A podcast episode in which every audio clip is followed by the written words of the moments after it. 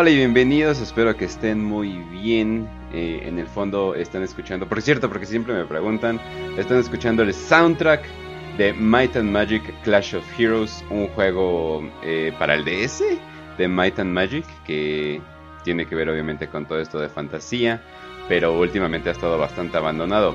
Muy parecido al universo de Warhammer Fantasy, ya que así es. Hoy es un episodio más de Warhammer Fantasy para Prietos. Eh, definitivamente espero que lo disfruten ya que estamos sobre una... Bueno, yo, yo pensé que no les gustaba mucho a la gente, pero hay varias personas que ya han pedido, no, pues necesitamos lore de elfos, necesitamos esos, esos, esos, ese espíritu de Gilliman, de ir siempre tras los elfos está presente definitivamente, pero eh, la gente en fantasy diría, ¿quién chingados es Gilliman? Pero sí, entonces vamos a estar eh, hablando de exclusivamente fantasy, exclusivamente los altos elfos. Imagínense los Eldar, pero todavía más mamones, yo digo, porque no, no tienen como que ese momento de humildad. Pero pues bueno, antes de cualquier cosa, Facio, ¿cómo estás? Muy bien, Kench, aquí ya otro lunes, otro lunes de Warhammer para Petos, esta ocasión regresando con, con Warhammer Fantasy. Eh, un episodio que quizá el de Kench no es el favorito. Tampoco te diría que es mi favorito, no es que sea mi facción favorita, por ni mucho menos. Prefiero los elfos oscuros y aún así los tengo hasta abajo en mi lista de facciones de Warhammer Fantasy. Eh, porque son elfos, ¿no? Pero hasta eso, los mismos elfos, los altos elfos de, fantasy llegan a tener un poquito de diferencia, ¿no? Con los clásicos altos elfos de la alta fantasía, super nobles, eh, que no pueden fallar, eh, que no pueden lograr nada mal, ¿no? En Warhammer Fantasy nos dejan en claro que los elfos son los causantes de muchos de los grandes problemas del mundo, son unos pendejos orgullosos, que tienden a tener muchos errores que no quieren admitir, pero que a la larga pues van a traer muchos problemas no solo para ellos, sino para las demás razas de Warhammer, pero también pues mantienen el paradigma de que son grandes guerreros, quizá los más grandes de todo el viejo mundo. Em, son los defensores más grandes del orden, junto a los hombres lagartos, si los quieres ver así. Pero bueno, en Warhammer Fantasy sí le da su toque de. Pues también son unos hijos de puta, ¿no? Igual que los Eldar en Warhammer 40.000, ¿no? Al final del día, uno están inspirados por los otros, ¿no? Pero bueno. Y de eso vamos a hablar hoy. De los hijos de puta de los hijos de puta, de los menos hijos de puta que son los altos elfos. Porque luego vamos a hablar de los elfos oscuros en otro episodio y eso va a ser otro, eso va a ser otro desmadre. ¿Son todavía más? Completamente diferente. Mm, los elfos oscuros sí. Pues ah. creo que hasta en el nombre viene implícito, ¿no? Este, quizá los elfos oscuros son más hijos de puta porque ellos lo admiten. Dicen, ah, sí, somos unos, nos vale verga, ¿no? este, pero los altos elfos no. Los altos elfos son como, ah, sí, sí, sí muy, muy, muy pomposo el asunto, pero fuera de eso, y bueno, y los elfos silvanos, pues son unos pinches salvajes que viven en el bosque, ¿no? Entonces, bueno, es otra cosa. Pero bueno, hoy vamos a hablar de una de las tres facciones élficas, en especial la primera y la original, que son los altos elfos, pues, los Azur. Los elfos oscuros ahí con sus pedos todos culeros, y los elfos del bosque así de, ¡eh, Weir, Lemau! Es como... exactamente, exactamente. Ok, pero, ya, lo entiendo, ya lo entiendo. También nos acompaña Raz. Hola, Kens, ¿cómo estás? Hola, Facio, hola, queridísima y prieta audiencia. Es un gusto estar con ustedes, pobres rancios asquerosos. Y yo estoy súper feliz. Mil, ocho mil. Déjense, déjenme les Verga, hace un chingo que no escucho esa frase, güey. Te quedaste en el lingo del 2000 de los presos. Ya sé, ya sé, trato, de pelear. Si sabes que no tienes que ser tan jovencito para hacer el acento fresa, ¿verdad? ya sé, es un requisito. ya sé, güey, pero, pero sí. Viva la gente mamona y blanca y alta. Es más, les voy a decir algo de una vez. Si ustedes ven a una persona alta y blanca en la vida real, seguramente es un elfo y denle un, denle un puñetazo en la cara. Se lo merece probablemente. Malditos blancos y altos. va, que va. Te vamos a hacer caso. Oh, no. Pero bueno. Eh, no, oh, no, es white chicken. No le podemos hacer caso. Ah, Buen punto, ¿eh? Quiero probar ayahuasca.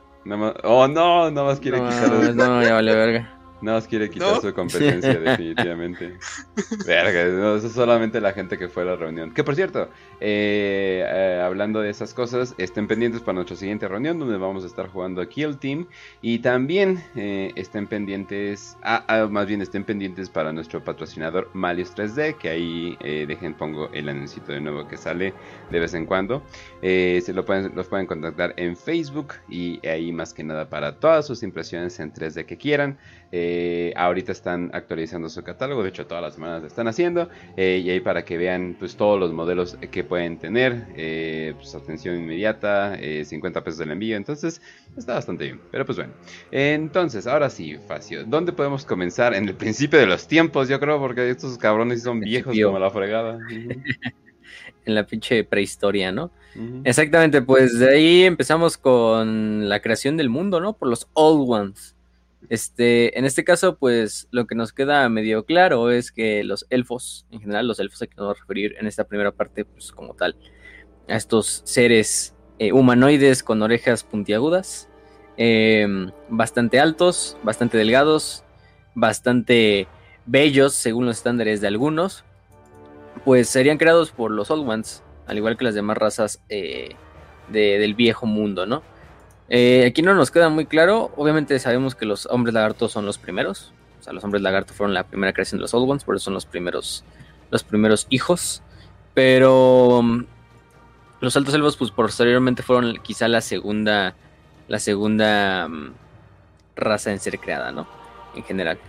Aquí vamos a referirnos como elfos porque en este entonces solo eran una sola, una sola raza, no estaban todavía divididos en las tres facciones que vemos en la actualidad de Warhammer, que son elfos silvanos, elfos oscuros y, y altos elfos.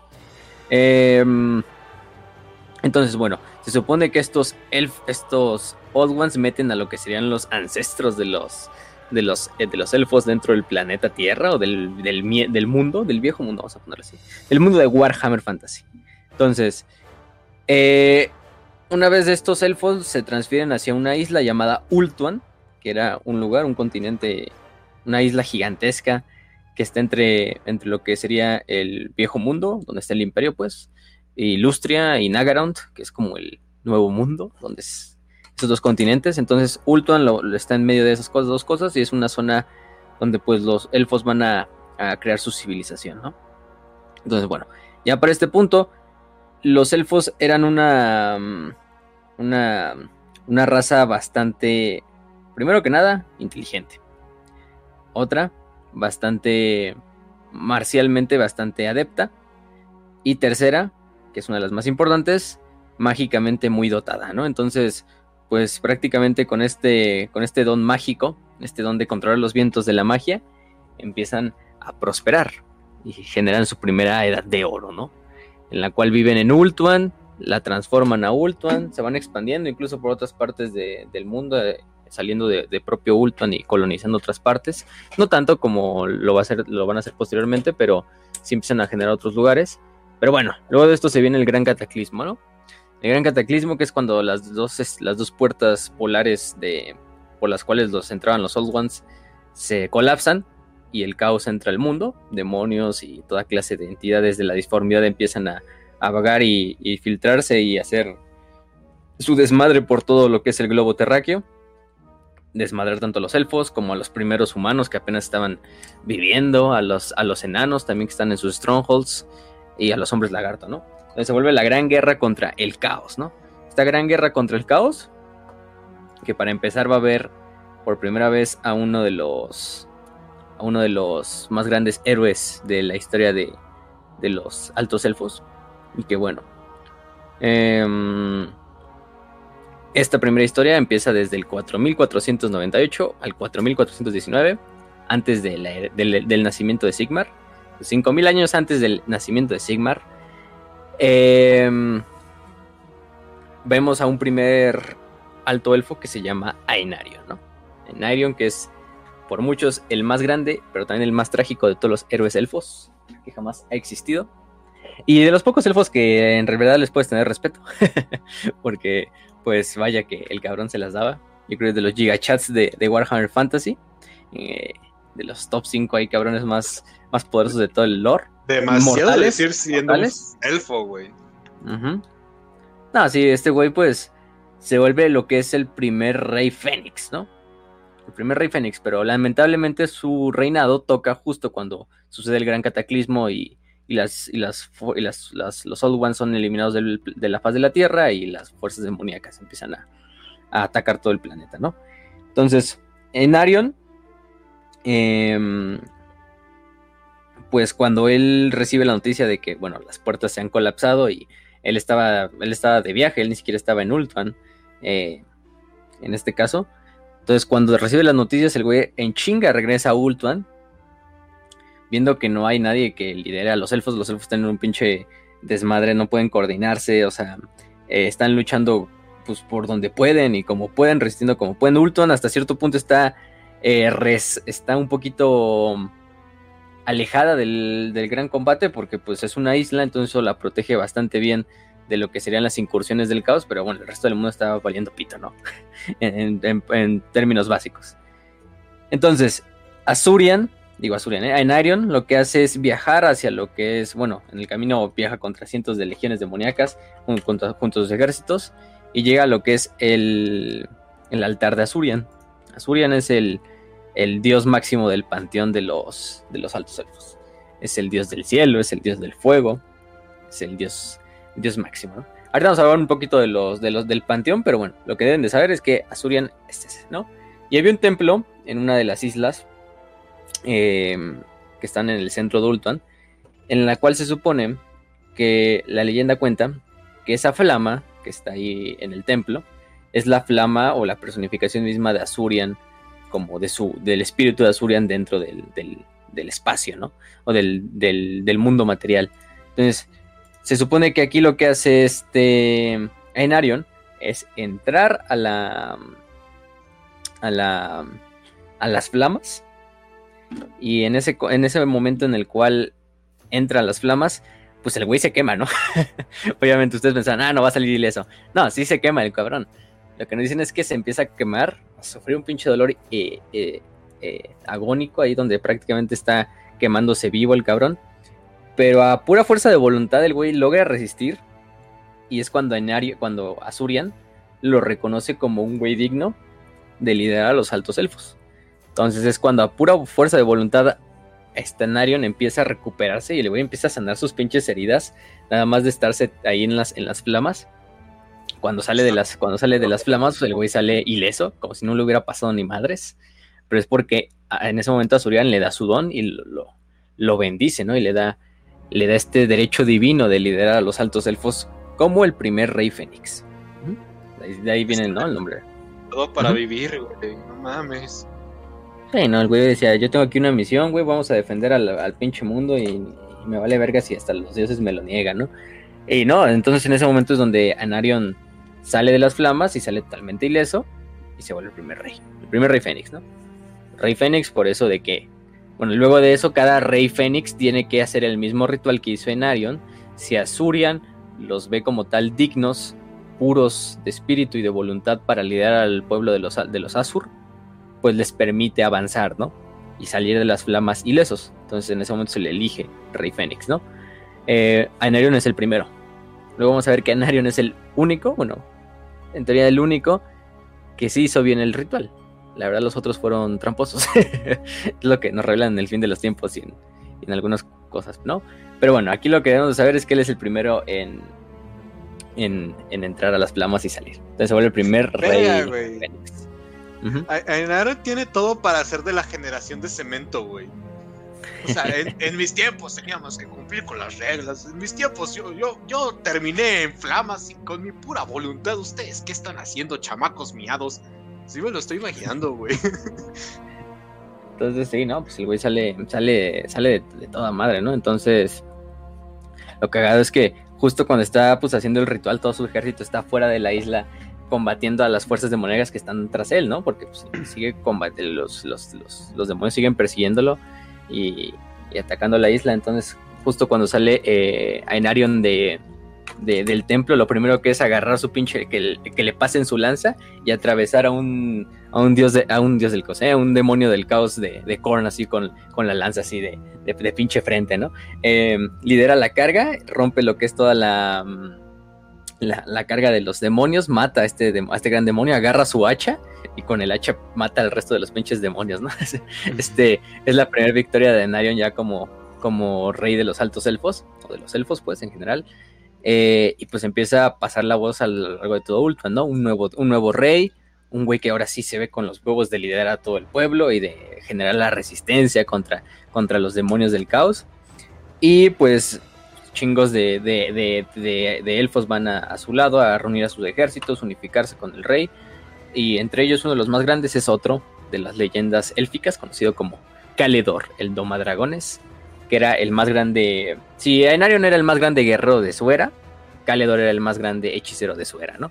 Entonces, en este caso, Caledor, que venía de la propia región de Caledor, que es una región de Ultuan, que Ultuan es la isla, muy famosa porque en esa zona es donde habitan la mayor parte de dragones, o duermen o tienen sus campos de crianza los dragones, los famosos dragones míticos que los elfos utilizan, pues Caledor toma dragones, bueno, ahí viene implícito su nombre de, que qué hace el güey, pues se convierte en su más grande aliado y en su mano derecha de, de Ainarion, ¿no? Entonces ahora tienes un pinche dúo dinámico de Ainarion y Caledor, ¿no?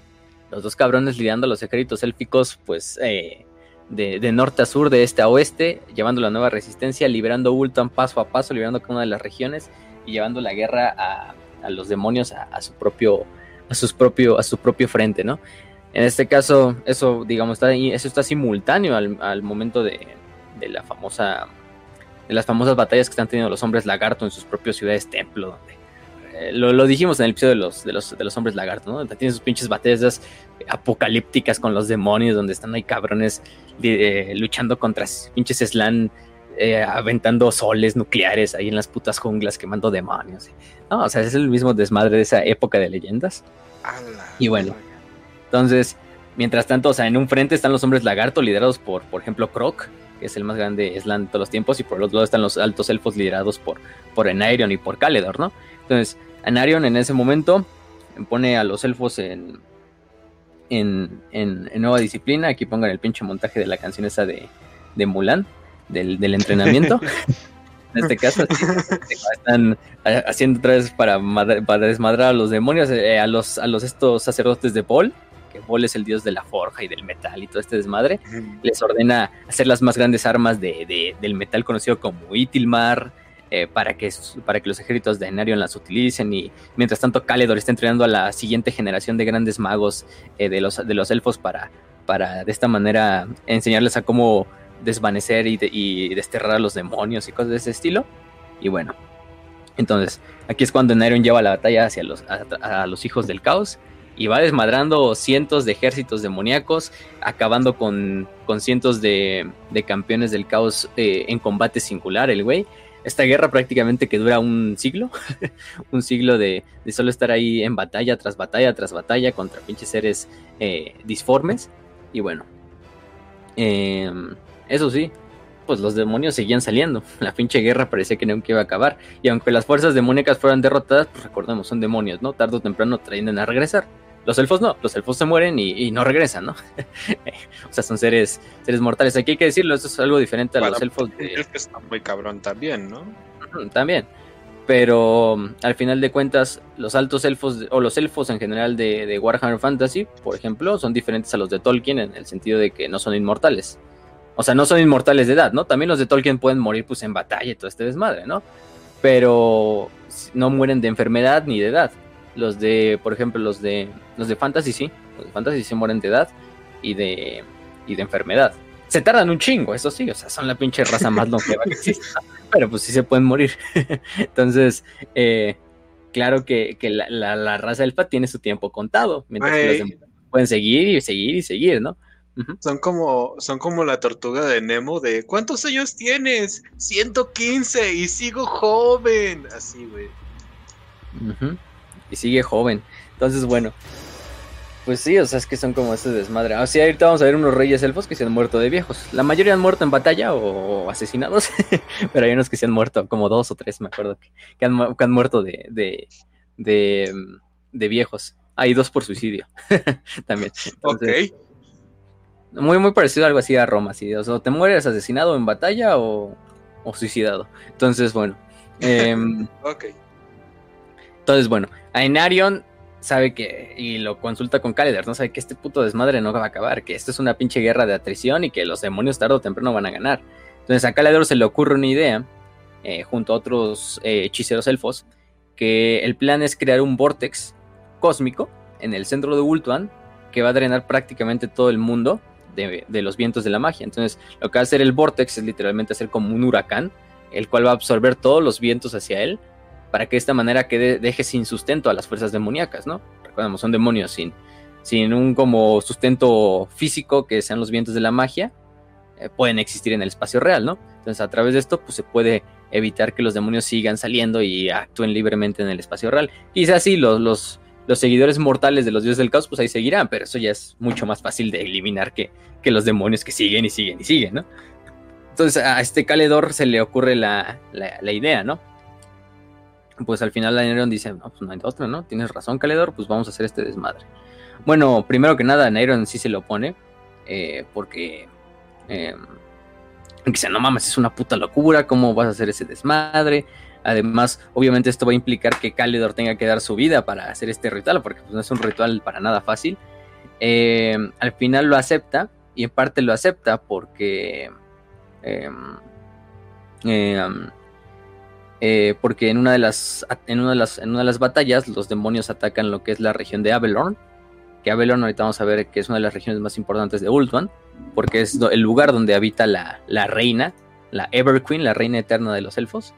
En este caso es el reino personal de la reina. Hay que, decirlo. Eh, lo que pasa con los elfos es que su rey, que es el rey Fénix, se casa con la, la reina, la Ever Queen, que es la reina eterna y tienen, tienen a tener un hijo, que es como un heredero, ¿no? Pero en realidad simplemente esto es para fomentar como un matrimonio arreglado, ¿no? En realidad, eh, después de esto a la, a la Iver Queen y al Phoenix King se le permiten tener a cada unos otros parejas y, y, tener más hijos fuera del matrimonio y el desmadre. La verdad esto no es como el protocolo de, ah, sí, el rey Phoenix tiene que casar con la, con la Ever Queen, ¿no? Entonces, eh, para como saldar la alianza entre, entre las Solo dos. Solo tienen que clochar y luego tener sí. un hijo y abandonarlo. Muy bien. Que de hecho, que de hecho el hijo, el hijo ni siquiera va a heredar el título, porque el, para ser rey Fénix puede ser, la mayoría del tiempo es como eh, eh, no es como no es, no es hereditario, ah. es elegible por un concilio. ¿Es por Entonces, mérito? Ah, ok, por democracia. Bueno, por. Ajá, sí, sí. Okay. Aparte es por mérito, o también podemos ver por palancas eh, entre las propias, entre los propios príncipes élficos. De Son hecho, algo parecido a lo que hace el imperio, ¿no? De sus condes electores, ¿no? De que se escoge a uno entre todos. Mm, entre sí. los príncipes de los gobernantes de cada región de Ultan se escoge a uno de los, de los, de los príncipes y este pasa a ser el rey. Pero bueno, el único que sí es hereditario es el, el título de, de Everqueen, de Reina Eterna. Ese sí es totalmente hereditario. La hija de la Reina Eterna pasa a ser la siguiente Reina Eterna en el momento en que esta muera, ¿no? Eh, ¿Pero cuál y si era tan eterna porque se murió? ¿La primera? Mm, ¿Cómo? se sacó al hija, o sea, es que si pueden tener hijos aparte, pueden hacer su desmadre, o sea, ah, la, pero uh, la primogénita, bueno, la, la primera hija mujer, en ah, este caso. Okay. Entonces, en este caso, hasta si era tan eterna, ah. ¿por qué se murió, eh? ¿Eh? también, Pinches también. elfos no sirven para nada. Sí, ¿no? Entonces, en realidad es que son dos, dos, hay dos reyes en Ultuan, o sea, el rey Fénix y la Everqueen y los dos tienen el igual de poder y de estatus político, pero se deben de aliar eh, por el matrimonio para, para que se mantenga como el, el rol, ¿no? En este caso. Entonces, pero sí, por lo general es la, o sea, todas las Ever Queens descienden de una misma rama, o sea, todas son descendientes de descendiente o de sea, descendiente. mamón, güey. O sea, me estás diciendo que una que una mujer elfa, ¿ok? Que uh -huh. básicamente son los blancos de, de Warhammer, ¿no? Esta mujer la abandona a su papá y eventualmente se termina siendo una reinota. Algo así. Okay. Algo así. Pero, pero sí, la, la, reinota, o sea, la Ever Queen, pues pasa a, a ser la, la, consorte y la otra gobernante de, de Ultuan. Pero te le digo, siempre son las hijas de las hijas. Y aparte se vuelven las. Son la encarnación mortal de la diosa Isha, también. Es otro de los puntos de la misma Isha que en Warhammer 40.000 está aprisionada por Marvel. ¿eh? Es, es, la misma diosa. Diosa de la naturaleza, de la fertilidad, de la cosecha. Todo este desmadre, ¿no? Entonces, Eh, lo que pasa aquí es que en uno de los ataques hacia Averlon, que es el, reino de la, de la Ever Queen, Astariel, que era la esposa de, de, de esta Enarion, es asesinada por, por, los demonios. Eh, los demonios están liderados en ese momento por Enkari, que es uno de los más grandes príncipes demonios de, de Slanesh, eh, famoso por su rivalidad con otros dos elfos, con Tyrion y Teclis, que eso va a ser mucho tiempo después, pero eh, para que tengan en mente quién era el que lideraba a los elfos, digo a los demonios. Entonces mueren en este ataque, los hijos de Dainarion con Astariel también se presumen muertos porque no se sabe dónde, dónde, dónde deparan, no se les encuentra, no encuentran los cadáveres de los dos hijos. Entonces Ainarion queda pues, totalmente devastado de que pues, le matan a la vieja y le matan a los dos hijos. Sus dos hijos era Morelion, que era el hombre. Morelion, en este caso que él nunca va a ser rey eterno, él nunca va a ser rey fénix, pues los adelantamos. Pero de él van a descender dos de los más grandes héroes también de los, de los estos, de, los, de los altos elfos, ¿no? Que es este Tyrion y, y este y Teclis, los dos hermanitos, Tyrion y Teclis. Entonces, y su hermana, su hermana que se llama Ibrain, sí, Ibrain, así como escuchan, no confundir con la de Warhammer. Mm. sí, exactamente. Ibrain Este, de los azurianos. los Azur, Ah. Este, en este caso, pues era la hija de la, la hija primogénita de, de, de Anarion y de Astariel. Ella es la que posteriormente, después de que acabe la guerra, se va a convertir en la siguiente Rey Fénix. Digo, en la siguiente Rey Fénix, en la siguiente Everqueen, en la siguiente Reina Eterna. Y a partir de ella, pues van a descender todas las demás reinas eternas habido en la historia de. de. de. de Ultuan, ¿no? Entonces, lo que hace ahí es que. Eh, lo que hago de Avelorn, que es este, esta región de, de que de hecho es la región, pues podemos decir, más verde. Verde en el sentido de que es la más boscosa, de la que más está conectada con la naturaleza, eh, porque pues es el dominio también de la, de la diosa Isha.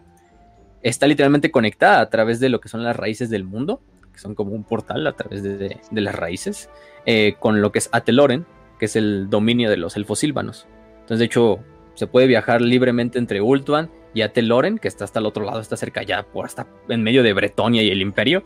Este, se puede viajar directamente entre los dos reinos. Por eso es que también los, los, los elfos silvanos tienen una buena relación con Avelorn y con la, con la Everqueen. Pero es porque Astariel pacta con uno de los espíritus del bosque llamado Turtu, que es un pinche arbolote gigante eh, con patas, parece un, parece un ent del Señor de los Anillos.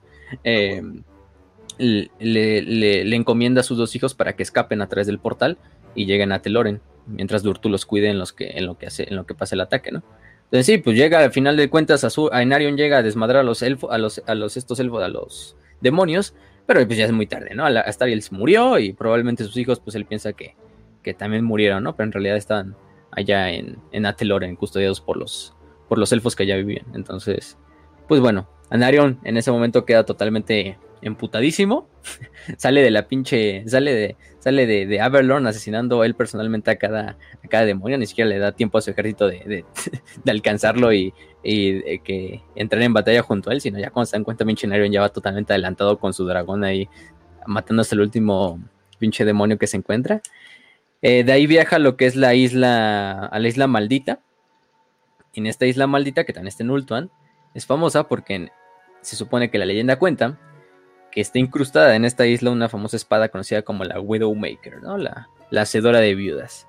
Que se supone que es la espada personal de, del otro dios, de otro de los grandes dioses de, de los, de los Asur, que es Kane, ¿no?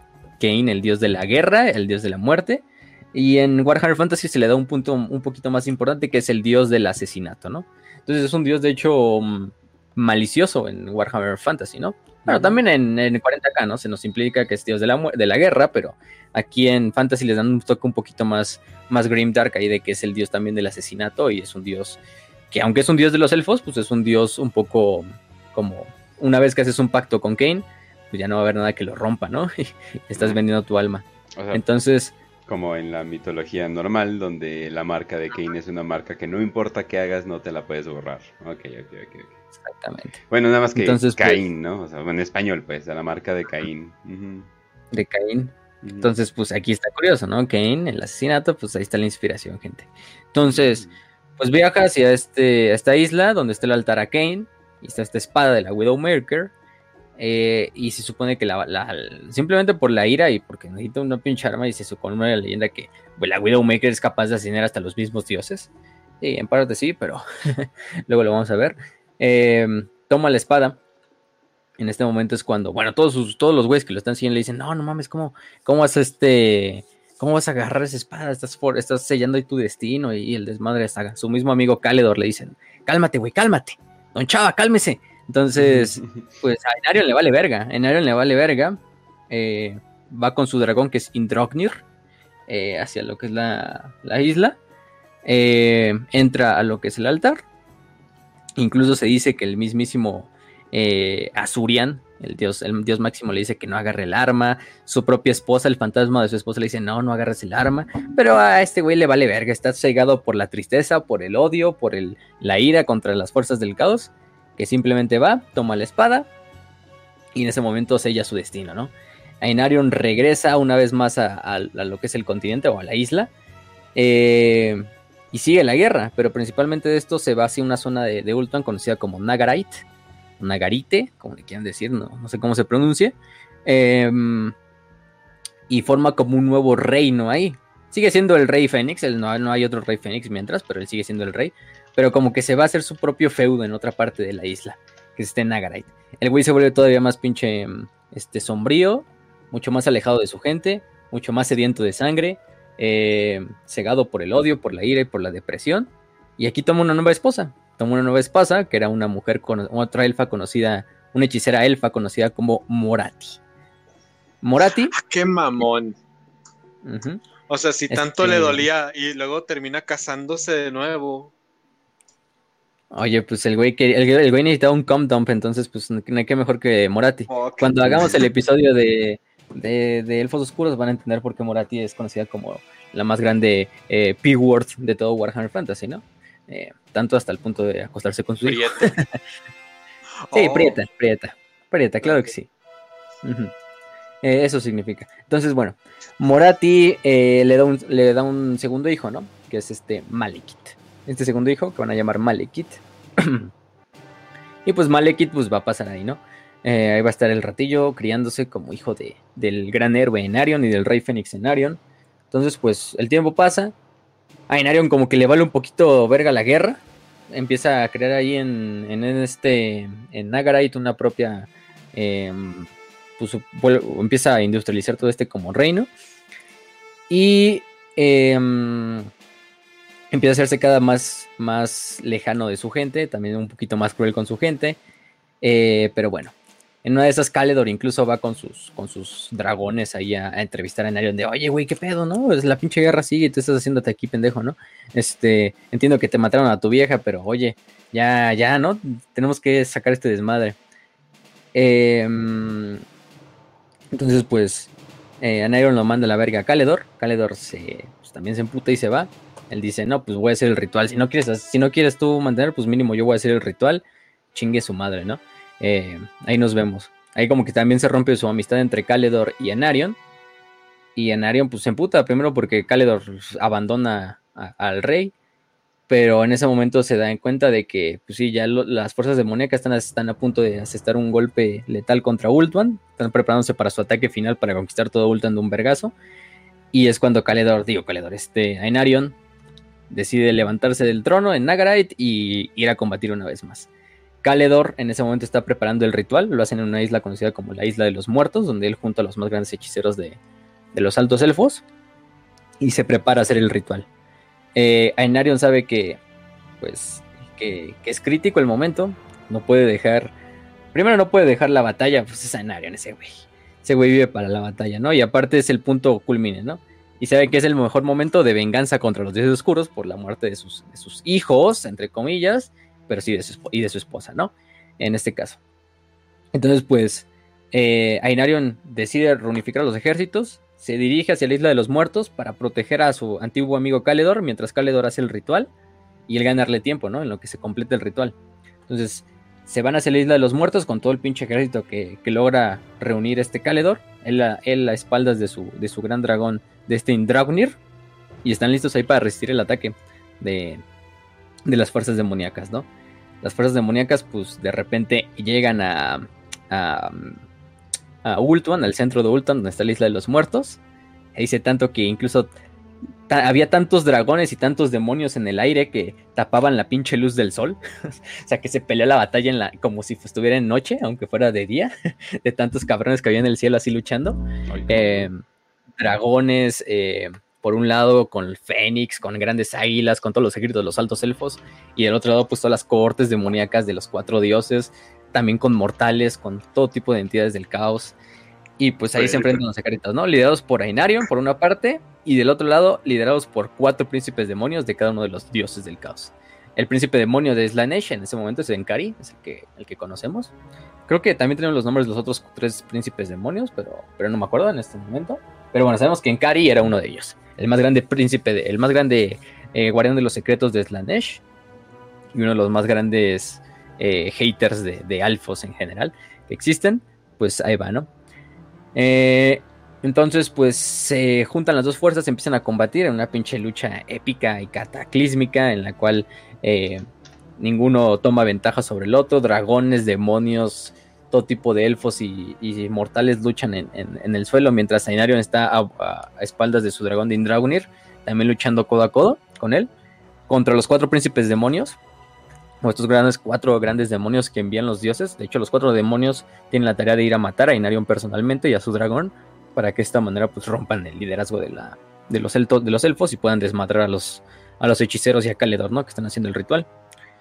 Em, lo que no sabían es que pues Inarion, primero que nada, tenía el fuego de la venganza en sus ojos. Y segundo, tenía la famosa Widowmaker en su poder, ¿no? Tenía el pinche poder de Kane. Prácticamente podemos decir que se vuelve un avatar de Kane. En ese punto está Inarion. Eh, oh, no, lo Entonces, sí, nada, pero aquí Kane en Fantasy está, está UP. Eso hay que ah, no, le, no le pasa lo que en 40k, ¿no? Ah, perfecto, muy bien. Ya lo entendí. muy bien, estoy tranquilo. Y no mames a Inarion en pinche en, una batalla que dura horas, horas, en la cual están luchando entre las islas ahí a Inarion con su dragón. De hecho, en una parte, pues el mismo dragón se, eh, deja a Inarion en una de las, de las islas para que él se enfrente directamente contra, contra uno de los demonios, mientras el dragón se enfrenta contra otro de los demonios. De hecho, hay una de las famosas imágenes donde está Inarion ahí luchando contra Enkari pinche Enkari llevándole como cinco, como, son como tres Ainarions juntos uno sobre el otro, nada más del tamaño, no, como cinco Ainarions uno sobre el otro de tamaño, y mientras tanto el dragón en el fondo atacando a uno de los, este, de, de, de devoradores de almas, ¿no? De Korn.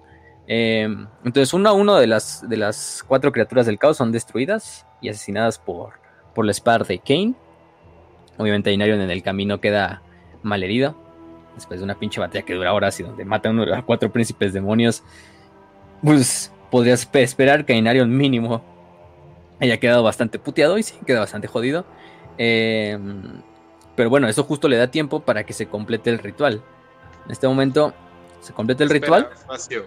Solamente quiero hacer una pregunta para, para entender qué tan herido estaba. O sea, del, del 1 al 10, y considerando que son elfos, ¿no? Que, que una herida es, ay, me rompí la uña. ¿Cómo sería, güey? Sin un brazo, güey, probablemente sin un pinche ah. ojo, totalmente pinche lacerado el cabrón, ya sin ah, armadura, la armadura rota, güey. Despeinado, güey. Ah, Porque es un elfo y le importa mucho el cabello, güey. Este. Y el dragón también por la mierda, ¿eh? El dragón también es Team Drag, hay que darle también su, su crédito porque el güey también se chinga uno de los cuantos demonios. Entonces, eh, este Indragnir también, ¿no? Al final de cuentas, Ainarion lo último que hace es subirse a Indragnir y dirigirse hacia la isla de los. Em, hacia la isla de los. De, los muertos, ¿no? En ese momento es cuando se completa el ritual. Caledor y los demás hechiceros quedan totalmente em, como si logran hacer este torbellino que drena el viento de la magia del mundo y con esto le da cabida que los demonios sean desterrados a todos los demonios y no pueden regresar. Pero obviamente, pues ellos quedan encerrados dentro del, del vortex y de hecho sus espíritus quedan encerrados dentro de la, del propio vortex, no de la disformidad, pero del vortex, sin poder salir, eh, para siempre condenados, ¿no? Sus, sus almas. Bueno, eh, en teoría, ¿no? Em, pero bueno, ese es el sacrificio tanto de Caledor como el sacrificio de, de, de Inarion, que bueno, Inarion con sus últimas fuerzas llega hacia lo que es la isla esta, la isla maldita.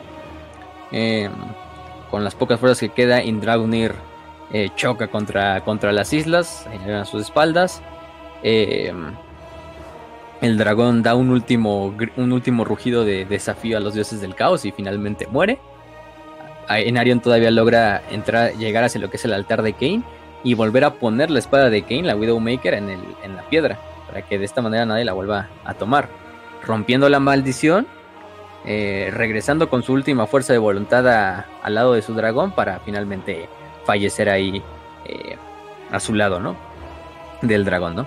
Entonces, pues, finalmente fallece este, este Enarion, pero bueno, logran eh, salvar al mundo, si lo quieren ver así, porque sí, ¿no? Salvan al mundo con el ritual este, entre él y Caledor.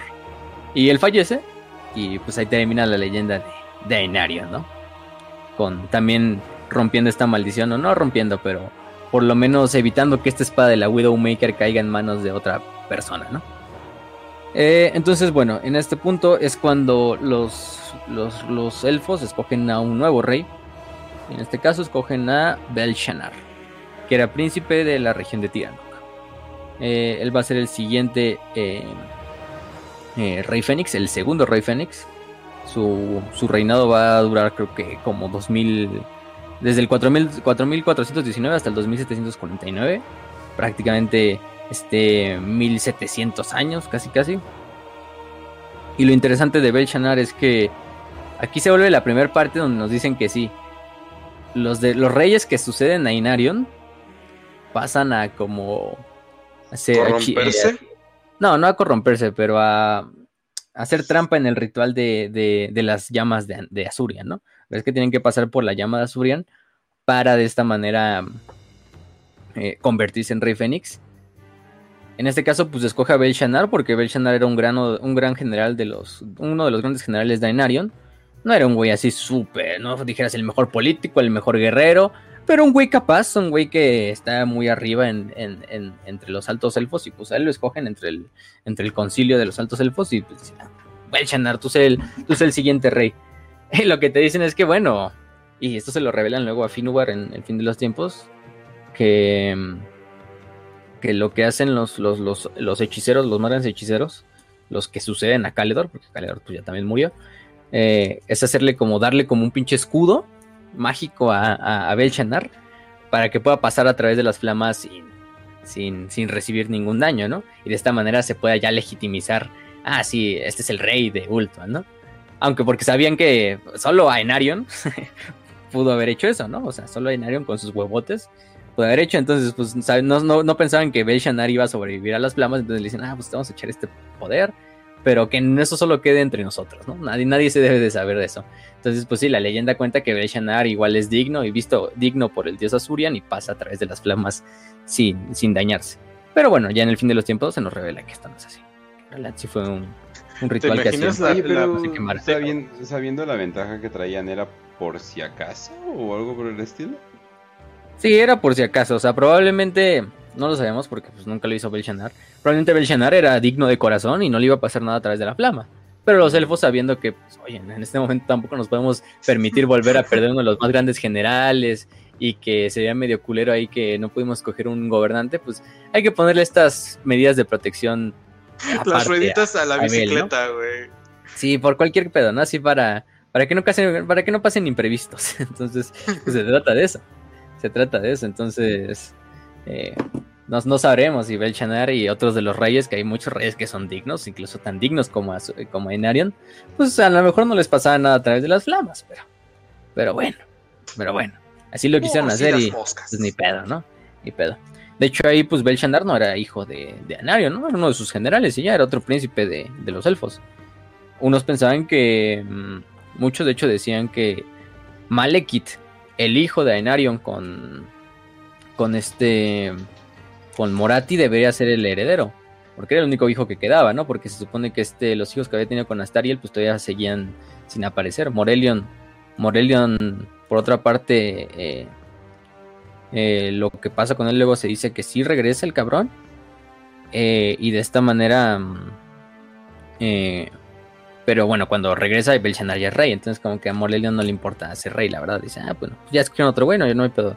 No, no, no, no por ser el hijo de dinero tendría que yo ser el, el siguiente rey de, de Ultra, ¿no? Entonces le vale verga, ¿no? Pero Otros decían, no, pues es que Malekith debe de ser el próximo rey Fénix y que, y que la chingada. Entre ellos su madre, ¿no? Su madre era la que más se oponía y la que decía, no, es que mi hijo debe de ser eh, el, rey porque es hijo de, de Ainarion y, y, la chingada y no sé qué, ¿no?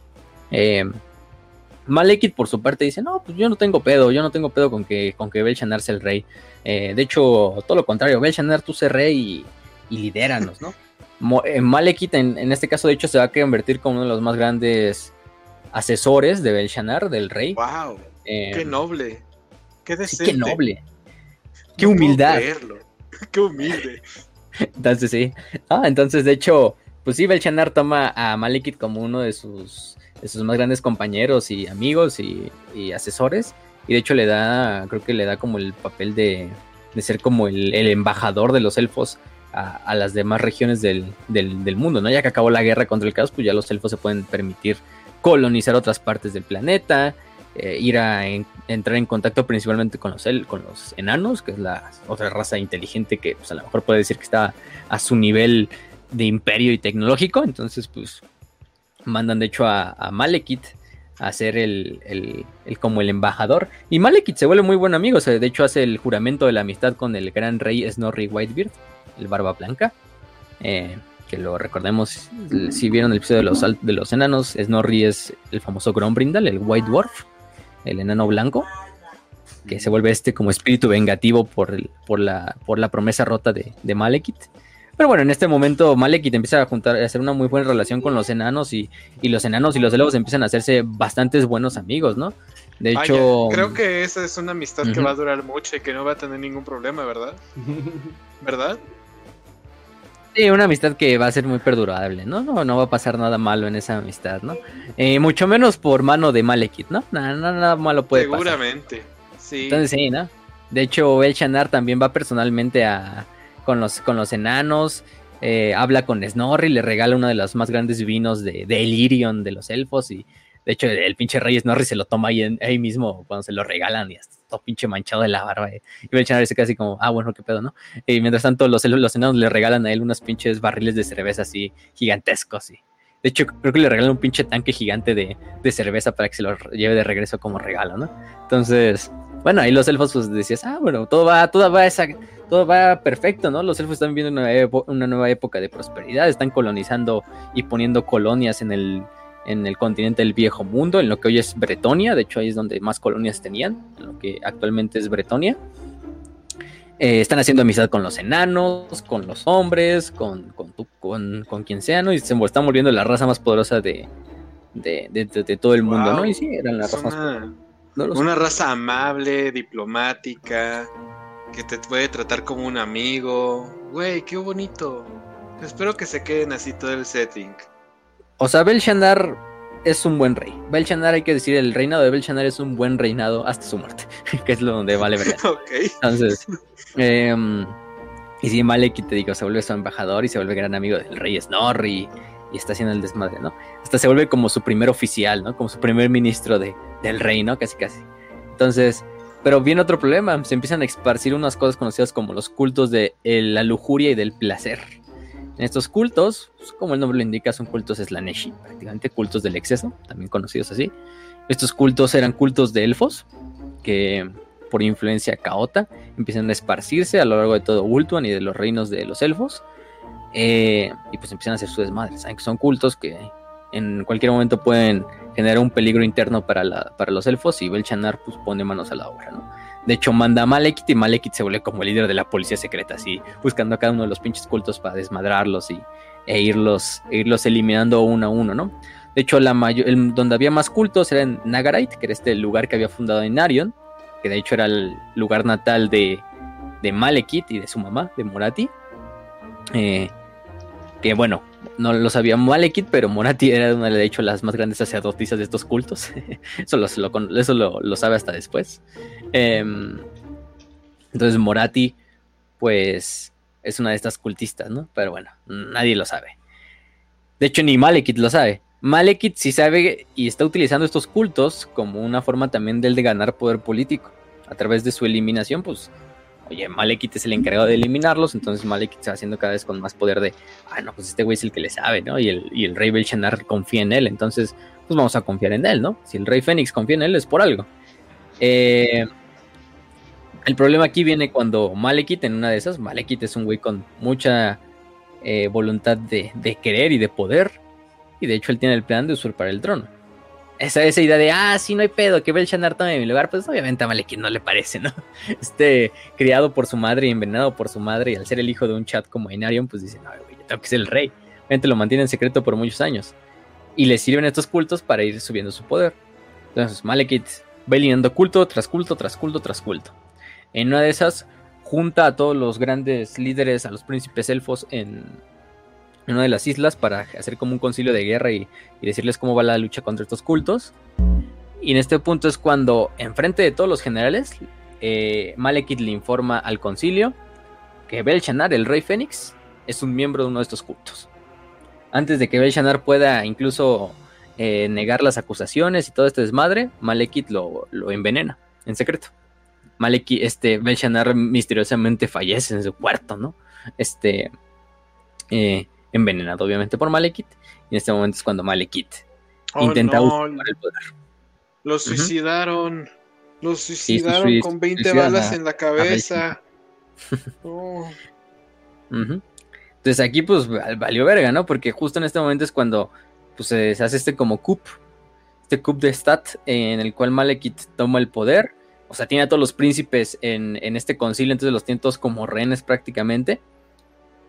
Y pues eh, no tienen otra más que, más que como tal, aceptar el liderazgo de, de, Malekith. De hecho, todos, los, todos los elfos que están en Nagarite, que es la, región de la cual Malekith es originario, pues también empiezan a marchar sus ejércitos para reunirse con su rey y, poner, y ponerlo como rey de, de Ultua, ¿no? Entonces, Malekith en este punto, bueno, muchos reyes también se, resisten, algunos logran escapar y, fundar y poner a sus ejércitos en alerta para ir a combatir a las fuerzas de Malekith. Eh, los lealistas, vamos a ponerlo así. Y Malekith dice, pero miren, güeyes, para que todavía vean incluso que soy, soy benevolente, voy a demostrar que yo soy digno de, de, de ser rey Fénix pasando a través de las llamas de, de Azurian. Entonces no van a tener otra más que aceptarme como su, rey, ¿no? Porque soy el hijo de Ainarion y porque tengo el poder para... Y, y, Azurian me ve con buenos ojos, ¿no? Entonces, bueno, si este, este Malekith va a lo que es el, altar de Azurian y frente a la llama, pues entra hacia la, entra hacia la llama de Azurian. Lo que hago es que el güey no tiene éxito, se empieza a quemar de una manera totalmente eh, acelerada e incluso horrible, en las cuales Obviamente, quizá él no sabía de que los, los, magos elfos les ponían protección a los reyes que iban a pasar por la flama. A lo mejor pensaba que como Ainarion era su papá, pues él era igual de digno que su papá y no le iba a pasar ni madres. Pero que cuando empieza a pasar dice, oye, como que ya se tardó, ¿no? Ya me, ya me debería empezar a regenerar. ¿no? pero pinche vale, a veces empieza a quemar más el cabrón y a estar todo pinche ahí a gritar mientras está en puta agonía, mientras está quemándose el güey, así, literalmente el, el güey no, puede salir de las flamas, lo tienen que, lo tienen que, hasta que, como, bueno, con sus últimas fuerzas logra salir de las pinches llamas, pero queda así como un pinche eh, todo quemado ahí, el cabrón tirado en el, como guachicolero ahí tirado en el pinche, en, el templo así. No tiene otra más que sus seguidores que sacarlo y llevárselo a la chingada otra vez a Nagarite para, para pues, intentar salvarlo, salvar su vida, porque el güey está tan quemado y tan herido que pues, ni mover puede, ni hablar puede, ni nada, queda totalmente jodido. Em, luego a Malekith, eh, gracias a su madre y a los hechiceros de los de Nagarite, logran finalmente curarlo. Bueno, no vamos a curarlo, el güey queda bastante jodido, ¿no? O sea, tienen que ponerle una pinche armadura completamente de metal, donde ya, de hecho, donde ya ni siquiera su, ya no tiene expresiones porque literalmente su cara es, parte de la armadura. Y encerrarla en la armadura para que la armadura le sirva como un soporte vital, así como el pinche Darth Vader de, de Star Wars. Queda así el Malekith, hasta le ponen como un Em, su voz también queda totalmente jodida y, habla así, tres, parece que trae un pinche transductor ahí, un pinche modificador de voz y habla bien mamón, ¿eh? Habla en, si han escuchado sus líneas de voz en el Total War Warhammer, eh, pinche voz épica que le ponen, así bien, bien oscura, pero así como, sí, como si el güey tuviera una pinche...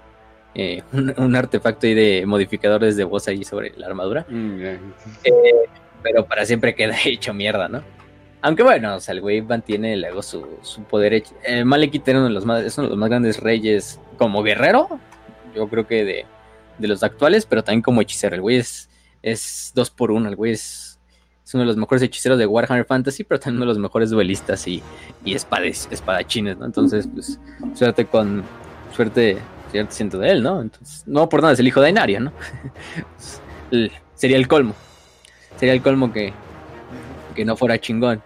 Entonces, bueno, se lo llevan y se hace esta pinche... Em, em, em, se llevan a su, a su maestro, pero bueno, en el camino también los seguidores de Malekith matan a la mayoría de los príncipes que estaban en la reunión. Y bueno, se hace este desmadre conocido como The Sundering, que va a ser esta era de, de guerra civil. Después de, de, la tradición de Malekith, pues obviamente Malekith no puede ser escogido rey de los altos elfos. Eh, se escoge a lo que es. Em, se escoge a lo que es. Eh, al tercer rey, Fénix, de la historia, que va a ser Imric. Que bueno, luego después de, tomar el puesto de rey Fénix, se va a pasar a llamar Caledor el primero. En este caso, Caledor el primero, que de hecho es nieto de el famoso Caledor Domadragones. Por eso también, también originario de la región de Caledor. Eh, también le conocen a este como Caledor el Conquistador o Caledor primero. Y Caledor el Traidor para los elfos oscuros. También los, elfos oscuros lo conocen como Caledor el Traidor. Pero porque están ardidos. Ah, eh, es lo cagado, ¿no? Para los, para los elfos, los altos elfos Caledor el Conquistador. Entonces, él es el que toma el, el pasa a ser el siguiente rey, ¿no? El tercer rey Fénix. Pues con él se vuelve la, famosa guerra civil que va a, a a tomar todo Wultuan y sus colonias, en las cuales las diferentes facciones, los seguidores de Malekith, por una parte, eh, pues van a ser una de las facciones, y por otra parte, los lealistas al Rey Fénix, ¿no? que en este caso es Caledor.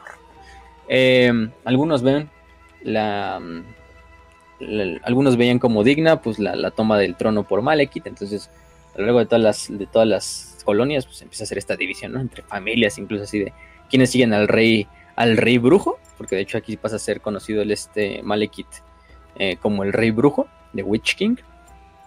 Y pues Caledor por otra parte. La guerra, pues es una pinche guerra jodidísima, ¿no? Por una parte, Malekith, en una de sus pinches desesperaciones para tomar el poder, decide ir a desmadrar el Vortex, el gran Vortex que había generado que, los, que las fuerzas del caos salieran del mundo para utilizar a las legiones demoníacas como un instrumento para acabar con los altos elfos, ¿no? Y volver a encerrarlas, ¿no? Malekith, hay que decirlo, nunca, dejan bien demostrado. Aunque hay muchos elfos oscuros que son seguidores de Slanesh, Malekith no es uno de ellos. Malekith le vale verga. Malekith aborrece a las fuerzas del caos, pero sí los ve a veces como un instrumento para usarlos. Morati, por otra parte, es una cultista de Slanesh, su mamá, entonces eh, eso, eso queda más que claro, ¿no? Pero, y de hecho, luego, cuando Malekith, cuando hablamos de los elfos oscuros, pues vamos a ver que los elfos oscuros, aunque son igual que los Drukari en Warhammer 40.000, prácticamente no son seguidores de Slanesh. Simplemente lo hacen porque son unos culeros. y ya, o sea, porque pueden. Pero nunca, sin nunca dar su. Sin, nunca decir que son seguidores de Slanesh, porque no lo son. Pero bueno, en este punto, Malekith quería utilizar a los demonios como una forma de volver a tomar el poder, ¿no? Y pues es este desmadre.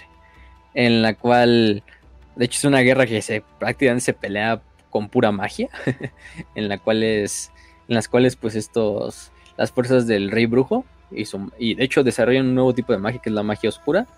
Eh, estos, estos elfos oscuros que de hecho aquí ya van a pasar a denominarse los, los conocidos como Druki o, elfos oscuros para, para, para en, palabras pocas. Em, pues pasan a ser esta otra facción, ¿no? Tenemos a los Azur, que son los lealistas, los hijos de Azur y los Druki, que son los seguidores de, de Malekith. Entonces, en este caso, pues empiezan a luchar. Em, cuando van hacia lo que es la isla de los muertos, para acabar con el, con el, con el ritual, Caledor también hace una pinche defensa súper cabrona de lo que es la, el, el, ritual. De hecho, durante la batalla, lo que son los fantasmas de los antiguos espíritus o de los antiguos hechiceros que crearon el Vortex, entre ellos el mismísimo espíritu de Caledor, Domadragones, el abuelo del Caledor actual, eh, entran en la batalla, ¿no? Y hacen mierda a los, a los estos, a, a los ejércitos de, los, de Nagarite y los obligan a, retroceder. Entonces, obligan a retroceder a los, a los, a los elfos oscuros em, hacia lo que es esta zona de, de Nagarite, que está como esta región. Y bueno, cientos son asesinados, miles de, de, de, ciudades élficas también son destruidas o devastadas. Y bueno, se dice que, durante esta parte les va, muy mal, ¿no? Pero bueno, em, en esta parte es cuando los elfos oscuros no tienen otra más que también escapar de lo que es Ultuan y dirigirse hacia más el norte, ¿no? Se dirigen hacia lo que es el continente de Nagaroth. Nagaroth, no confundir con Nagarite. Y en Nagaroth fundan lo que es su nuevo reino, ¿no? Ahora sí, su reino independiente, con su rey como Malekith. Dicen, ah, bueno, no quieren, no quieren que los gobiernos, nosotros hacemos nuestro propio reino con, con juegos de computas y juegos de azar, ¿no? Entonces ahí fundan Nagaroth. Y por putas nos referimos a la mamá de Malekith. Entonces, bueno, em, este, en este caso fundan Nagaroth y se fundan ya como tal la facción de los elfos oscuros como una independiente, independencia de los propios altos elfos, ¿no? Eh, en este punto es donde ya se forman las dos fuerzas de Ultman, que son los altos elfos, y Nagaroth, que son los elfos oscuros. Que de hecho, si lo ven en el mapa de Warhammer, sería el continente que aproximadamente es el equivalente a Norteamérica. Ahí es donde estarían los elfos oscuros. ¿Qué más querrán decir? Pues quién sabe. Canadá en específico. bueno, si lo piensas de una manera, pues ahí como que tiene una extraña necesidad de compartir su mamá, güey, así que... Sí, no. Qué lógica. No, también me han dicho que a los elfos oscuros les gusta meterse con sus caballos y con sus velociraptors, como, como caballería, ¿no? Algo un derecho... muy en honor a cierto pueblo, ¿no? Es un, derecho constitucional. este, con sus perros y todo ese estilo. Pero bueno. Em, entonces, y Ultron, pues acuérdense, Ultron es como la Atlántida, está en, lo que sería el Océano Atlántico, entre el viejo mundo y lo que es el nuevo mundo. Entonces, está, ¿no? Y Nagaroth es Norteamérica, prácticamente. Son los equivalentes más cercanos, porque, pues, ya dijimos, muchos continentes de Warhammer Fantasy están hechos igual en base a los de la vida real, excepto Ultron. Eh, entonces, bueno, ya tenemos esta parte. Eh, Malekith no se hace con el poder de la Widowmaker. La Widowmaker permanece donde debe de estar, en la isla, en la isla maldita. Caledor también manda a construir lo que son, eh, me parece que son cinco puertas, conocidas como las puertas es la puerta del grifo, la puerta del fénix, la puerta del águila, la puerta del dragón y la puerta del unicornio. Y estas, estas cinco puertas sirven como lo que son shock, eh, shock points para hacer como una defensa es decir, para entrar a lo que es la zona interna de Ultuan, de la isla, digamos, la, isla de Ultuan es como una herradura, en la forma que lo vemos, como el símbolo de los Ultramarines, ¿no? El chiste es que para entrar a las ciudades importantes que están en la en el centro, o sea, en la costa interna de Ultuan, debes de pasar a través de este perímetro. Y este perímetro está construido a través de estas cinco puertas, que cada una de estas puertas sirve como unas pinches fortalezas, ciudades gigantescas, en las cuales ningún ejército puede pasar más que por las puertas. Y más si es un ejército invasor, ¿no? Entonces tienen que afuera atacar una de las puertas para lograr entrar hacia lo que es el, a, los lugares más internos de Ultuan, ¿no? Y pues se forman estas puertas, en las cuales cada, eh, dependiendo de dónde se crea cada una de estas puertas, cada uno de los príncipes hace un concuerdo con el alto, con el rey Fénix y y las protegen, ¿no? Entonces, cada una de estos puertas se va a volver los, los strongholds más grandes de, de toda vuelta. Caledor de ahí lidera una, mm, una, expedición a la isla maldita para reclamarla de los elfos oscuros, porque la, isla todavía estaba en control de los elfos oscuros. Y de hecho va, la, despeja, pero se estaba enfrente del altar de, de Kane. De hecho, por un momento duda y quiere tomar la espada. Em, aunque al final simplemente dice que no, eh, de ahí regresa a su casa una vez que ya conquistó la isla. En el momento en que está regresando, la nave de Caledor es emboscada por una. Bueno, primero que nada es. El, barco donde ve este Caledor es separado de la flota por una, por una tormenta. Y en este momento es atacado por piratas elfos oscuros. Que toman la. por una flota de, estos elfos oscuros que toman la, la, nave de, de Caledor. Caledor y su, tripulación luchan hasta el último, hasta el último defensor hasta que pues el rey Fénix está totalmente acorralado, sabe que no puede ganar y en vez de caer a manos de los sirvientes del rey brujo eh, y morir una miserable e ignoble muerte, Caledor decide aventarse hacia lo que es el, mar con toda la armadura puesta y suicidarse. Entonces, eh, Caledor, el conquistador, pasa la historia como el tercer rey Fénix, uno de los más grandes reyes Fénix también, para muchos. Y bueno, muere muere una, una, una, muere de una forma también, pues, ignoble, si lo quieren ver así. para un gran rey como, como él era. Entonces, pues, lastimosamente, ahí termina Caledor, ¿no? No le tocaba, pero bueno, al menos dice, y me voy a ir bajo mis propios términos y se avienta el pinche barco ahí como un bulto, ¿no? Si nada de repente pinche bulto ahí que se cae del barco así. Entonces el oscuro sabe qué pedo, ¿no? Ah, ahora sí nos va, ahora sí nos va, ahora sí nos va, nos va, nos va a chingar el rey Malekite que no, que el güey quería huevo del el cadáver de Caledor. Y, ahora cómo le explicamos que se tiró al mar para sacarlo de ahí está cabrón, ¿no? Entonces, bueno, eh, y con armadura para terminar de chingar. Entonces ya se hundió hasta abajo. Y bueno, de ahí escogen al siguiente rey, que aquí sí como que rompen la reglita es un poquito de que es hereditario y los, y los del concilio de príncipe dicen, ah, bueno, pues Caledor lamentablemente falleció, pues vamos a escoger a su hijo, a su hijo Caledor II. Este, suponemos es su hijo, ¿no? Va a ser un buen, un buen muchacho, ¿no? Va a ser un gran rey como su padre.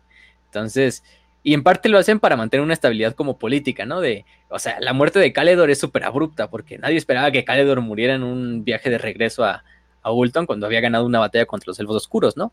Entonces, pues, lo que se debía de era mantener como una imagen de, bueno, Caledor falleció, pero eh, no teman, elfos, eh, su hijo está aquí para, para ayudarnos, ¿no? Y bueno, escogen a Caledor II, el guerrero, que ese es su, rey, su apodo. Eh, pero bueno, em, en este caso, Caledor II rompe la regla de, de tal palo, tal astilla de hecho, Caledor II es todo lo contrario a su padre. Mientras su padre era eh, sabio, Caledor era un güey que se dejaba llevar por los impulsos. Su padre era un gran general, pues Caledor II era un güey que era impetuoso y que no era un muy buen estratega. Entonces, aquí se viene la famosa, la famosa guerra de la barba, ¿no? Que es cuando Malekith, Malekith sabiendo que los elfos, los elfos, los altos elfos están debilitados, aunque bueno, también los elfos oscuros están debilitados, están lamiendo sus heridas ahí en, en y reconstruyendo sus ejércitos para los siguientes años, pero Malekith decide hacer lo que mejor saben hacer los elfos, ¿no? Eh, meter, meter intriga. Entonces, Malekith manda a guerreros elfos oscuros, a guerreros Druki, a que se vistan como guerreros de los Azur, de los altos elfos, y ataquen a las que son las, las estas caravanas de los enanos, ¿no? Recordemos que en el viejo mundo los, las, caravanas enanas y el comercio entre enanos y elfos, pues había sido muy grandioso. Los elfos y los enanos, pues digamos decir, eran aliados económicos. Entonces, pues de repente los enanos ya sabemos cómo son y lo explicamos también con más detalle en el episodio de los enanos. A ellos no les gusta que les rompan una promesa y que mucho menos los traicionen o les, les por la espalda. Eh, y Malekith, sabiendo dónde están las rutas secretas de los, de los, de los enanos, pues hace este plan donde manda a, estos, estos elfos oscuros vestidos de, altos elfos para que ataquen las caravanas.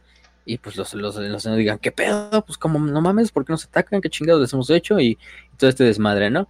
Entonces cuando el rey Gotrek Starbreaker, el rompe estrellas, decide, pues no mamen, o sea, ¿cómo, cómo pueden hacer esto?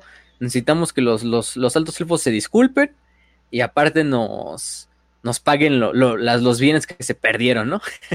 Creo que era más importante el pago de los bienes en realidad que, la disculpa, pero son elfos, son enanos al final.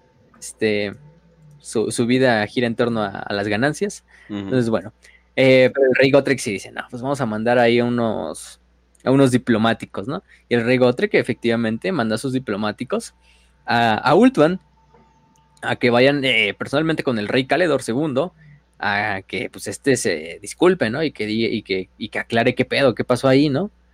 Caledor, en vez de decir así, no, güey, no fuimos nosotros, o mandar como una investigación así de, a ver, vamos a, usted, vamos a ir con ustedes a ver, a ver qué pasó y ya a lo mejor decidimos de ahí. No, Caledor entra, Caledor le vale verga y manda a, a rasurar al, embajador enano. Da la verga. y recordemos que rasurar un, rasurar un enano, pues no, no es no es algo que se tome muy, muy en bien, y menos a un embajador del rey, del alto rey enano. Pues no, todo se va a la verga, ¿no? Caledor, pues siendo un güey que para nada es humilde como su padre, dice, ¿cómo me voy a disculpar con estos pinches enanos, no? este, rasuren ese pinche enano y envíenlo de regreso ahí con su, con su puto dios eh, topo. este, entonces lo mandan, ¿no? Y bueno, cuando reciben pues la, la noticia los, los enanos acá y ven que a su embajador fue fue, fue este, rasurado y aparte pues no se, no se llegó a ningún acuerdo y los, y los elfos más que disculparse todavía la cagaron más. Pues no, pues ahí se decide la famosa guerra de la, de la barba, donde los enanos, los enanos ni siquiera así con una declaración de guerra, ni con nada, no, sin previo hizo, pum, atacar a los pinches elfos. Eh, y atacan lo que es la ciudad esta de Toralesi, que es una de las colonias estas en el, en el viejo mundo, ¿no? Y pues es un desmadre, ¿no? Gotrek ahí es donde Gotrek, eh, Starbreaker hace su juramento, ¿no? De no descansar hasta que, hasta que se pague la deuda en sangre élfica, eh, de vengar a... Sí, y, y lo va a lograr, ¿eh? Sí, lo Dice-. Va a decir el güey, el mismo, el mismo Gotrek va a decir, si no, si, no, si, no, si no logro hacer esto, dimito de ser alto rey de los enanos y me vuelvo un, un matador, ¿no? Un, un slayer. Así como, de hecho, hasta el embajador ese que habían, le habían rasurado también se convierte en un slayer, así, por la, la vergüenza, ¿no? Entonces, pues hace la pinche guerra súper cabrona que es la guerra de la barba. Un día le vamos a dedicar un episodio porque tiene tres novelas. Ah, la Estas tres novelas le dan mucho más detalles a lo que es la, la guerra. Sí, esto es una trilogía. Yo no sabía que existía hasta hace poco. Entonces, el chiste es que, bueno, se sitia la ciudad de Toralesi, se hace todo el desmadre. Para final de cuentas, eh, el rey Caledor, eh, segundo, muy emputado, y dice: Ah, pinches enanos, ¿qué nos pueden hacer? Voy a liderar personalmente la guerra. Y Caledor, efectivamente, ya con grandes ejércitos desde, desde Ultuan. Al principio, de hecho, los, los enanos tienen la, ventaja porque, pues, en las colonias no hay tantos ejércitos de los altos elfos. Pero una vez que llega Caledor con todos sus ejércitos, pues sí se empieza una pinche guerra totalmente de, de atrición entre las dos fuerzas que, que no pueden ganarle una a la otra, ¿no? En el camino, Caledor II mata al hijo de, de Gotrek, que este, este es Norri. Em, pero bueno, todo, todo viene a la, a, la, a la última batalla. Esta batalla de Toralesi, en el 14 asedio de Toralesi, donde Caledor II se enfrenta cara a cara con el rey Gotrek. eh, y el rey Gotrek simplemente le aplasta el cráneo este, a- al rey Caledor II de los elfos. Toma la corona, la corona Fénix, que es la corona que llevaban desde Ainarion tomando los reyes Fénix, y la toma como, como pago de la deuda, ¿no? Eh, se cobra así, efectivamente, con sangre, con sangre élfica. Venga el embajador, venga las rutas comerciales, venga su hijo, venga todos los enanos que murieron en la guerra. Y dice, pues aquí acaba la guerra. Este es nuestro pago por todos los pinches groserías que nos han hecho los elfos. Y nos regresamos, ¿no? y pues la verdad es que es una victoria para los... Finalmente la guerra es una victoria para los enanos, ¿no? los, los, elfos pues ya no ven ni cómo, cómo hacerle, ¿no? Y el pinche Caledor II pues queda, queda ahí su cabeza aplastada en un, en un pinche lugar asqueroso del viejo mundo, ¿no? Eh, un, un, buen final, un merecido final para, para Caledor II. Entonces, de hecho, hasta los elfos se tienen que humillar así, eh, pidiéndole por favor a los enanos de que regresen la corona de Fénix y que su puta madre, ¿no? Este, Ay, no mames. y Gotrek les dice, ah, quieren la corona, pues vengan y pidan por ella, ¿no? Este, pónganse Vengan, de rodillas y, y supliquen por ella, ¿no? Y los elfos, pues obviamente no van a hacer eso. Oye, somos elfos, ¿cómo nos vamos a ir a humillar ante un pinche enano, no? Mejor prefieren perder su corona antes de ir a, humillarse contra los, contra los, contra los enanos. De hecho, primero prefieren perder todas sus colonias porque luego de ahí los, enan- los elfos tienen que como evacuar todas las colonias porque quedan totalmente desma- desmadradas. Eh, y aparte los elfos oscuros aprovechan este tiempo de debilidad de que muchos ejércitos de Ultuan se van hacia el viejo mundo a luchar con los enanos para también ellos hacer raids a las costas de Ultuan. Entonces, pues, tiene otra más que ir regresando ejércitos, gente, colonia, este, colonos para repoblar Ultuan y todo el desmadre, ¿no? Algunos elfos deciden quedarse, como los elfos silvanos, que de hecho de ahí pasan a hacer su cultura completamente diferente de sus primos de Ultuan. Eh, pero sí. Eh, entonces, de hecho, la, la, primer, la corona esta de Fénix sigue hasta el día de hoy ahí en Karasakarak, en, en las grandes, en las grandes eh, salones del, del, gran rey enano, ¿no? Eh, con una forma de este, de este capítulo de odio y de recriminación entre los dos pueblos. Pero bueno, de ahí se escoge otro rey, que es Caradriel. Caradriel, que era un, un soldado, de hecho, Caradriel era un, eh, un general. No, no, digamos tampoco el, el, también conocido como Caradriel, eh, el, el, hacedor de la paz, de Peacemaker. Eh, es muy conocido y muy mmm, recordado en la historia élfica porque pues él genera como una edad de, estabilidad posteriormente a la, a la, guerra de la barba. Entonces, eh, lo que veo de él es que es el que empieza a evacuar todas las colonias. No ya dejemos ese desmadre. Eh, de hecho, es uno de los pocos elfos que hasta dices, oye, este güey como que pasas muy, muy, muy abrupto este cambio de Caledor, segundo un güey totalmente arrogante y, y, culero y así, a Galadriel, porque hasta Galadriel le dice a los elfos, ¿no? De, los elfos empiezan a, enojar porque, oiga, no mames, ¿cómo no vamos a recuperar la corona de, del rey Fénix? Que su puta madre, tenemos que hacer algo con eso. Galadriel simplemente dice, este, la corona vale verga, hagan otra, no, no, no, no hay pedo, ¿no? Este, hagan otra Em, como tal, em, el reino de Ultuan se puede permitir perder una corona, pero no perder un rey. Entonces no tenemos tiempo para ir a perder, recuperar una corona por una pendejada y ritualística, ¿no? Entonces cálmense, güeyes, y, ya, güeyes, vamos a hacer, vamos a hacer la paz y vamos a arreglar todo este desmadre que cago el, que cago el caledor, ¿no? Entonces, pues, por lo menos Caladriel la aplaude. Un tipo de sociópata elfo que termina siendo más funcional que, que el elfo promedio. Exactamente. Qué extraño es la vida. Mm, entonces, bueno, de hecho, Caradriel sabía que el, tiempo sana todas las heridas, ¿no? Entonces, que tarde o temprano las heridas con, o los, los agravios con los enanos, pues se iban de cierta manera un poco a, resolver. O sea que no tenía, no tenía, ningún sustento ir a y seguir atacando a los enanos porque los elfos no estaban en, en, capacidad de hacerlo ahorita cuando estaban también enfrentándose contra los contra los contra los elfos oscuros. Em, y sabía que, que los, enanos también tenían los tiempos contados, porque los enanos también habían quedado muy puteados de la guerra. Y bueno, los enanos posteriormente iban a tener su, su, gran cataclismo también, donde iba a valer verga todo su imperio, casi, casi, ¿no? El pedo bueno, un sapo. Garadriel abandona lo que es el orgullo de la raza élfica y dice: Pues no, vamos a, vamos a enfocarnos acá en nuestra homeland y hacer todo este desmadre.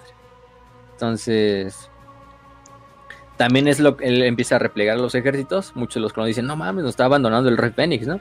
Pero el rey Fénix les ofrece, pues sí, estamos ah, sacando los ejércitos de ahí, pero también les damos oportunidad de todos los colonos que quieran regresar al viejo mundo, bueno, a, su viejo hogar, ¿no? A Ultuan. Y son más que bienvenidos para, para proteger Ultuan y la tierra de sus antepasados. Y muchos, sí, muchos de los elfos pues deciden, deciden regresar y algunos no, como ya dijimos los elfos silvanos. Pero bueno, en este punto Caradriel... Eh, Caradriel sabía que él no era el mejor mejor, general, pero a su cargo deja a Tetlis de Caledor, otro de los príncipes de Caledor, para que él sea el general en este punto de lo que es la famosa, del famoso esfuerzo de guerra. Eh, bajo el mando de Tetlis, las fuerzas de los altos elfos logran eh, romper el asedio de la puerta del grifo y hacer que los elfos oscuros regresen hasta Anlek, que es una de era la ciudad capital de Nagarite, no de Nagrand, este, y destruirla completamente. este, destruyen completamente lo que era la última fortaleza de los elfos oscuros en Ultuan, y de esta manera los, los estos elfos oscuros tienen otra más que finalmente ahora sí replegarse completamente hacia su continente, hacia su continente de Nagrand, de una forma permanente, ¿no? Entonces ya no tienen como una cabeza de playa en Ultuan. Porque Anlek, que era la capital de Nagarite, pues hasta ese punto se había mantenido como una, una fortaleza elfa oscura que está en medio del homeland de los altos elfos, ¿no? Entonces, pues estaba trayendo sus problemas. Em, y de cierta manera, em, eh, como tal, también este, me parece que, que es el que hace el sistema de rotar tropas, de que cada ciudadano élfico tiene que al menos un año servir en el ejército, en la milicia de su propio rey, de su propio, sí, de su propio reino, y de esta manera ser parte de las milicias de los ejércitos de los altos elfos para proteger Ultuan. Entonces, pues, este Caradriel va manteniendo y haciendo esta época de paz en la cual va reconstruyendo a Ultuan, trayendo a la gente de las colonias, abandonando las colonias, también expulsando los últimos reductos de los elfos oscuros de Ultuan y haciendo que los elfos oscuros se mantengan como aislados en Agarond, ¿no? Eh, pero obviamente por su general Tetlis, ¿no? Y pues finalmente muere de viejo. Y es el primer rey Fénix de Tainarion en morir pacíficamente en su cama. Uh, uh, uh, a ver, espera. A ver. Ajá. Ok. ¿Qué pasó? Tenía una muy mala concepción. O sea, eso significa que. Eh, ¿Cómo se llama? Eh, ¿Cuánto vive un elfo en promedio? Mm, no sabría decirte, pero. Chingomadral de años, mi Kencho. Ah, Chingomadral de años. Ok, ok, ok, Más de dos mil años sí, pero no nos deja de... Ah, ok, tanto. ok, ok, ok. Es que como que yo dije, ay, sí, se murió de viejo. O sea, como que lo sentí muy pronto, pero que pasó un chingo de tiempo. Ok, ya, ya, ya. Ah, sí, pasó un chingo. O sea, mira, su reinado es del. Bueno, de hecho, su reinado es corto a comparación de otros reyes, pero su reinado es del 1599 al 996. O sea, Ah. prácticamente Ok. 600 años, ¿no? Es corto Sí. para en comparación a otros príncipes, pero bueno, el güey ya dijimos que ya desde antes el güey ya, ya, ya era un, Ya había ya era un mucho, guerrero consumado, ¿no? O sea, el güey Oye, ya y bueno, no- vivo desde la época de Inario, ¿no? No o sé si desde lo sepas o tal vez nos tengamos que poner como que más eh, chonchos. Eh, ¿Sus almas qué onda? O sea, ¿sus almas también tienen el mismo pedo de Slanesh o qué onda? Eh, eso sí, no. o o no se sé van a la recicladora y salen otro elfo de vez en cuando o algo así, ¿no? Eh, según lo que, lo que sé, eh, en este caso, sus, sus almas sí se van con sus dioses. Aquí, bueno, vamos a decir, el, el panteón élfico claro, pues, está sí. hecho y derecho. Sí, sí. Entonces, Pues sus, sus almas sí son como tal em, consumidas, vamos a decirlo, por, su, por sus dioses. Entonces, lo cagado es que, bueno, Llegan a la iluminación, Eh, como dicen, ¿no? Eso sí, Slanesh tiene el gusto por las almas élficas como lo tienen 40k. Entonces, si, una, si un guerrero élfico es asesinado por algún Slaneshi, se va directamente a, a Slanesh. Incluso creo que también si pronuncian la palabra Slanesh, así como, como en las otras, también les, les pasa parecido lo, lo- lo mismo. Entonces, Ok, ok, ok. ujú. Perfecto. entonces eso es lo, lo que, lo, lo que les pasa en, en Warhammer. Pero, mm, pero bueno, entonces por, lo, por esa parte se protegen, más o menos. Mm, ¿Qué más?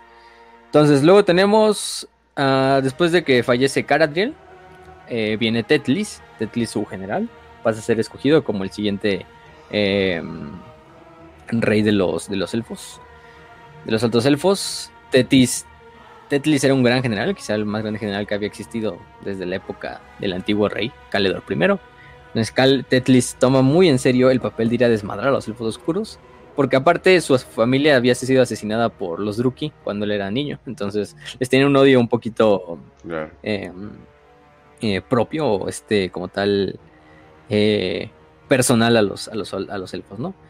Eh, ¿Qué más? Entonces, lo que hace Tetlis es primero que nada, al convertirse en rey, hacer lo que conocemos como la purga, ¿no? En este caso, es prácticamente, ahora sí, purgar hasta el último, hasta el último de los de los de los elfos oscuros que queden totalmente todavía reductos ahí en, en lo que es Ultuan. Su gobierno no va a ser un gobierno de paz, creo que el nombre no los dice, desde que es la purga prácticamente el, el este. De hecho, es uno de los más beligerantes, empieza a entrenar y entrenar y entrenar ejércitos, hasta reconstruir los ejércitos Azur. eh, desde tiempos que no se habían visto con fuerzas, desde que no se habían visto desde el tiempo de, de Ainarion. Y efectivamente, tiene la, la- fuerza para incluso mm, acabar, por ejemplo, en el asedio de la Puerta del Grifo, eh, desmadrar completamente al ejército de, de Malekith. Bueno, solo es porque Malekith interviene en el último minuto de que el ejército Druki se salva, o bueno, algún- quedan algunos sobrevivientes. Otras batallas como el asedio de Torlehan, donde prácticamente los dos ejércitos, tanto Azur como Druki, se destruyen a sí mismos hasta el punto de que no queda ningún sobreviviente entre los dos ejércitos.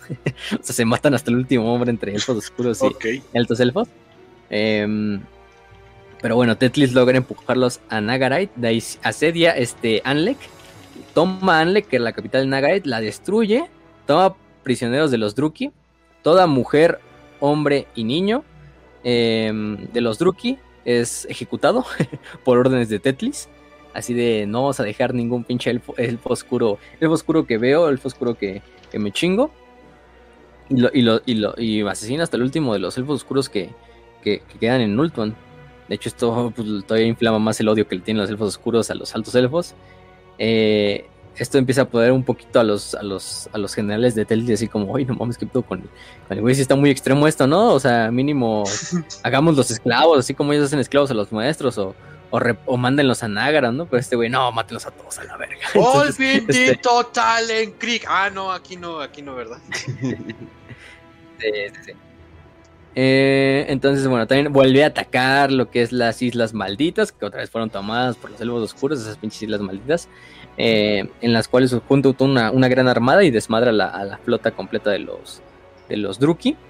De hecho, ahí encuentra la armadura de, de Inarion eh, en la isla y les pasa la, la famosa esta como el es como una corona que llevaba pasa a Morelion para que Morelion se le herede a sus a sus hijos, ¿no? Entonces la, la corona esta de Inarion pues se mantiene en el, entre los descendientes de Morelion y bueno, después de eso muere en circunstancias misteriosas este este Tetlis eh, algunos dicen asesinado por un, eh, por un asesino Druki que se, que se escondía entre los, entre los huesos que eh, estaban cerca de la, de la espada de Kane, de la famosa Widowmaker. Otros dicen que este Tetlis intentó agarrar la espada o sacar la espada de Kane. Eh, y en el momento en que en, el momento en que sus guardias empezaron a ver que, que, el rey ya la estaba sacando de la piedra, decidieron asesinarlo para evitar que, que el poder de la espada se, se liberara una vez más. Pero bueno, lo importante, no sabemos la versión, cuál sea la versión real. Tetlis no regresó de ese viaje a las Islas Malditas y la armada de los Azur regresó sin un rey, ¿no? Entonces, bueno. De ahí se escoge otro rey que es Belcorandris. Belcorandris, el. conocido también como el, el, el, el rey. El Scholar King.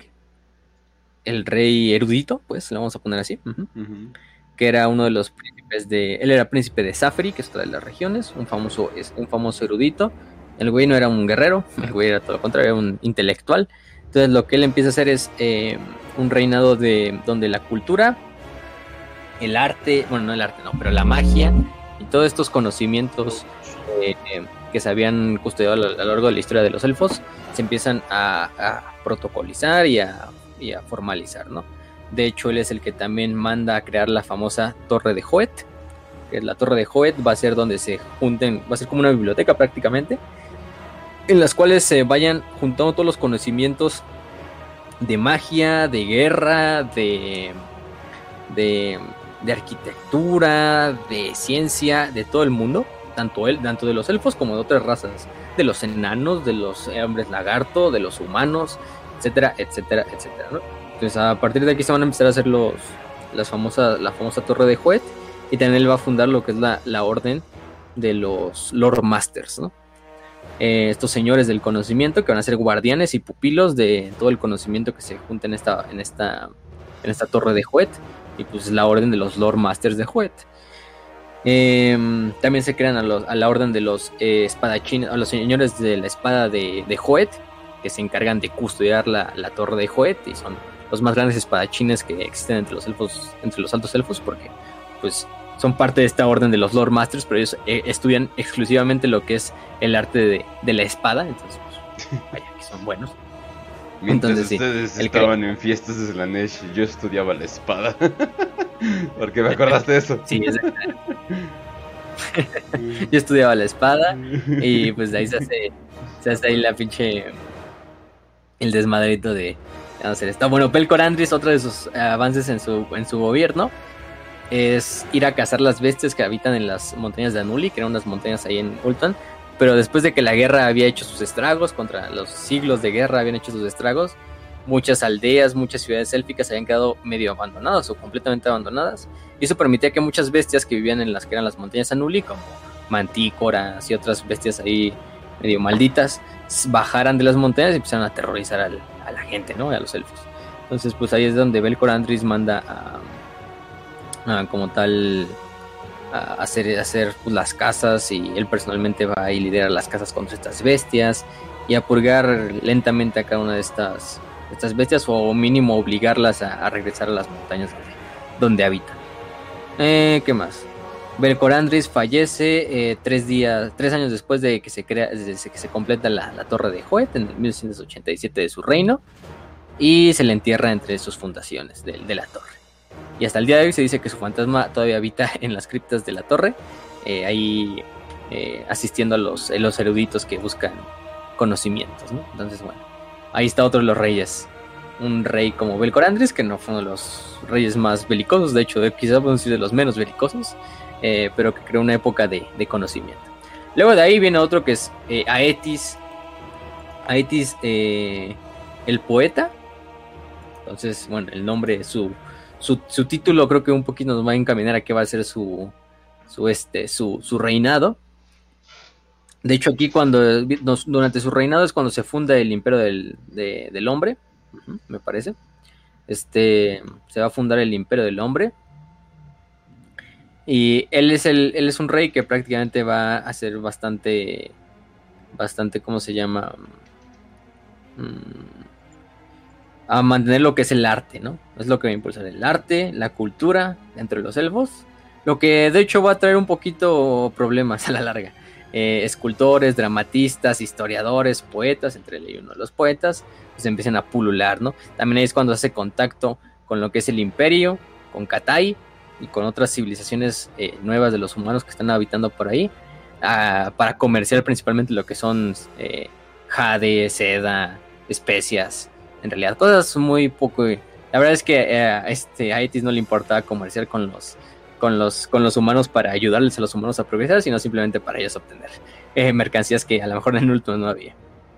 Eh, y aquí se viene la era de la decadencia del, del, arte, o de esta era de arte y decadencia, porque lo que empieza a pasar es que se empiezan a hacer, empieza a haber complacencia dentro de las cortes de los elfos, ¿no? Hay una época muy de paz, donde prácticamente no hay guerra ya con los elfos oscuros, los elfos oscuros de hecho están muy desaparecidos, algunos empiezan incluso a teorizar de que los elfos oscuros ya ya se extinguieron o como que, que todo se fue a la verga ya y que Malekith últimamente fue destronado o su imperio se fue a la mierda, porque no hay muchas noticias de los, de los elfos oscuros, no hay ataques de los elfos oscuros en muchos años, entonces pues, los, los altos elfos empiezan como a entrar en esta confianza y todo.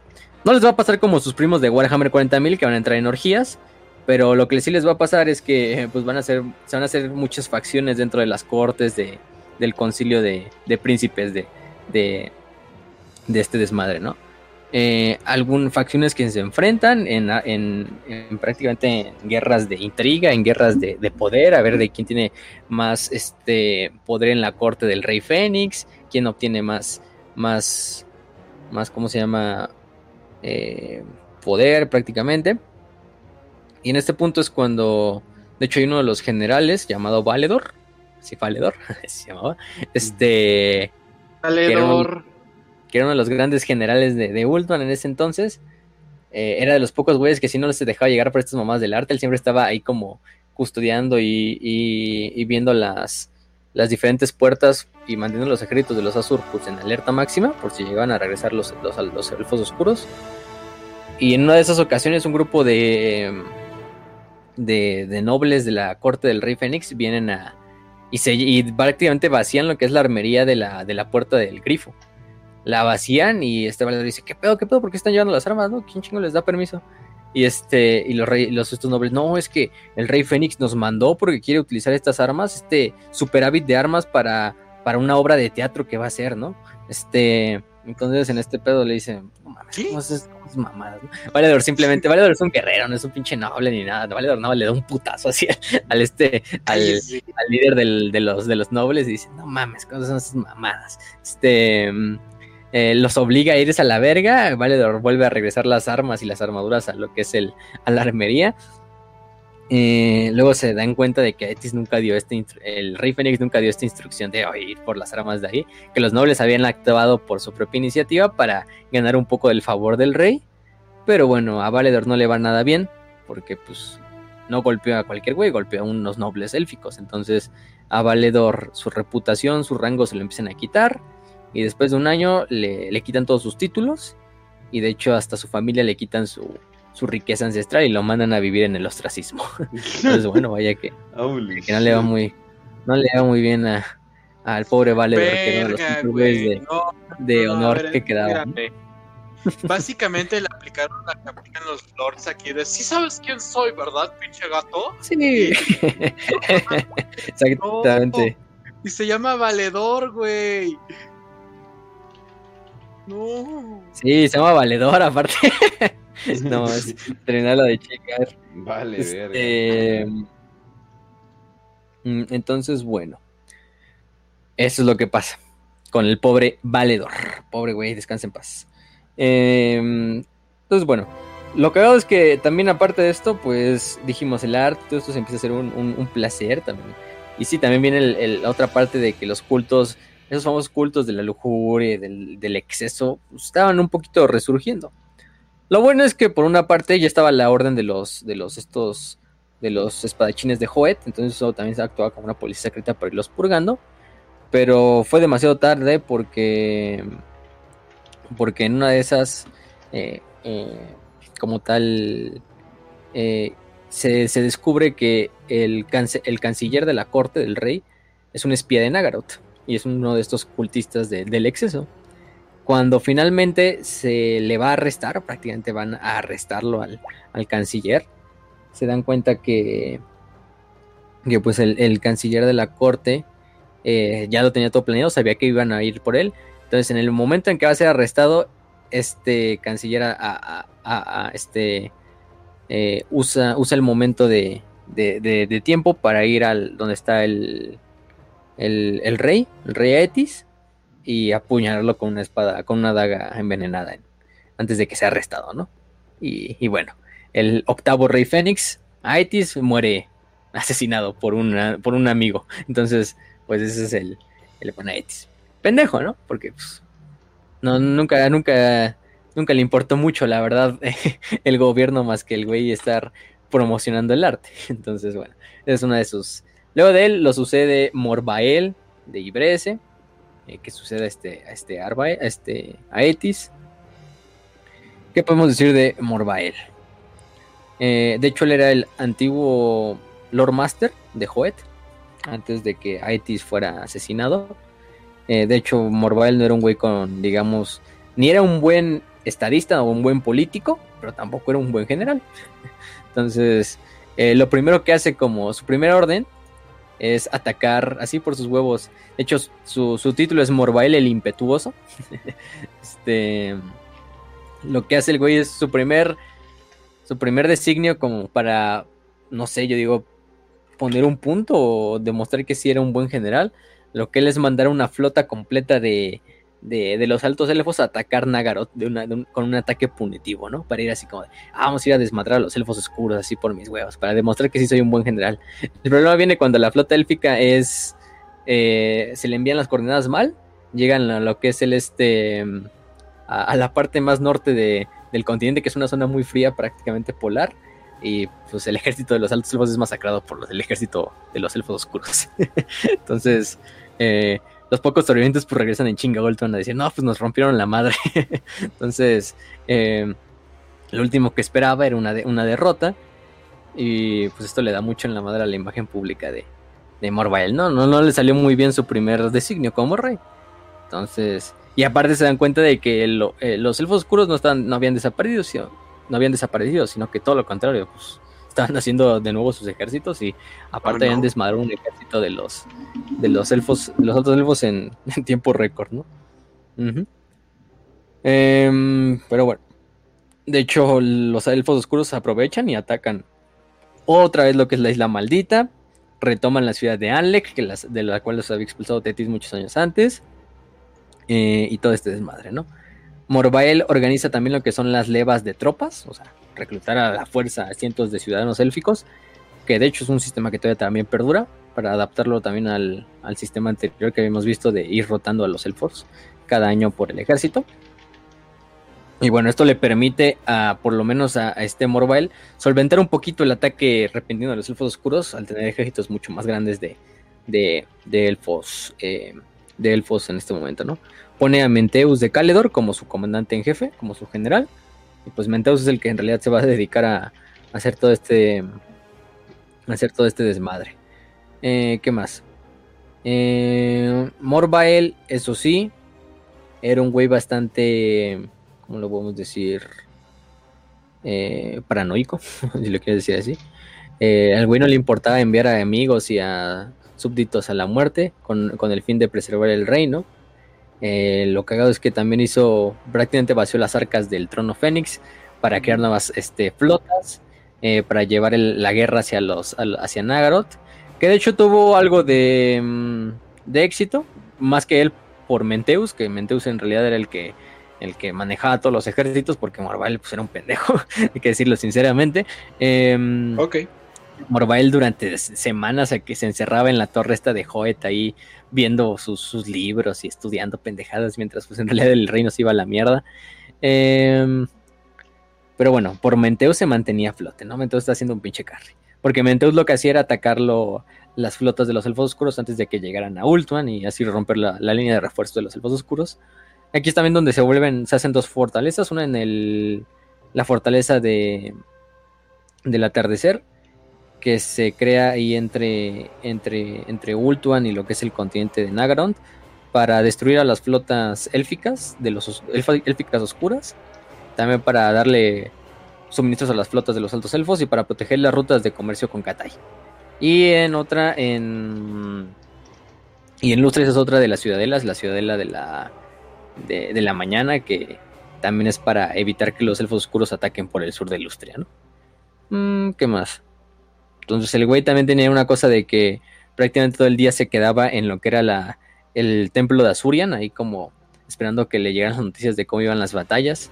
Em, y aquí le daban sus sueños. El güey también tiene unos sueños donde, eh, donde eh, veía a Malekith y quedaba todavía estaba quedando más pinche loco el cabrón.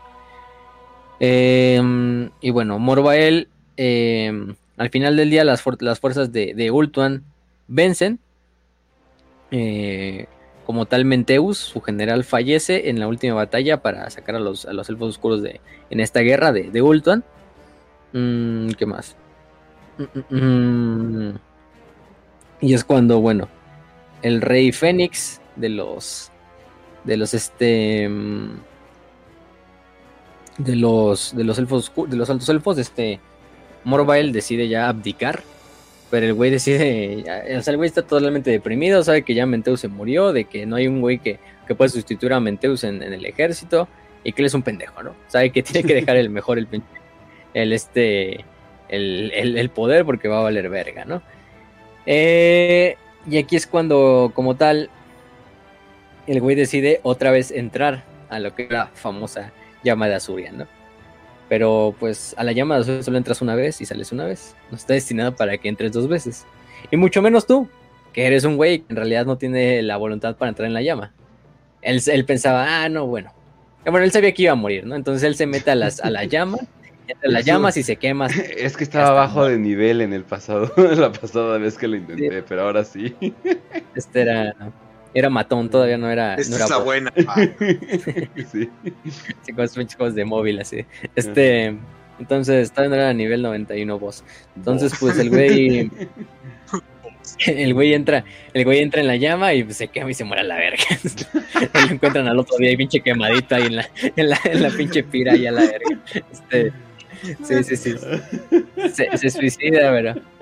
Bueno, en parte, pues, en parte sin ninguno debería de volver a pasar en las llamas de Azuria. Porque pues. Pero aparte, pues el güey también no tenía los hechizos que lo protegían Ay, Dios, no, cuando no, pasó la primera creo que, creo que esto se lo merece. Espere, creo que esto se lo merece. Sí, no mames. No mames. Entonces, bueno. De hecho, uno de sus sueños que tenía, por eso también abdica, y dice, porque empieza a ver que, que, que creo que bajo su reino todo se vería la mierda y, todo el desmadre, pero, pero bueno. Lo mejor que hace es suicidarse a la chingada. Y ya el otro día te digo, le encuentran ahí el pinche cadáver, ya todo el pinche cenicitas ahí. La verga donde está el reino. Pues es ese pinche montículo de, cenizas que queda ahí. y ya avientan sus cenizas al mar interior, ¿no? Pero ahí fallece este Moroael. Un rey que, pues, eh, me. Un pendejo, básicamente. Bueno, los peores reyes de, de, de este, ¿no? Luego sigue Belhator, el, el, este, el sabio, que es el décimo rey de, de Ultuan. Eh, el tercero en originarse de Saferi, que es esta otra región. De hecho, los tres últimos fuera todos eran de Saferi. Entonces, curioso. Y no fueron muy buenos reyes que digamos. Entonces, como que, bueno, este... Aunque bueno, hay que decirlo, este Belhator tampoco fue el menos peor de los tres. Vamos a ponerlos. Ah. De hecho, es un rey que mantiene bastante bien el, el reinado. De hecho, el güey no, pues, no era tampoco un güey que digamos, ah, es el, el, el más, el mejor entre todos, pero mm, de hecho muchos no tenían esperanza en Belhator, pero cuando Belhator se vuelve rey, se vuelve de hecho uno de los reyes con más voluntad de todos los que han existido jamás en la historia de, de- del, pueblo de Ultuan, desde los reinados de, por lo menos de Aetis, entonces era un, era un avance en conforme al reinado de Aetis por lo menos. Em, de hecho, todo- todos, los, todos sus generales dicen, no, es que hay que atacar Nagaroth, invadirlo y la chingada, ¿no? Y este, y este Verjator dice, no, no mames. La última invasión que hicimos hacia, hacia no salió muy bien. Si no, pregúntenle a Morbael cómo salió esa pinche invasión. Lo que tenemos que hacer es proteger la, la homeland, ¿no? Entonces, enfocarnos acá. Em, lo que hace también es intentar repoblar bastante las ciudades que habían quedado eh, jodidas. Em, también acabar con los con las estas tribus norte que luego saqueaban las rutas comerciales. Y también lo que hace es este mandar em, como tal eh, mandar flotas para que entren todavía más en, más en comercio con, con los humanos. Explorar primeramente lo que es el imperio, Bretonia, también las, las ciudades de Lustria, a ver si se puede hacer un buen contacto con los, al- con los, los hombres lagarto. Bueno, no va a salir muy bien, porque los hombres lagarto, aunque también son fuerzas del orden, pues a ellos no les gusta trabajar con nadie.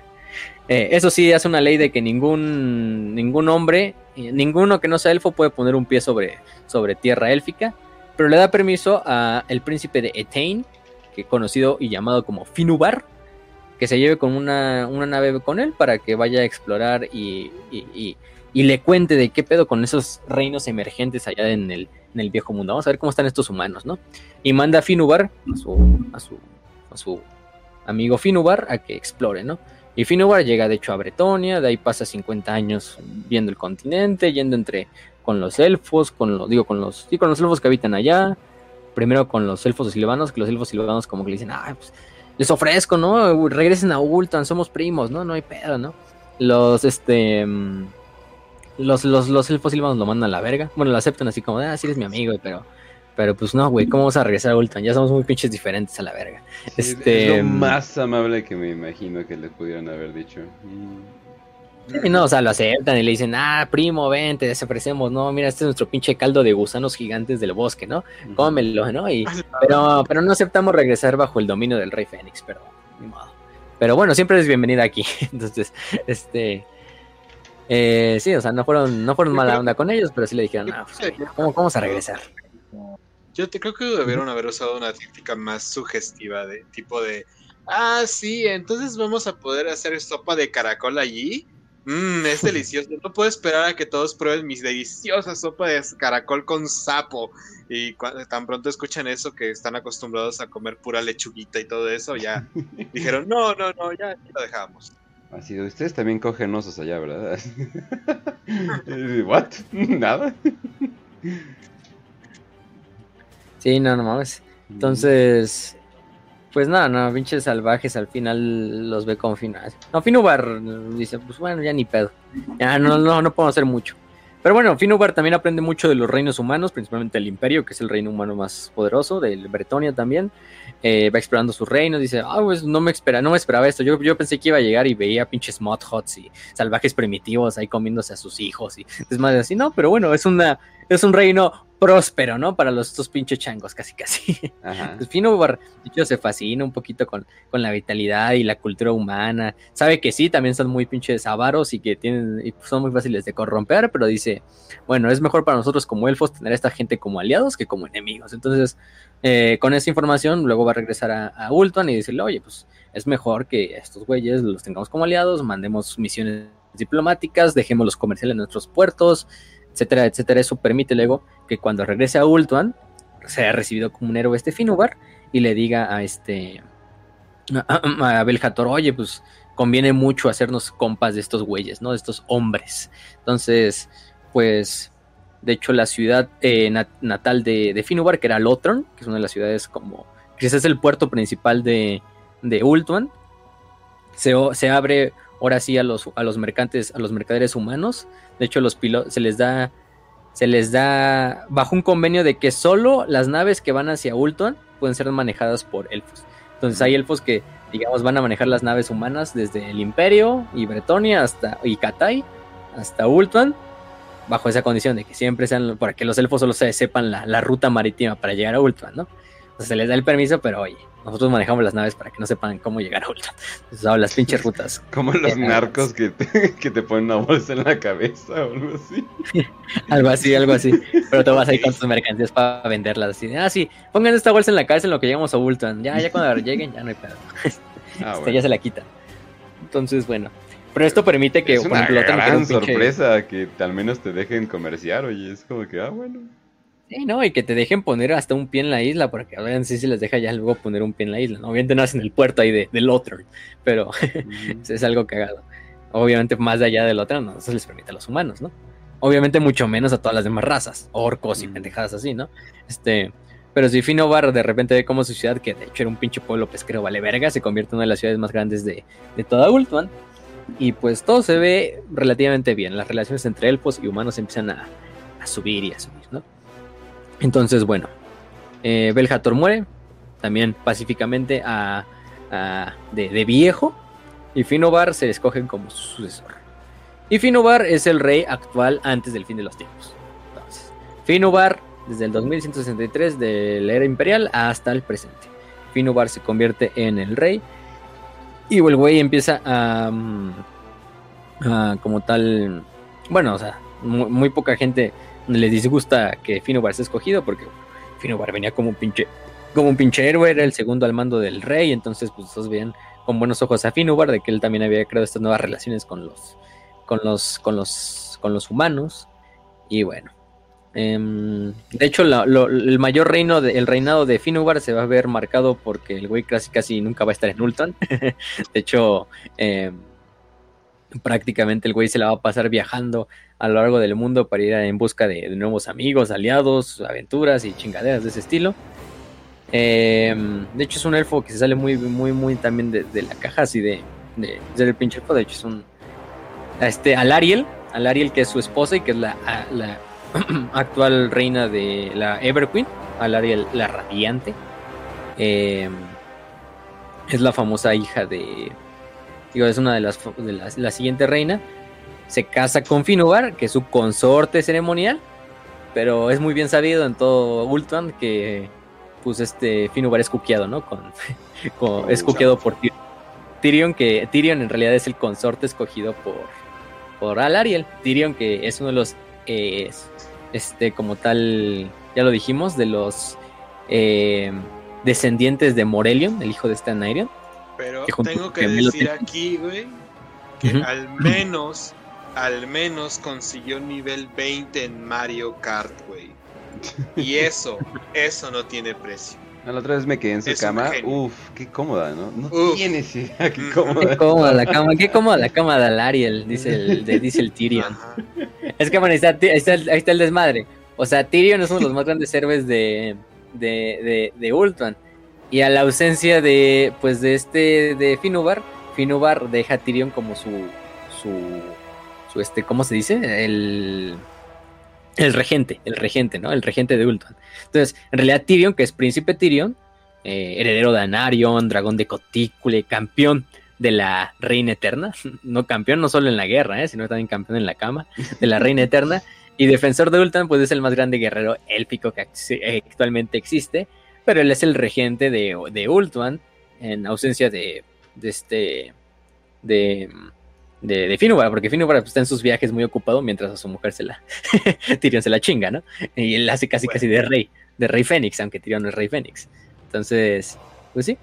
De hecho, porque se encuentra con estos dos jóvenes, ¿no? Estos dos jóvenes que era Tyrion y Teclis, que son los dos gemelitos. Tyrion siendo uno de los más grandes guerreros de, de, la, de la, historia élfica y Teclis siendo quizá el mejor mago desde la época de, de Caledor Dragon Tamer. Incluso Tecli yo creo superando ya a Caledor en ciertos puntos. algunos debatirán eso, pero este, entonces escoge estos dos gemelos y dice, ah, bueno, ustedes son descendientes de Morelion, a la larga son descendientes de Ainarion, se buen buenos chicos, ustedes son cabrones, ustedes son chingones, entonces yo los escojo para que sean mis regentes mientras yo no estoy, ¿no? Y Filobar se va a la verga mientras él hace, mientras Filobar hace sus viajes, pues Tyrion y se queda como el, el líder de, de, Ultron y Teclis es el líder de la orden de los Lord Masters de Hobbit, de hecho, Entonces, pues sí. Y desde ese momento, Em, ¿Qué más? ¿Qué más? Pues el güey ha, ha luchado en bastantes lugares, ¿no? De hecho, él... em, él luchó durante la gran incursión del caos, la esta de Asdra Barkul, el, el elegido del caos antes de, de Arcaon. Em, también luchó contra los elfos oscuros de- del Witch King. Y bueno, a finales de- del fin de los tiempos, eh, se, le revela que, bueno, de hecho, una de las visiones le revela este Malekith que él y el resto de los reyes, pues fueron más que unos pinches eh, eh, güeyes como unos impostores que usurparon la llama de Azurian y que por eso Azurian ya los, ya los maldijo, ¿no? Que en realidad Malekith y, y Ainarion son los únicos dos que sí lograron entrar a las llamas sin esa pinche protección mágica.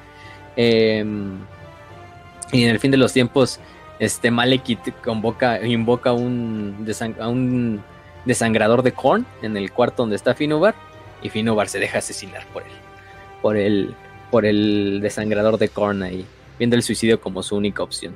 También se dan cuenta de que el hijo, la hija de Finubar, que había tenido según con Alariel, en realidad no era su hija, era hija de Tyrion. También es otro de los desmadres Ah, ahí se los tiempos. Sí, bien coqueado el pobre cabrón, pero bueno, el güey disfrutó sus viajecitos. este, ah, bueno, pero querías tus pinches viajes, ¿no, cabrón? Entonces, pues sí, a- sí, de hecho, la, la hija, te digo, o sea, la- porque, te digo, o sea, tiene que tener esta hija con el rey Fénix para de esta manera como perdurar el, el legado de la reina eterna, ¿no? O sea, de hecho, esta hija de, de, de pues se va a convertir en la reina eterna a la muerte de Alariel. Bueno, no, o sea, porque, eso no, es- porque pasa en el fin de los tiempos y no, no, no, no pasa eso, ¿no? Pero es lo que debería de pasar. Pero se revela en el fin de los tiempos que esta no es hija de, de Finubar, es hija de Tyrion, en una de sus aventuras con, con Alariel. Entonces, y Finubar siempre estuvo criando los, los mecos de otro cabrón, entonces, lastimosamente, a Finubar no le va muy bien en el fin de los tiempos.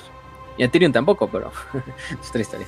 Eh, pero bueno, ya con eso creo que vamos a terminar la historia de los reyes, el- de los reyes eh, Fénix hasta antes del fin de los tiempos. Ya nada más con eso podemos pasar a, a, lo- a las, a las demás razones un poquito más fáciles. Pero, güey, Ujú. pinches elfos.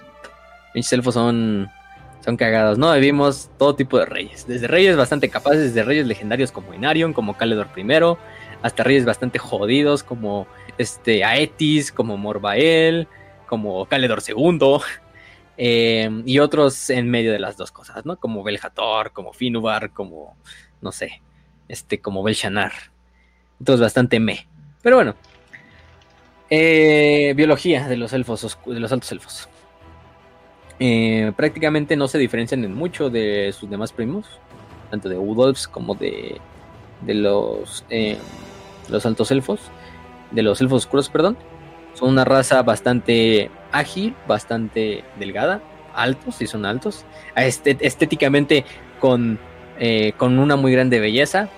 Los hombres élficos hacen que cualquier pucha del viejo mundo se moje y las mujeres élficas, pues imagínense, tienen las más grandes tasas de OnlyFans a lo largo de todo el viejo mundo, ¿no? Increíble. Entonces sería el colmo, ¿no?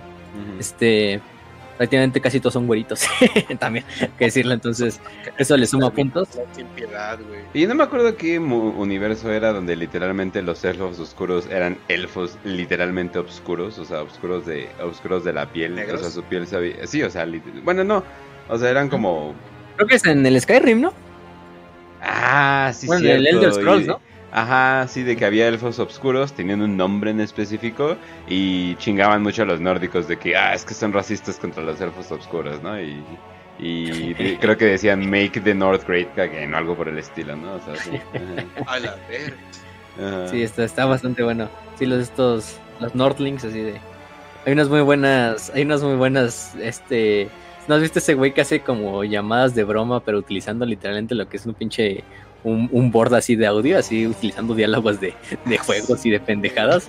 Luego hace unas bromas así con, hace unas bromas con los diálogos de los nórdicos de Skyrim, así de, aquí no son bienvenidos, pieles, pieles, pieles pálidas. Pero le llama así un güey random, así, le llama así un afroamericano random y así. y le pone- y le pone el audio de, le pone el audio de los pinches de, de los Nordlings y así les va poniendo los diálogos así, no son bienvenidas. Y el, y el, el güey que está en el otro lado del, del teléfono, ¿qué te pasa, güey? ¿No? O sea, ¿qué- ¿quién le dice? ¿Qué te ¿Quién eres? ¿No? y hasta se enojan, güey, y están luchando con Otros, otros Luego le dicen les- que Dios te bendiga, se ve que necesitas mucha paz, y quién se ve que sí, güey. No, pero, pero, pero lo hace con un chingo de juegos, con el, este güey del Deus Ex. Máquina, güey. Lo hace con uno de los dragones de Skyrim y lo pone a hablar en su pinche idioma así, en su pinche idioma todo jodido a un Walmart. Y la del Walmart así como, ¿qué? Así no entiende el lenguaje de por qué el dragón está hablando en el lenguaje ese de Skyrim, güey. Y nada más de repente la, la vieja así el Walmart. ¿Quiere alguien que, ¿quiere alguien que hable en español? Déjeme se lo paso. La vieja va, y- la vieja va y busca un empleado del Walmart así que hable español para que le responda al ¿qué pinche dragón. Sí, güey, sí, sí. Y ya de nuevo, pura mamada. O sea, está bastante bueno. Ahorita les digo el, el nombre del canal para que lo vean. Ya no he subido vi- videos en bastante tiempo, pero. O, va, o lo le llama, no sé, al pinche McDonald's y le pone al Big Smoke ahí de. No 10, number 10, nine, number 8. Ese de que se pueden pedir las pinches hamburguesas. ¿Quién sabe si pueda Pero- seguir haciendo eso, eh? Creo que ya no lo hizo porque sí le.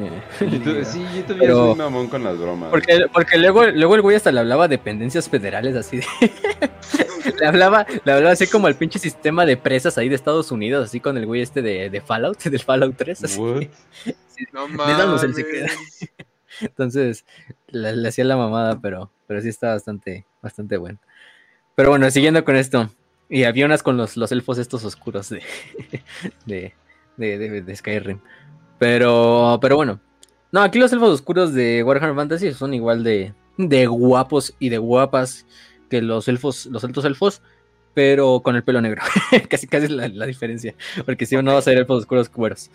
A lo mejor se entintan el pelo ¿no? para verse más pinche, más edgy.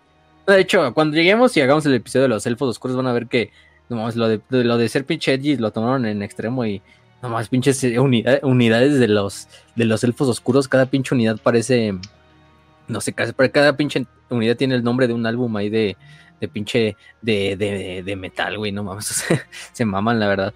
Este, mm, pero bueno, con esto se supone que sí, el, el pelo largo es un símbolo de fuerza, de poder y de nobleza dentro de los, de los, de los elfos. Es algo equivalente a las barbas de los altos, el- de los enanos, perdón. Entonces, pues sí, muchos se, lo- decoran así. Y prácticamente, aunque sea elfos castaños, la mayoría son güeros, entonces, bueno, los van a ver así. Em, viven mucho, son longevos. De hecho, ese es el término, ¿no? Son longevos, pero no inmortales. Em, y son mucho menos y son mucho más menos vulnerables a la enfermedad que los humanos. Se supone eh, que, de hecho, aquí tenemos el dato. Mira, el dato es: se supone que su, su, su esperanza de vida en promedio son mil años. O sea, mil años. De hecho, es poquito, ¿no? si lo ven así. Pero bueno, no, no es todos. O sea, hay muchos elfos que rompen esa regla y sobrepasan los dos mil años. La chingadera, ¿no? Pero, y muchos no llegan ni siquiera a esa edad. También, entonces. em, pero bueno, o sea, viven más que cualquier raza, viven más que los, los hombres lagarto, que los enanos, que los. Bueno, los hombres lagarto no, ¿eh? Que los, yo creería que hasta los hombres lagarto son más longevos que los, que los altos elfos. Porque hay hombres lagarto como Krogar, como Ne- Ne- Nakai, así que, güey, esos güeyes sí llegan viviendo desde el gran cataclismo y siguen, ¿no? O sea, Sí, y valen verga, ¿no? O sea, y los Slan también, güey, o sea, más Damund y, y todos estos cabrones. Pero sí es una raza muy, muy mm, capaz en lo que es la, la, la magia. Quizás la más, la más capaz de todas las razas, eh, quitando los Slan. Ujú. Entonces, son de las más razas, ¿no? Psicológicamente, los elfos pues, son una raza orgullosa, elegante, y que su cerebro trabaja siempre en la relación en intrigar y en meterle la pata a otro. Entonces, si son parecidos a los Zeldars de Warhammer 40.000, sí, son muy parecidos. De hecho, una de las. Me acuerdo que de Total War, una de las como. Eh, rasgos de esta raza al jugarla. Es como esta habilidad de que en la diplomacia eres mucho mejor, ¿no? Y de que puedes meter como estas intrigas para chingar más rápido o para que, para que las demás facciones como que te tengan que, de- tengan, que responder a tus, a tus necesidades, ¿no? Entonces, casi casi es eso, güey. Pero, pero bueno, le- les va bien, les va bien. Entonces, eso es un poquito en cuanto a su, a su raza. Ah, bueno, sí son muy, muy pinches ágiles, pero son muy buenos asesinos, en especial los elfos oscuros. También vamos a ver que hay unas unidades muy, muy buenas de los, de los altos elfos. Eh, y bueno, hay que hablar de los reinos, ahora sí de los reinos, que es algo importante. Ya dijimos, Ultuan está gobernado por lo que es el rey Fénix y la reina eterna. El rey Fénix es escogido por un concilio de, de príncipes, se reúnen todos los príncipes de todos los reinos de Ultvan, y de entre ellos escogen a un rey Fénix que sea digno de tomar el puesto. Y la Everqueen, que pues al final son la descendiente de la descendiente de la descendiente de la primer Everqueen, en este caso. Mm, se casan, hacen este matrimonio ceremonial en el cual los dos, los dos monarcas eh, se mantienen, pero de hecho cada monarca tiene su corte separada. El rey Fénix está en una parte, mientras que la Everqueen de hecho tiene su, corte en, en. Em, que también es sitio del, del culto a Isha. Entonces, y también es como reconocida como la líder espiritual de todos los elfos, ¿no? Porque es la reencarnación o la encarnación de la propia diosa Isha. Entonces, esa es una de las cosas. Pero después de eso tienen la libertad de tener nuevos consortes. Y de. Mm, y de esta manera tener a. Tener a diferentes, diferentes amantes, ¿no? Cada uno de los dos. En especial las reinas Everqueen, que son famosas por sus harems de cabrones, ¿no? Entonces, bueno. Este, Oye, te estás cogiendo literalmente a la, a la, a la encarnación de, de, la diosa de la vida y de la fertilidad. Oye, mm, no, no es. Mm, yo no, yo no, yo no, yo no, yo no, yo no me pondría pendejo con, si me ofrecen ese trabajo. Entonces, este, vaya que, vaya que sí, la, la reina, la Everqueen tiene bastante del tiempo de, de, su, de su trabajo es pasársela en su, en su corte. Y ya sabrán cómo es eso. Entonces, mientras que el Rey Fénix es el todo. de la fertilidad son unas y pero, está bien. Sorprendentemente, ¿no creen? Ajá. Bueno, y el primer derecho es que la hija, la primera hija que conciba, eso sí, entre el Rey Fénix y la Reina Eterna, va a ser la sucesora de la Reina Eterna. Ella se va a convertir en la siguiente Reina Eterna. Entonces, bueno. Aquí no hay tanto incesto, porque pues sí, cada reina eterna es hija de la anterior reina eterna, pero el rey Fénix no es un güey que es hereditario, entonces no hay pedo ahí. bueno, más que en la época esa de Caledor primero y Caledor segundo, ahí sí fue hereditario, pero, pero Caledor es un pendejo. Entonces, pero eso es otra cosa. Eh, entonces, siempre las reinas de Averlon, del reino de Averlon, van a ser las reinas de Ultuan o las reinas eternas de Ultuan. Un ciclo que no se debe romper. Desde que el rey de el rey Fénix, pues sí es un rey que se va siendo escogido cada vez que uno muere, pues escoge entre los demás príncipes, entonces ahí tienes una, una pool para escoger eh, entre, cada, entre, cada, entre cada príncipe. Y a su vez, abajo de los reyes están los príncipes. Eh, Ulton está compuesta por 10 reinos independientes, cada uno eh, gobernado por uno de los príncipes, por su príncipe. Cada uno de estos tienen em, diferentes especializaciones, tareas, localizaciones obviamente, ejércitos. Eh, de hecho, cada uno mantiene su ejército propio, pero a la hora de si el rey Fénix demanda que todos los ejércitos de Ultuan eh, mm, marchen bajo su estandarte, pues todos los ejércitos de todos los reinos se unen, ¿no? Porque todos le juran lealtad, obviamente, al, rey Fénix. Eh, y a su vez estos reinos se dividen en dos grupos, los reinos exteriores y los reinos interiores. Em, los reinos exteriores son los que están pues tocando lo que es el océano, el gran océano. Y los que están, y los interiores pues son los que están detrás de las puertas y están en lo que es el mar interior de Ultron, que es este mar pequeño. Em, la verdad es que mm, no es como que los reinos interiores tengan más poder que los reinos exteriores, simplemente es por la, el pedo geográfico de que unos están adentro y otros están afuera. Mm. Aunque sí, bueno, algunos dicen que los reinos eh, interiores han tenido más reyes Fénix y que hay cierto como favoritismo, pero eh, en poder son parecidos. Eh, hay unos reinos que son más poderosos. Y te digo, cada reino se especializa en cosas, ¿no? Por ejemplo, el reino de Caledor es famoso porque ahí es donde se doman los dragones y donde tienen la mayor población de dragones. Otros reinos como, como por ejemplo, mm, como Tirano, que es famoso por sus, por sus soldados de, de, tropas de choque, ¿no? Los famosos leones de, creo que son los leones, los estos carros de Tiranoc eh, que son estos carros de combate de guerra, pues son de allá, ¿no? Pero bueno, en este caso, em, la mayor parte de los reinos interiores son los reinos que dan eruditos, místicos, hechiceros, en este caso, mientras que los reinos exteriores son mucho más famosos porque son, digamos, los reinos más belicistas y los reinos de los cuales salen más guerreros, no tanto hechiceros ni intelectuales, sino guerreros, porque al final de cuentas son los reinos que están afuera y son los primeros que tienen que lidiar con cualquier cosa que intente invadir Ultra, ¿no? Entonces los que más chingas se llevan. Entonces por eso es que han creado un poco una cultura un poquito más guerrera que los reinos interiores que, pues digamos, viven detrás de las puertas y viven muy, muy a gusto en sus pinches puertitas, ¿no? De hecho, vamos a empezar. Vamos a empezar con cada uno de los reinos, nada más un breve resumen de cada uno. Vamos primero con los reinos exteriores. El primer reino del que vamos a hablar es Tiranok. El reino de Tiranok es el reino eh, más al, oeste de Ultuan. Eh, en este caso, mm, eh, su capital es Thor and Rock. Su príncipe actual, me parece que es Morbai. ¿Y qué más? Mm, mm, lo que podemos decir de Tiranok es que. Espérame, espérame. Aquí lo tengo. Eh, es, la, es el lugar de grandes, mm, ¿cómo se dice? Pilotos de carro. no, bueno, es que son charioteers. O sea, mm, lo que se especializa pues la, tierra de, de, Tiranok es en crear estos famosos eh, carros Tiranok, que es una especie de unos carros de guerra eh, jalados por, por como tal, unos caballos, los caballos estos élficos de hecho, la mayor parte de los colonos que vivían en el viejo mundo venían de Tiranok. Fueron de las más tierras que más sufrieron durante la famosa episodio de Sundering.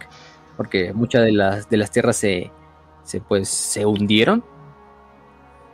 Entonces, lo que hacen Tiranok también es famoso por sus carreras de carros, por su arte y por, em, y por, sus, por sus fuerzas de caballería en general. Pero más que nada por fuerzas de carros. Eh, ¿Qué más? ¿Qué más? ¿Qué más? Y para los ejércitos de Ulton, pues es lo que principalmente como tal proporcionan. No hay mucho que decir de Tiranok. Eh, ¿Qué otro? Mm, mm, otro es Nagarite. El siguiente reino es el reino de Nagarite. Este reino de Nagarite es el mismo reino el cual fundó Stainarion, allá como en, los últimos días del cual de hecho descienden los elfos oscuros, pues, de hecho es la, el, hogar ancestral de los, eh, de los elfos oscuros, recordemos que ya están ya aislados en, Nagarond, diferente, Nagarite, eh, se encuentran entre Tiranok y Cracia, y este reino eh, quedó bastante devastado, hasta el día de hoy está totalmente devastado, todavía habitan bastantes elfos, de hecho estos elfos que habitan en lo que es la, la, zona de, de Nagarite, son elfos que son descendientes de antiguos elfos que vivían en Nagarite, entonces no son muy bien vistos por los demás elfos, los altos elfos, porque los ven como pues casi traidores, ¿no? O sea, de hecho estos son los elfos que todavía habitan ahí, son los elfos que, que vivían en esa zona de Nagarite, pero que no decidieron seguir a Malekith, que se mantuvieron leales al rey Fénix, pero por mucho, pero siempre fueron la minoría. Entonces, las continuas invasiones de elfos oscuros y también los elfos oscuros pues manteniéndose mucho tiempo en Nagarite, forjó esta comunidad de que los, los, los, los los elfos que provienen de Nagarite en la actualidad no son de confiar, porque son güeyes muy sombríos. De hecho, son güeyes, la gente de Nagarite son güeyes muy sombríos. Eh, de hecho, se especializan en lo que es el asesinato. Son los ah. guerreros de la sombra, conocidos como guerreros de la sombra. Ah. bueno, pero son, son asesinos, pero para el rey Fénix, o sea, son contra los, los elfos oscuros, entonces eso ayuda un poquito. entonces, sí, digamos, lo que hago es que, mm, de hecho, la totalidad de la población eran los, los guerreros de la sombra, ¿no? que son descendientes de los elfos nagaritas lealistas al rey Fénix. Mm. Pero son guerreros muy sombríos que pues obviamente se ven como opacados por los demás, por sus demás compatriotas y actúan como, actúan siempre independientemente de los demás ejércitos elfos, de los altos elfos. Su rey, o bueno, su príncipe es el famoso Alit Anar, que es uno de los más grandes, eh, como tal, eh, guerreros élficos. Ahorita lo vamos a hablar. De hecho, es también el conocido, creo que es el rey, el rey de la sombra, un pedo así. Este, sí, el rey de la sombra, Alitanar. Y es el príncipe de Nagarite. Es el, líder de Nagarite. Eh, el último miembro de la casa Anar, que era una de las casas nobles de Nagarite, antes de que hubiera habido la traición de Malekith. Y su familia se quedó como gobernando a los elfos que todavía decidieron quedarse en Nagarite. Y pues, ¿qué tal? Los Shadow Warriors, los Shadow Warriors, que son estos guerreros de la sombra, pues es una banda elite de, scouts, de guerreros y de asesinos que pues prácticamente se la pasan haciendo guerra de guerrillas contra los elfos oscuros en donde los encuentran. no hay elfo, no hay alto elfo que más odio le tenga a los elfos oscuros que los guerreros de la sombra, los originarios de Nagarite. Porque a sus ojos, como que echaron a perder todo el legado de Nagarite y pues, son traidores en el Rey Fénix. Entonces, eh, a los altos elfos, a los elfos oscuros, si los capturan los guerreros de la sombra, que son sus primos más cercanos, de hecho, son prácticamente sí sus primos, eh, les va a ir muy de la mierda. Los, los, Shadow Warriors se encargan muy bien de que los, los elfos oscuros sufran lo más posible antes de, ser ejecutados cuando caen en, cuando caen en, su, en, su, en, sus, en sus manos. Entonces, los Nagaites son como los únicos güeyes que por esa parte son tan oscuros como los elfos oscuros, pero son lealistas al reino de Ultuan. Entonces, sí. Pero no son muy bien vistos con, con no son bien, no son bien vistos por los demás elfos, los altos elfos. Que sí los ven todavía como pues, muy, muy. Y además, prácticamente casi ni están en Nagarite. Y Nagarite es una tierra que quedó totalmente devastada.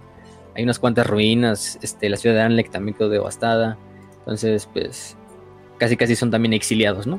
No, no tienen mucha. No son muy, muy bien recibidos. Pero bueno, les relativamente no les fue tan mal.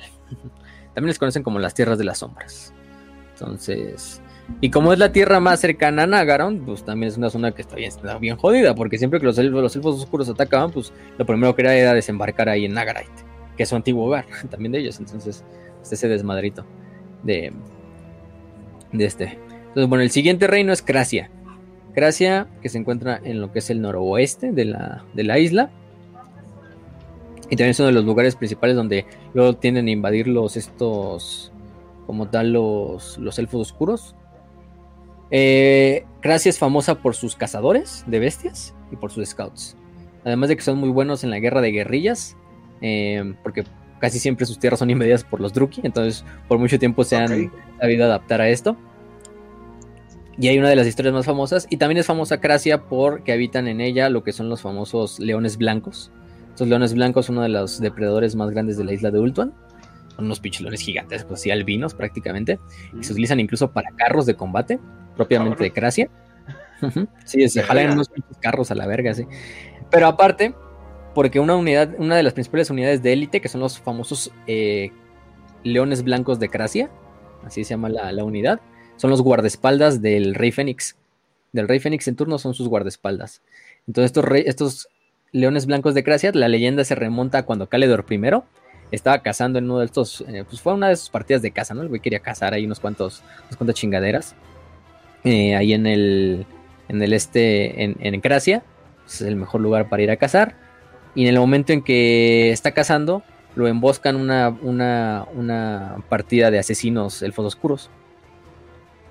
Todo se viene cuando este Caledor pues intenta escapar y llega a lo que son una como una aldea de, de, leñadores élficos, eh, lealistas obviamente, que vivían en Cracia, de leñadores de cracianos, y estos leñadores ayudan al rey y aparte acaban con todos los pinches asesinos elfos oscuros. Entonces desde ahí Caledor le dice, no mames, ustedes son, son la verga, ¿no? Y estos leñadores a la, a la poste, Caledor les da el título de los leones blancos de Cracia y pasan a ser sus guardaespaldas personales. Y estos pinches eh, leñadores ahí que no están ahí en su, en su desmadrito, ven a, su rey escapar y, lo ayudan para matar a todos los elfos oscuros. Y desde ahí se les da el título de, Leones Blancos de Clase y de ahí se pone, se vuelve esta unidad de élite que desciende de estos leñadores, que son guardaespaldas, que siempre llevan estas hachas gigantescas eh, caracianas. Y una de sus tareas para convertirse en leones blancos es cazar a uno de estos leones blancos para utilizar su piel como armadura. De hecho, ya llevan los, los van a reconocer casi casi que porque traen su hacha y traen siempre un pinche y traen la piel de un león blanco ahí en la sobre la armadura ahí en, la hombrera prácticamente. Entonces, esos son los leones blancos y vienen de esta región de Cracia, que es una región pues relativamente de leñadores prácticamente, de scouts y de cazadores. Bastante gente de gente de trabajo, gente de bien, gente honesta, gente de morena. este Luego tenemos Coticue. Elfos leñadores, buena gente. me hace muy bizarro. Sí, así muy, muy, muy humilde la gente, así de, de Gente que vive en los bosques, que vive de la casa, que vive de, la, de, talar árboles. Y que no sé, pues ahí. Típicos así, güeyes que. típico que vive en un pueblito así. Este. Eh, ahí, sí no te, ahí, ahí sí no te linchan en Cracia, si no te protegen, a menos que seas un elfo oscuro así te linchan y, te, y aparece así como los pinches pueblitos indígenas amarrado a un poste si eres un elfo oscuro, entonces, pues bueno. Este, pero bueno, esa es la otra cosa. Eh, ¿Qué más? Eh, luego viene Coticue, el reino de Coticue, que es un reino famoso porque principalmente es el reino pesquero. Bueno, es uno de los reinos pesqueros eh, de navegación y de comercio más grandes de todos. En este caso, Coticue también es famoso porque, según de Coticue, vienen los mejores marineros eh, altos elfos. Em, em, y en general es eso. Y son. Y, es muy reconocido el culto al dios Matlan. Matlan es el dios del océano. De los elfos. De los altos elfos. Entonces, pues prácticamente es eso. Mm, ¿Qué más? Muchas de sus naves de pesca y de, y de comercio son naves híbridas que de hecho se pueden convertir en naves de guerra en el momento en que se necesiten. Entonces muchas veces los guerreros de Coticue pues sí sirven como flotas comerciales y como flotas de pesca, pero en el momento si llegan a vernos una flota invasora o, una banda de piratas, la pinche flota se transforma en una flota de guerra y a la verga todo. Entonces desmadran lo que se encuentre, ¿no? Entonces eso es Coticue. Eh, ¿Qué más? ¿Qué más? ¿Qué más? ¿Qué más? Luego tenemos Ibrese. Eh, que es la, el más poblado de todos los reinos exteriores. Mm, solo tiene una ciudad que es Tor Ibrese, eh, famosa y conocida porque el líder de este reino es el Tarion, el Tarion de Grimm, el Tarion el Sombrío, ese famoso elfo que se enfrentó contra Grom el Panzudo en la famosa invasión de los goblins a Ultuan. Entonces sí, eh, también es conocida como la tierra de las, este, de las neblinas es una tierra bastante llena de bosques entre las, entre las eh, montañas de Anuli. Eh, prácticamente la mayor parte de la tierra es lo que son planicies y un poquito de montaña. Entonces, em, lo interesante de Ibrese es que entre las neblinas están a lo largo de las montañas y de las, de las mesetas, se dice que los demonios tienen la capacidad de manifestarse y ocultarse entre ellas de una manera un poquito más, más, más, más fácil, ¿no? Pues entonces, lo que ha hecho de Ugrese es que es una zona un poquito sombría, en las cuales no, no se pueden poner más ciudades más que la ciudad de esta de, de Toribrese, que sirve como la única ciudad y capital. Entonces también es uno de los pues, más pequeños y menos poblados de todo Ultuan. Y no tiene mucha importancia más, más que eso, ¿no? Lo que hago es que su importancia la recobró cuando fue la invasión de Grom el Panzudo, eh, que invadió lo que es la, zona de Ibrese, y el Tarion, el, Tarion el Sombrío fue el que le tuvo que hacer, tuvo que hacer como tal esta, esta, esta, esta resistencia, ¿no? Y algunas de sus unidades son, por ejemplo, los, caminantes de la, de, la, de la neblina, que son patrullas que se encargan de encontrar demonios entre la, entre la neblina y pues, acabar con ellos, ¿no? Entonces es una, tierra un poquito sombría. No por eso nada, no por eso el Tarion se llama en el sombrío. Entonces, este eh, es, el pedo que tiene ahí la, zona, ¿no? Mm, y Brese, ¿qué más podemos decir? Creo que nos, creo que no nos falta ninguna. Sí, no, creo que no nos falta ninguna. Entonces, bueno, ya con eso podemos pasar a lo que son las siguientes. Em, con los siguientes reinos, los interiores, pues. ¿Y qué más? Ah, y aparte Ibres, algo que me faltó decir es que tiene unas islas que llaman las Islas Cambiantes, que son unas pinches islas que. Em, que como tal están cubiertas de estas. de estas neblinas que aparte crean ilusiones que confunden a los. a los que intentan invadirlas.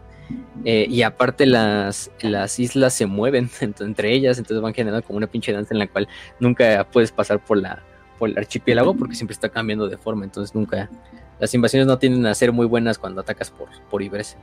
Es una tierra un poquito jodida para cualquier invasor. Y bueno, la siguiente, los reinos interiores son Etain, cuya capital es Lothern. La capital Lothern, ya dijimos que es la ciudad eh, o el centro neurálgico de la, de la, de la flota, digo de la flota, sí, de la flota y también del comercio este, de los elfos. Lothern es la ciudad natal de, de Finuar, por ejemplo.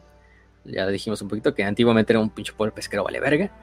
Pero después de eso, pues se convirtió en una de las regiones, primero una de las ciudades y luego obviamente su región, una de las más ricas de todo Ultuan, por el comercio que hace a partir de la de, con los reinos humanos, con los reinos de otras, otras zonas. Entonces, em, prácticamente eso es lo que podemos decir de, de, de Lothern. Lothern, bueno, también hay otras cosas que hay que decir de Lothar. Son los lugares más poblados también.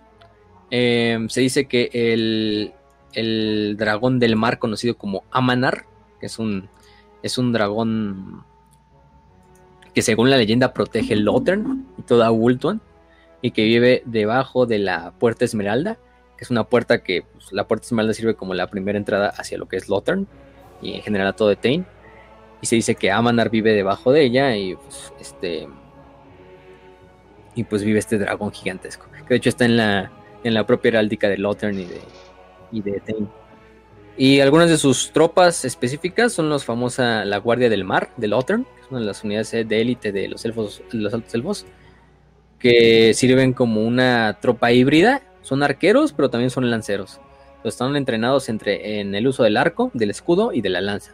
Entonces, en momentos se pueden volver infantería y en otros momentos se pueden volver eh, pues tropas de, de, de arqueros, ¿no? Entonces, es una de las tropas de élite. Porque vamos a ver que la mayor parte de la infantería de los elfos, de los altos elfos, es lanceros y, arqueros, ¿no? Pero la guardia del mar de Lothern tiene las dos funciones. Entonces ese es el, el reino de Etain. Luego tenemos el reino de, de Caledor. Que para muchos Caledor es el reino más marcial y el reino eh, más orgulloso de toda Ultuan. Porque primero que nada, bueno, está nombrando en honor al famoso Caledor Dragon Tamer. Entonces está localizado entre Elirion, Tiranoc y Etain. Eh, se supone que este lugar, antes de que incluso los elfos llegaran a Ultan, era el hogar de muchos de los dragones, prácticamente en todas estas cuevas, túneles y, volcanes que están en, Caledor. Habitaban la mayor parte de los dragones y ahí tenían sus nidos. Entonces, una vez que los elfos llegan a, a, de hecho liderados por el mismo Caledor, Caledor empieza a, a domar a los dragones y les empieza a pasar ese arte de domar a los dragones a sus hijos y a sus descendientes y a su gente, a la gente que seguía con él, y funda el reino de Caledor. Entonces la gente de Caledor tiene una estrecha relación con los dragones, que desde el primer momento en que nacen, se les empieza a enseñar todo lo que tenga que ver con los dragones, cómo domarlos, cómo entrenarlos, cómo eh, cuidarlos, aunque los dragones en la actualidad ya no son muy, muy, muy como tal eh, numerosos, ¿no? De hecho hay muy pocos dragones en la, actualidad en, en Warhammer Fantasy, unos cuantos todavía permanecen ahí. Ah, de vez en cuando se encuentran quizá unos nidos y unos cuantos nuevos dragones. Hmm. Eh, y los dragones, pues, los dragones de Ultan van, van envejeciendo. De hecho, les dan una heráldica, bueno, una heráldica, una nomenclatura. Los dragones más jóvenes son los famosos dragones del sol. Son los dragones que acaban de nacer o que son jóvenes relativamente y que son todavía muy pinches inexpertos, pero que también son muy pinches aventados y todo este desmadre. Que sí los utilizan también los, los, los elfos como monturas para los generales, en especial si son de Caledor. Bueno, la gente de Caledor son las únicas que los pueden entrenar. Luego de ellos vienen los dragones de la luna, que son como los medianos, los dragones así en una edad eh, adulta, pues, ya adultos, ya maduros. Em, y finalmente los dragones estelares. Los dragones estelares son los dragones más ancianos de todos, pero también son los dragones mucho más poderosos y más grandes de todos. Entonces, pues, es muy, muy, muy, muy el arte de, de, este, de este desmadre. Caledor. Em, mm, ¿Qué más podemos decir de Caledor? Pues también hay una de sus grandes unidades. Son los conocidos como príncipes dragón. Que en la antigüedad, pues, eran una caballera que era exclusivamente de dragones. Lo que, era, lo que montaban era dragones. Una vez que los dragones estuvieron como en su decaída y empezaron a, a, a decaer con el tiempo, pues se dejó de usar dragones y se empezaron a usar caballos o corceles élficos. Estos corceles élficos pues, son caballos muy poderosos, incluso más grandes que los caballos del viejo mundo. Em, y lo que hicieron los príncipes de dragones de Caledor, que era esta orden de, caballería, que es la orden de caballería más grande de todos los elfos, de los altos elfos, y la más reconocida, que prácticamente es de puros nobles de Caledor. Em, como ya no hay dragones, pues lo que hacen es ponerles unas armaduras a estos caballos que se asemejan a los dragones y le arpean como si estuvieran eh, manejando un dragón. Pero aún así son unos pinches, son de las mejores caballerías de todo Warhammer Fantasy. del tipo de caballerías de Warhammer Fantasy. Eh, pero bueno, imagínense. Y eso es ahorita, o sea, están OP manejando caballos, ¿no? Imagínense cuando manejaban, pues, pues, este dragones, ¿no? Entonces sí, eh, esos son los príncipes dragón de Caledor. Pero por eso te digo que también es una de las famosas más, de las regiones más belicosas de todo, de todo, todo Ultra. La otra, la siguiente es Avelorn, que es el reino de la reina eterna. Aberlón, que es un pinche reino completamente boscoso, así completamente eh, lleno de vida, lleno de, de pantanos, de flores, de formas de vida, de seres vivos, de criaturas, etcétera, etcétera, etcétera. Em, de hecho, se ve muy. Sale, sale de entono incluso un poquito ahí eh, en, relación a los demás reinos de. Em, de, de Ultuan. Que los demás son un poquito, pues. O sea, hay ciudades, están industrializados, pero pues. Avalon es un pinche bosque gigante. En el cual hay pegasos, unicornios, grandes águilas. Eso sí está ah, bajo las montañas Anuli. También hay algunas bestias peligrosas. E incluso demonios en, los bosques. Pero. Em, pero bueno, está muy bien custodiado por lo que son todas las, las, estas, las, las, los elfos y las elfas, pues. Más que nada elfas, porque mm, si hay algo que decir, casi prácticamente la exclusividad de la población de, de Avalon son mujeres élficas. Este, sí hay unos ah, cuantos hombres, obviamente. Pero la mayor parte forman parte de la corte de, de la reina eterna, que son estas Maiden Guards, con estas guardias eh, que prácticamente son las guerreras eh, de guerras personales y guardaespaldas de la, de la Reina Eterna, y las hermanas de Avalon, que es la orden como tal más grande. De hecho, más bien las, las, las Warrior Maidens vienen de las hermanas de Avalon, que son las guardianes personales y las, las sirvientes de la Reina Eterna, sus concubinas también. Entonces, prácticamente eso es el, reino. Y el reino está conectado directamente con lo que es Ateloren, que es el reino de los elfos silvanos. Es. Entonces, ¿qué más? De Avalon ya dijimos un poquito y es el reino de la reina Isha, eh, nos faltan dos, que es Elirion. Elirion es famoso porque eh, quizá es la zona con más eh, el arte, donde el arte de la caballería, de los caballos y los más grandes jinetes proceden de este de Elirion.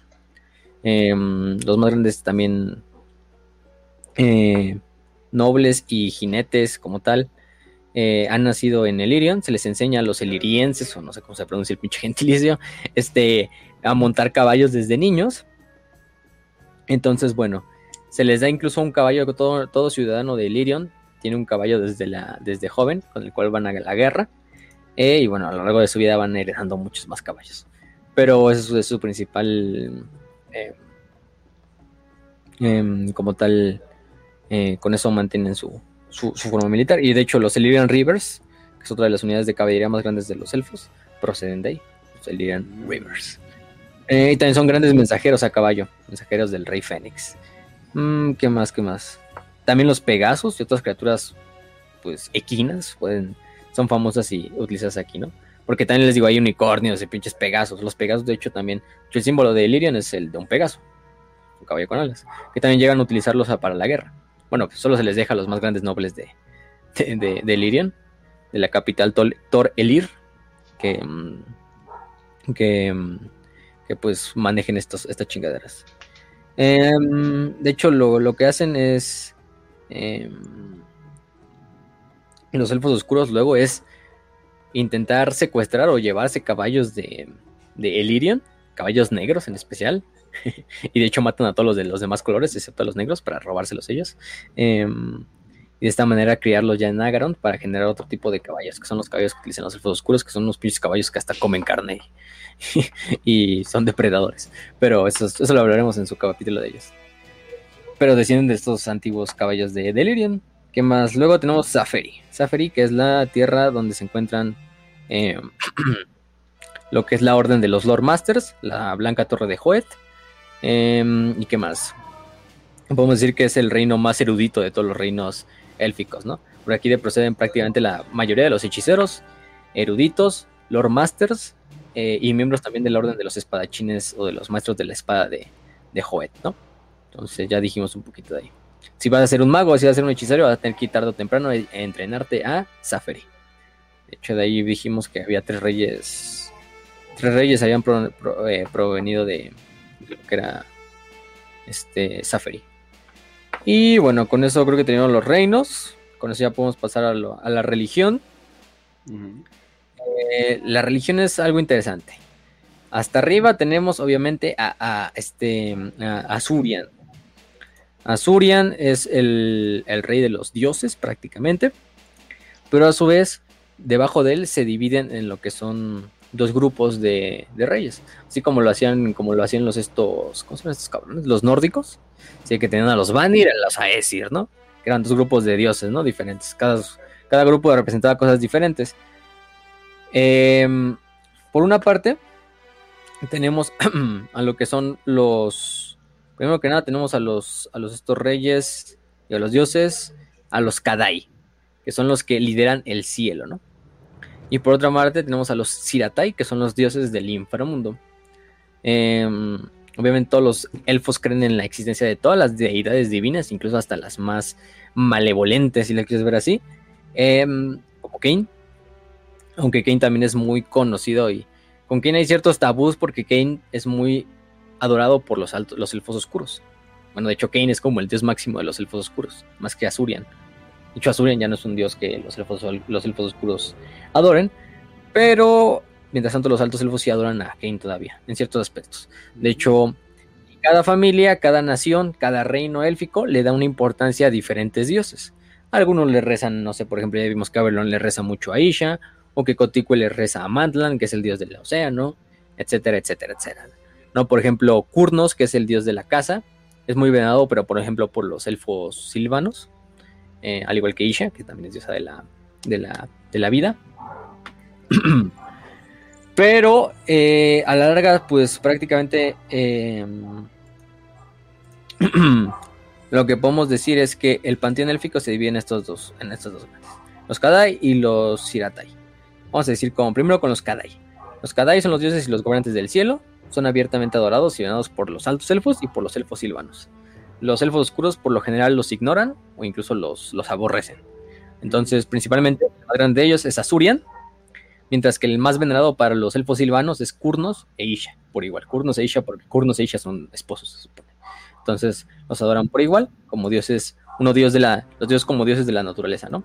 Primero vamos con Azurian, que es el emperador de los cielos, el dios más antiguo, el gran dios del creador, la llama eterna y el que da la vida. Entonces ese es, ese es Azurian. El culto prácticamente es un culto que en todas las casas de los elfos, de los altos elfos vas a encontrar, siempre representado por la llama, em, por la llama eterna de Azurian, una fogata que se prende ya sea en los templos, en los hogares, etcétera, etcétera, etcétera, ¿no? Que pues representa principalmente esto. Su símbolo es el fénix, que es el, ave de fuego, del cual renace del, propio fuego y de las cenizas. Eh, ¿Y qué más? Pues su templo más grande es el templo que se encuentra en el, en el templo pirámide, ¿no? Donde se corona el rey fénix. Luego tenemos a Joet, el dios Joet es el dios de la sabiduría, el conocimiento, la erudición, el aprendizaje y el patronazgo para los que buscan el conocimiento. Personifica el arte de los que buscan el conocimiento y la hechicería. Y también es reverenciado por todas las tierras élficas. Pero en especial es conocido su culto en Zafiri, el último reino del que hablamos, en el cual se encuentra la orden de los Lord Masters. De hecho, ahí es donde más Joet se le reverencia, ¿no? De hecho, es la torre blanca de Joet, ¿no? O, o los Lord Masters de Joet porque pues prácticamente es un culto y es su más grande templo de juguete. Pues es eso. Y sus, principalmente, sus adoradores principalmente son magos, eh, eruditos y profesores elfos. Entonces, mm, esa es una, ¿no?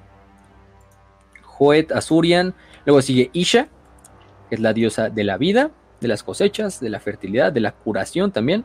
Es la que se supone que le enseña a los elfos a cultivar las tierras y a obtener las cosechas. Está casada con Cornos, que es el dios cazador y es la madre de todos los elfos y de todas las criaturas nobles del mundo. Entonces, supongo que es una diosa bastante bella, llena de vida, si saben a lo que me refiero, y con largos cabellos dorados.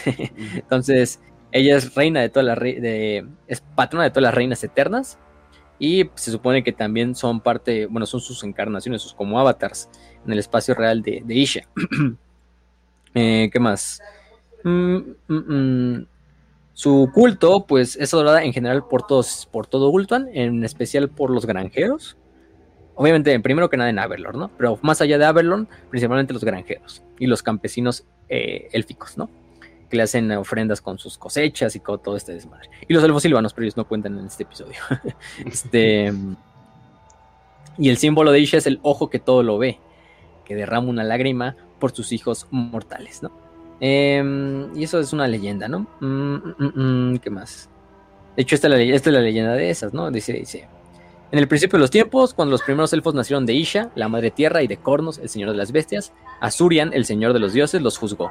Decretó que los elfos tendrían vidas prodigiosamente largas, pero terminarían eh, cansándose de la vida y morirían.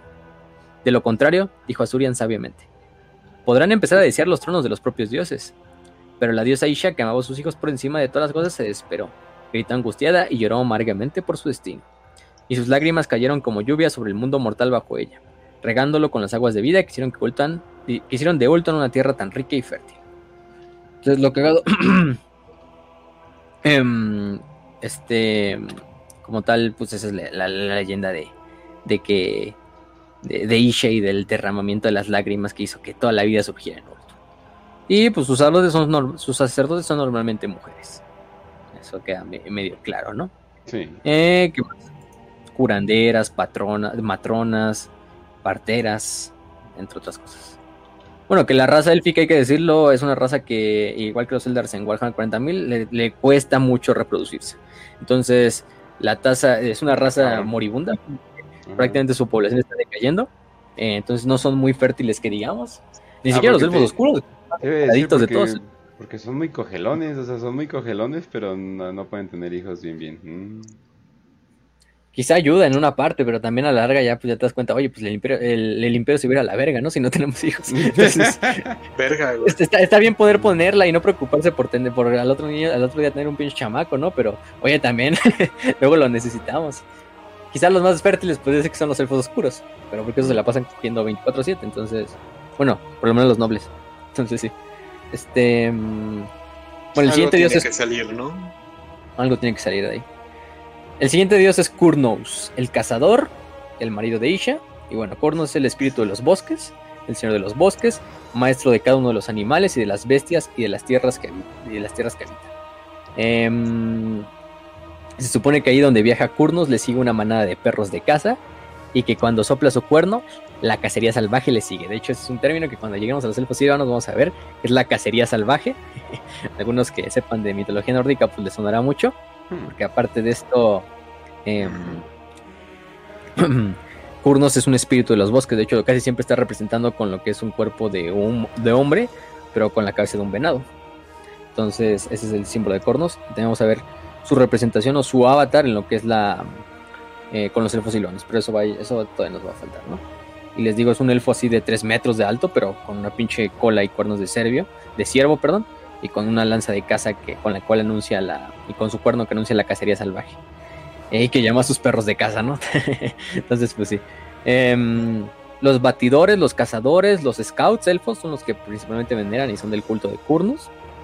Eh, leñadores también, en este caso, como la gente de Cracia. Pero em, es un poquito más es un poquito más adorado por los elfos silvanos. Sea, con los altos elfos no está tan eh, expuesto, tan, tan disperso su, su, culto. Pero, por ejemplo, también el Irion, lo que es el Irion y Cracia son los dos reinos en los cuales más podrías encontrar como la influencia de Cornos, porque los dos son reinos de llanuras, de bosques, de bestias, donde hay cazadores, leñadores, entonces pues de ahí lleva el, desmadre. Entonces, bueno, este es uno, ¿no? Kurnos. Luego tenemos a Ladriel. Ladriel es la señora de las brumas, eh, es la protectora de las cosas que están escondidas o perdidas y la patrona de los viajeros. Entonces es la única diosa que se supone que todavía camina en el mundo mortal. Se dice que es muy conocida y muy reconocida en Ibrese. Recordemos que Ibrese está cubierto de, estas neblinas y de este desmadre. Y pues sí, es adorada principalmente en Toribres y también un poquito en Lothar. Em, ¿Qué más? Em, mm, mm, mm. bueno, al final de cuentas. No, no es cierto. Pero. Eh, bueno, sí porque en el fin de los tiempos Ladriel se nos revela que es la diosa lunar Liliat. Liliat, a la larga, es la diosa de los de los de los bretonianos, ¿no? Entonces Ladriel, oh, Ladriel, más que Ladriel más que ser una diosa aparte es un aspecto de, de Liliat, que de hecho eso nos abre para hablar un poquito de Liliat, que es la diosa de la luna y también es la patrona de los magos, de los videntes y los académicos. Eh, me parece, si no mal recuerdo, creo que también es esposa de Joet, pero también parte con Hoet este como símbolo de, patrona de la magia y de los, de los, de los videntes y de los académicos. Em, y pues una diosa muy popular dentro de los altos elfos. Eh, ¿Qué más? Y pues a la larga es la diosa que se les presenta a los estos pinches em, como tal los a los a los bretonianos como la, la dama del lago, ¿no? que al fin de los tiempos al Ah, final siempre usó a los a los estos a los bretonianos como un pinche como un escudo para Telore, casi casi, ¿no? Yo lo prefiero ver de esta manera. Un humano campesino coqueando a los, el- a los elfos. Es la mejor manera de verlo. También, porque luego les agarra cariño, ¿no? Ajá. Este, em, de hecho, ella es hija de Isha, se supone también. Ujú. entonces, bueno, em, les da tres regalos a los elfos: la corona estelar, el amuleto del fuego solar y el báculo lunar. Se supone que es el arma personal de, de la propia Liliat, que es el báculo que lleva actualmente Teclis. Em, Teclis, el, el gemelo de este Tyrion, ¿no? Eh, ¿Y qué más? Pues sí, ella es una de las diosas. Pero una diosa desaparecida, a final de cuentas. Les dio la Gamer Girl Water. Sí. También, también. Ni la Isha, ¿eh? Ni la Isha que tú esperarías que fuera la de la Gamer, la este, Gamer Girl Water. Pues vale, hizo eso, güey, pero bueno. ¿Quién más? Luego tenemos a Loek, que es el danzarín de las sombras, el dios élfico de la risa, el embaucador, el patrón de la danza, la canción y el teatro. Este también es el dios de la sombra, de la artimaña, del engaño, de la venganza y de la hazaña siniestra. Entonces es un dios eh, como tal adorado principalmente por lo que son artistas, artesanos, eh, dramaturgos, lo que tú quieras, todo tipo de artistas, eh, le rezan a Loe, que es el dios de la risa. Pero también tienes otro aspecto de ser un dios eh, especialmente imbuido en este idea de la, de la, de la, de la intriga, ¿no? Entonces, es Sinch, ah, no, no, pero no. Este, mm, bailarines, también es de las cosas que lo, que lo ven. Un poco Harley-quinesco, ¿no? Sí, el harlequinesco como los de, de 40k, pues. Mm. Entonces ese es Loic. Sería como el equivalente a. ¿Cómo se llama este güey de 40k? Shegorat. Ajá. Segorak. Es el- básicamente es el Segorak de acá. De hecho, si vemos, ya casi muchos de los dioses se repiten en 40k, ¿no? Azurian, Isha, este, Bol. Pero, por ejemplo, Loek, si lo mantienen diferente, ponen Loek y ah, después aparte ponen este Segorak, ¿no? Pero sí, este es otro. Luego Bol, que es el hacedor, el herrero, es el armero de las huestes del cielo, es el dios de la forja y de la metalurgia y el patrón de los artesanos, herreros y armeros. Prácticamente ahí tienen a su, culto. Em, está tullido y es ciego, igual que Festo, por ejemplo, en la mitología griega. Bueno, pinche Festo estaba discapacitado, este, estaba malito, pero igual el Bol tiene este, esta tarea, ¿no? Porque también es dios de la forja y tiene esta inspiración. Porque se supone que Cain le dio una putiza una vez que, este. Este, que se le puso el pedo. Entonces Cain lo, lo encadenó un yunque y lo puso ahí a la verga. Está haciendo ese desmadre. Eh, porque el Bol intentó rescatar a Kurnos y a Isha de las mazmorras de Cain. eh, tras prometerle a este Cain un centenar de espadas. Eh, y como tal, eh, se supone que le hace 99 espadas a Cain. Pero la última espada se le hace este, una espada así como hecha para los mortales, no para los dioses. Y con eso le da el trato así de que, ah, sí, o sea, te doy las 100 espadas y a cambio me dejas a Kurnos e Isha, ¿no? O sea, dejas, dejas escapar a Kurnos e Isha. Y quien dijo, ah, bueno, tráeme mis 100 espadas. Y la, última espada era una pinche espada, pues, chafa. Eh, Kane se da cuenta, pero ya se da cuenta demasiado tarde cuando Isha y Kurnos ya se escaparon. Pero bueno, todavía agarra a Bol y le da una putiza. y lo deja ahí ciego y, jodido y le da un yunque, ¿no? Este, Ouch. Para que le forje armas de, de por vida, porque pues, él es dios de la guerra, ¿no? Este King. Em, de hecho, la hacedora de viudas eh, es forjada, se supone, en la leyenda por Bull. Eh, bueno, entonces sí. Ese es, ese es el famoso Bol o Baul. Luego tenemos a los Citarai, que son los dioses eh, del inframundo élfico. No se les dice, no se les rinde culto abiertamente en Ultan, sino que hay pequeños templos, santuarios ahí medio escondidos, que normalmente están cerrados y que solo en ciertas ceremonias para apaciguar estos dioses se abren, y en las cuales los altos elfos, o los elfos, sí, los elfos van a, mm, mm, a rezarles. Mientras tanto, los elfos oscuros se adoran abiertamente a estas deidades. Obviamente, Cain es el dios principal de estos Citarai, em, como tal, y Cain es el dios principal de los elfos oscuros. Cain, que es su nombre completo, al igual que en Warhammer 40.000, es Kael Amensha Cain, el dios de la mano ensangrentada. Es el dios de la guerra, del odio, de la destrucción y del asesinato. Eh, bueno, aunque lo del asesinato es un poquito más un esquema que teman los elfos oscuros, ¿eh? no tanto los altos elfos. pero los elfos oscuros dijeron, ah, no, aparte dios del asesinato. Es el instigador de la guerra, la personificación em, del arte marcial. Entonces, pues es un dios adorado tanto por, todos los elfos en general. Quizá los, los, elfos silvanos son los que menos le tengan un, un culto. Vamos a hablar un poquito más del culto a Kane cuando hablemos de los elfos oscuros. Vamos a, hablar un poquito desde el punto de vista de los, de los, de los altos elfos. Y sí, aunque lo adoran, dijimos ya que es un, culto un poquito tabú. Em, solo se le reza en ciertas ocasiones, principalmente cuando se va, cuando se va a la guerra. Mm. Em, en Nagarite a lo mejor sí hay un poquito de su culto, porque recordamos que Nagarite fue una tierra fundada por Ainarion y que Malek estuvo ahí, tiene este pedo desmadre, pero, pero bueno, todavía se le ve ahí.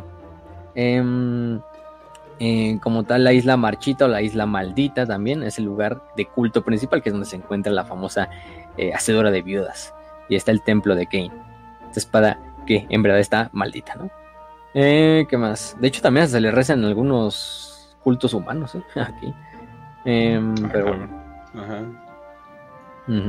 Está interesante. Pero te digo, cuando hablemos de, mm, de, de, ¿cómo se llama? De, de, los elfos oscuros hablamos un poquito mal. De él también es patrón de los asesinos, de los ladrones y hasta de los soldados, obviamente, ¿no? Pues es dios de la guerra. Em, algunos dicen que hay muchas similitudes entre él y Korn, sí, pero son dioses diferentes, ¿no? son dioses diferentes. Eh, o por lo menos en el fin de los tiempos nos dejan ver que son muy diferentes.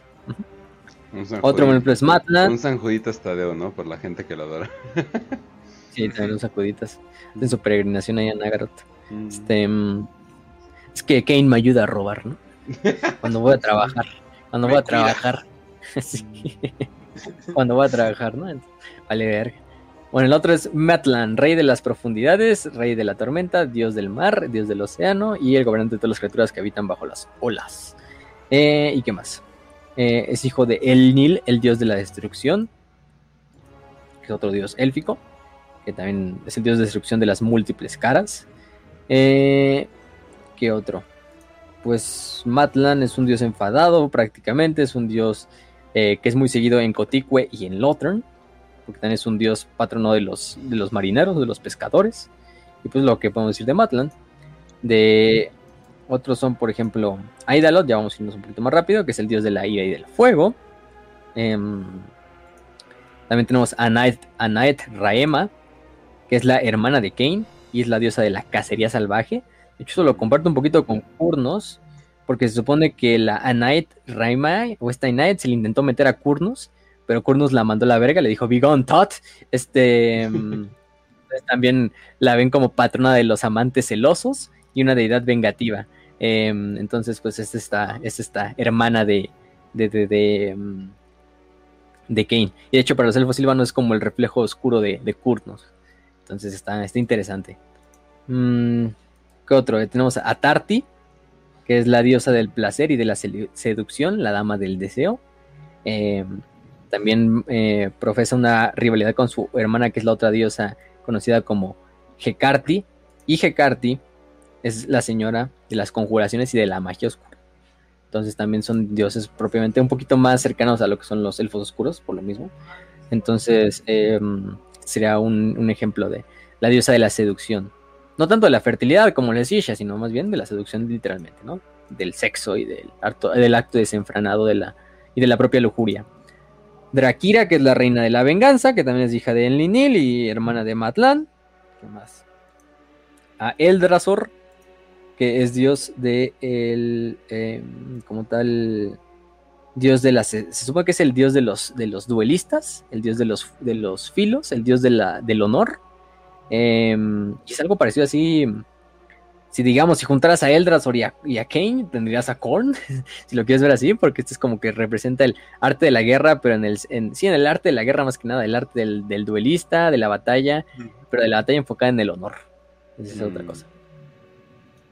Luego tenemos a Eret Kial, que es la diosa del inframundo.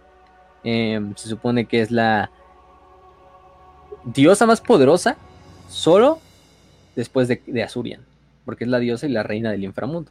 Kane no es el dios del inframundo, Kane solo es el dios de la guerra, del asesinato y de otras cosas. Pero la, que en realidad es la diosa del, inframundo es Eretkial. Tenemos a Streut, es otro de los hijos de, eh, de este Enlil y de Elinil. Y es el señor de. Lo único que sabemos es que es el señor del hambre. es el dios del hambre, a la verga. Sí, de- santo patrono de Venezuela, supongo. Pero, pero bueno. Entonces es eso, ¿no? Tenemos a otro Hukon. Hukon el asolador es el dios de los terremotos. Hijo de los hijos de Elinil. Em, ¿Qué más? Kane, ya lo dijimos. Este. em, Morai Hek, que es la bruja, la guardiana de las almas y la tejedora de la profecía. Y es la diosa élfica de los infiernos y la que cuida las almas de los elfos. Se supone que es hacia acá donde se van las almas de los elfos, ¿no? Entonces, bueno, esa es una de las, de las diosas.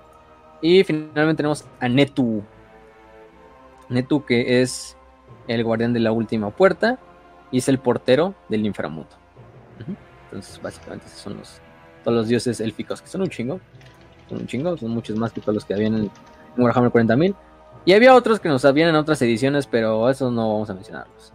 Porque, pues. eh, espera, espera. ¿Cuál es la diosa que mencionaste que tiene su agüita, su agüita ga- gamer?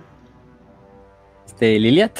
La ¿Liliat? Liliat, ¿sí, no? Tampoco me mencionabas que tiene un aire un chingo a ver el delfín, ¿eh? Aquí.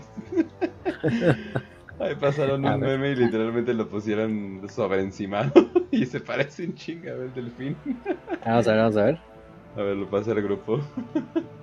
A ver. Agua del Elfa Gamer. Pues efectivamente, Agua del Gamer. Oye, sí tiene. Oye, oye, sí tiene el parecido. Oye, sí, ¿eh? Oye, güey, no lo había visto hasta ahorita. Un chingo. Sí, no mames.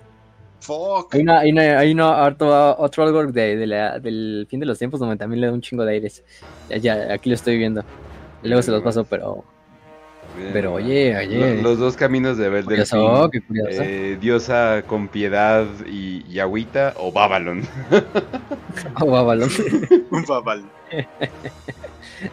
Dios escarlata, ¿no? Entonces, este, la, la mujer escarlata. Y bueno, pues con eso son todos los, pues todos los pinches, las, las- los cabrones, ¿no?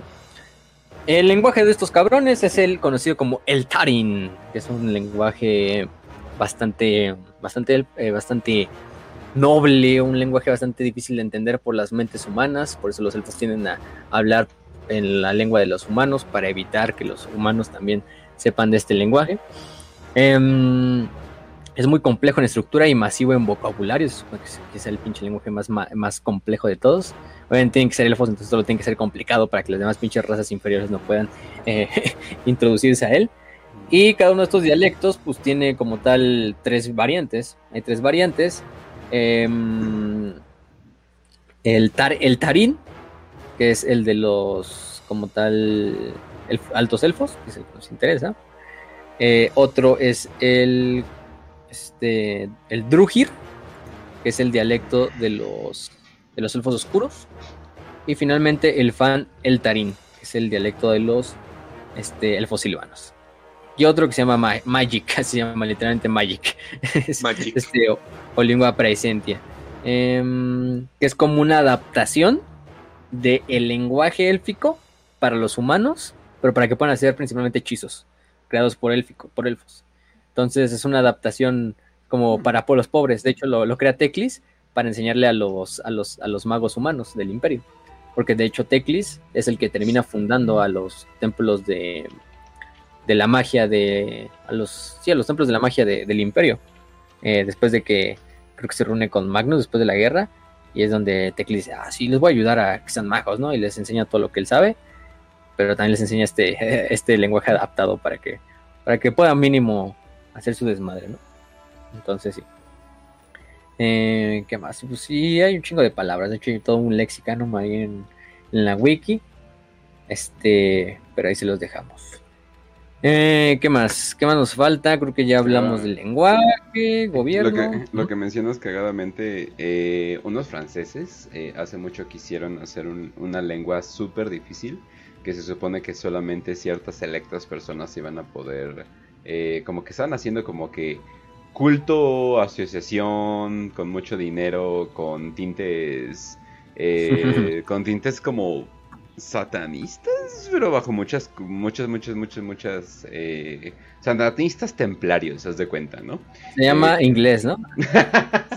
Ah, De Esperanto. hecho, el, inglés, el inglés tiene millón y medio de, eh, ¿cómo se llama? De, de palabras y el, el español solamente 500 mil. O sea, sola- solamente lo digo, sí, es, sí, es muy sencillo, pero tiene, mucho, pero tiene algo. mucho vocabulario. ¿Te digo algo? ¿Qué Mucho de ese lenguaje son palabras que Shakespeare se inventó porque ese cabrón fue el que O sea, me imagino que son unas 10 mil máximo, pero no mames. En serio.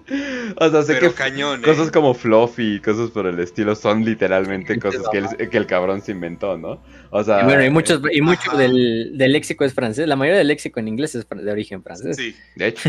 No, y, ah, bueno, pero sí, eh, le atinaste completamente, Raz. Y terminó siendo el Esperanto. Pero eh, terminó siendo luego súper sencillo para que, porque su asociación crecía. Entonces querían, no, pues queremos que gente de todo el mundo lo pueda hablar. Es como, güey, ese no es exactamente lo contrario que, que queríamos hacer con este lenguaje.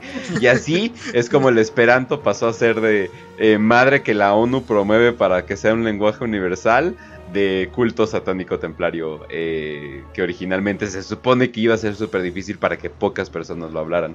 Así que eh, completamente entiendo a los elfos. Nomás empiezas a compartir tu lenguaje y todo se va a la verga. Y, y- y ya que ya que ves el esperanto es como pinche lenguaje de los minions, ahí que nada más mezclan palabras de un chingo de idiomas a la verga. Sí. ahí, o sea, pinches minions ahí de la vida real, nada más ahí hablando puras Si pendejadas. llegan a sonar... eh, No, sí, pero sí llegan a sonar como muy... Eh, sí. Como los de... ¿Cómo se llama ese videojuego de animalitos que controlas tu granjita y todo eso? po? Muy parecido. Ah, el- Que ¿El de son- Nintendo? Sí, o sea, que son literalmente animalitos. ya sé, ya sé cuál este. Ay, Village. este- No, no me acuerdo. eh, X. Hay probablemente alguien en el chat. Es Ese ese. juego. Pero todo el mundo habla. Así, haz de cuenta, muy parecido así. Si lo alargas, eh, de hecho, hay una banda que se llama Corpo Mente. Pero si lo que hace sus canciones exclusivamente en Esperanto. Si lo alargas, suena muy bonito. Y suena como algún tipo de latín o algo así.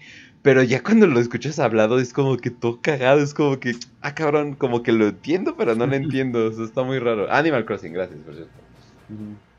Animal Crossing, ah, sí, cierto, ya. Ese pero. Pero bueno, o sea, sí es que es lo cagado. Mm, como tal. Es algo parecido con lo que pasa con los elfos. Es un pinche idioma tan complejo. Pero que a la larga se tiene que simplificar para los pobres humanos, para los pobres changos conocidos como humanos. Entonces, es, es cagado, ¿no?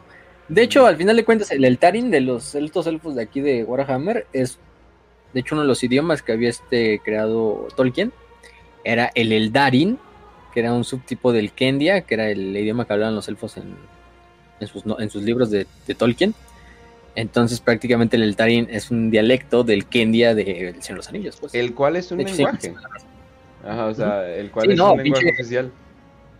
Sí, de hecho, o sea, los que no conocen la historia de Tolkien, pues Tolkien, lo que más le mamaba a Tolkien en realidad, ni, ni escribir fantasía, lo que más le mamaba a Tolkien era escribir pinches idiomas, hacer idiomas. Sí. Entonces, porque el güey era lingüista. Y él creó para sus libros chingos de, de, de lenguajes este, propios. O sea, el Alkendi, que es el idioma que hablan los putos elfos, o esa mierda. Le creó todo un vocabulario, toda una gramática, o sea... Que sigue siendo que mantenido a la, a, a la fecha, por cierto. Y de hecho lo puedes aprender en Duolingo. si quieres ser el más golpeado, si quieres ser el nerd más golpeado de la historia, definitivamente aprende élfico. No, no lo puedes fallar. Pero no, sí, pero está siendo mantenido. O sea, ciertas palabras son traducidas, pero hay, bueno, hay todo un mame, pero de hecho hay dos comunidades de esas que dicen, no, hay que ponerle palabras modernas. Y los otros, no, se supone que es un pinche lenguaje de gente del bosque. ¿Por qué? ¿Por qué deberían de saber que es Google, no? O sea, hay cosas por el estilo, ¿no?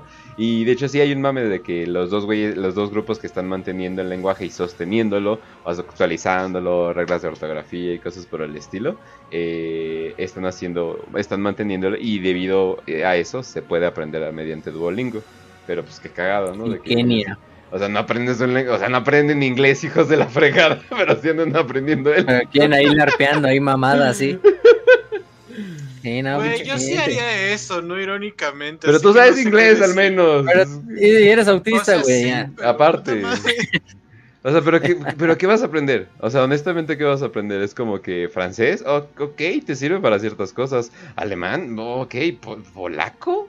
O sea, ¿qué otro idioma? chino es el que más te va a servir y disque, porque los chinos saben perfecto inglés. O sea, pero esa es la cosa, o sea, los chinos saben perfecto inglés, entonces básicamente, ¿para qué chingados aprendería chino, no? o sea, o sea no, no, no entiendo yo, yo para genuinamente estoy haciendo una novela donde necesito ser chino, güey. Ah, pues simplemente ponle cosa Lala que pasó. Ah, sí. cosa Lala que pasó. ya, ya, ya. ¿Cómo no lo pensé, cómo no lo pensé antes? bueno, bueno, ya. Kenya, Kenya se llama el pinche idioma del Tolkien. Güey, búsquenlo, pero aprendan inglés primero, ya luego si quieren aprenden esa mamá. Este, gente. Así, así pueden mínimo leer todo Warhammer. Eh, pero bueno. Entonces, algunos términos, ¿no? Array, que es literalmente los benditos, que es el idioma con el que la palabra con la cual se refieren a los, a los elfos oscuros. Druki, que literalmente significa los oscuros, que es los elfos oscuros. Azur, que son los hijos de, de, de Azurian. Eh, Aetir, que son los eh, vientos de la magia. Mm, no sé qué más, qué más, qué más. Algunos otros términos. Mm, pues hay muchos, ¿no? Pero ahí mejor búsquenlos en el, en el este en, el lexicano. Y bueno, eso es en cuanto al lenguaje de los altos elfos. ¿Qué más nos falta? Creo que solo nos falta lo que es la, el militarismo, ¿no? El, ejército de los altos elfos. Y bueno. Las unidades. La armada, primero que nada, la armada. La armada alta elfa o alto elfo, no sé cómo decir. Es la armada más poderosa de todo el mundo de Warhammer. Es el equivalente a la armada de Estados Unidos, a la verga, ¿sí? con sus 11 portaaviones. Oh, este, son los encargados de proteger Ultuan, sus colonias, las tierras, las rutas comerciales, que es principalmente lo que les interesa. Eh, y quizá la única que puede decir que se le compara un poquito son las flotas de corsarios de los elfos oscuros. Y quizá las de piratas. Que los piratas principalmente son nórdicos. Entonces, en este caso. Tienen tres tipos. Tienen creo que tres tipos de naves, son las Dragon Ships, las naves Dragón, las naves Águila y las naves Halcón. Este, las naves Halcón primero que son las más pequeñas y las más ágiles, principalmente para ah, eh, luchar contra eh, partidas de piratas norscas y como patrullas de, patrullas más que nada, patrullas marítimas en las costas de Ultan. Luego tenemos a las Eagle Ships, que son las más comunes, tiene estas baterías de Eagle Clock, que son como unos pinches lanza perdigo. No, no lanza perdigo, se lanza como virotes, pero múltiples, así bien cabrones. Este. Son naves bastante rápidas, son a vela, a propulsión de vela. Em, incluso son mucho más rápidas que los corsarios bretones, que se supone que tienen las naves más, más maniobrables del viejo mundo. Holy shit. Y finalmente tenemos las naves dragón, que son las más grandes, son las naves capitales de sus, de sus flotas. son naves gigantes que, bueno, a, quizá de lejos se ven como naves pues, de vela así totalmente inofensivas, pero una vez que te vas encontrando, acercando, pues, son unas pinches naves súper maniobrables, súper gigantescas y em, como tal em, están hechas de adamantio, de metal y de itilmar. O sea, no mames a la verga, entonces... ¿Cómo chingados flota? Sí, no, eh, en este caso, están armados con chingos de Eagle Claws. Porque puede. Porque pueden y porque, quieren los cabrones. Exacto. Entonces sí. Esa es su flota, ¿no? En cuanto a sus unidades de, de, infantería, primero que nada tenemos a los arqueros. Los arqueros, pues en general son los... Es la milicia... O sea, cuando eres un elfo tienes que servir, ya dijimos, como un año en, en la milicia élfica, en los ejércitos, así rotando. Y los primeros, o sea, los más inexpertos, los nuevos, son los arqueros, por lo general. Es lo primero que se le enseña a un, a un miliciano, el arte de la arquería. Entonces se organizan estas levas de arqueros, que bueno, son, arqueros, son arqueros elfos, que quizás son los mejores arqueros de todo el, de todo el mundo. O sea, incluso que son simplemente levas, porque el arte de la arquería es algo que se les enseña a los elfos desde niños, porque tarde o temprano van a tener que unirse al ejército y pues van a ser primero que nada arqueros élficos. Entonces pues pasan creo que 10 años mínimo para ser estos arqueros. Y una vez que terminan estos 10 años de, ser arqueros, se les pasa a lo que son la, siguiente tier, podemos decir así, que son los, los lanceros, los spearmen, los spearmen altos elfos, ¿no? Que es la, milicia de, ciudadanos de second tier y actúan como la línea primera de defensa. Prácticamente van armados con lo que es una lanza de Itilmar y un escudo. simplemente, y con su armadura, con una armadura caparazón, prácticamente. Este, esta armadura caparazón, que es una armadura relativamente eh, buena, de acero, un poquito de Itilmar, pero mm, obviamente no, no, es una de las mejores armaduras. Pero, oye, es mucho mejor que cualquier armadura, cualquier mejor que armadura humana, en teoría. Em, y todos deben de pasar por este punto, ¿no? Ya los que pasaron 10 años, pues pasan a ser eh, lanceros. Entonces tienen esta forma de, ser principalmente pues, la primera línea de defensa. Lamentablemente, bueno, son elfos. Los elfos son mucho más hábiles en general que los humanos. Eso les permite ser mejores guerreros en promedio que los guerreros humanos. ¿no? Si comparas un lancero o un humano del imperio, contra un lancero elfo, probablemente el lancero elfo va a ganar 8 de las 10 veces, pero eso no significa que, sean guerreros de élite, no, son milicias a final de cuentas, ¿no? Entonces, para ya unirse un poquito más de élite, de lanceros, por ejemplo, la Guardia de Lothern, que es una, una, milicia que está todo el tiempo en, en, duty, ¿no? En, servicio. Entonces ellos son ya soldados de carrera, pues.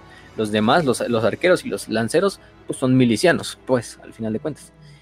Y estos Lothern Sea Guards, estas guardias de, marítimas de Lothern, pues son arqueros y lanceros, o sea, son híbridos. De hecho, los van a ver con sus escudos, con sus lanzas, pero aparte llevan su arco en la espalda, con su carcac de flechas. En el momento en que lo necesitan, se pueden convertir en infantería o en arqueros. Entonces, eso es lo interesante de la, de la guardia de Lothern. Nice.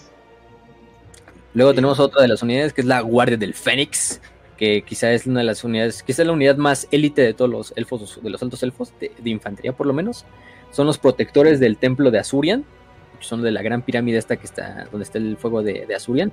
Son los encargados de, mantener todos los rituales en esta, de mantener la flama, de ver el ritual de los reyes Fénix.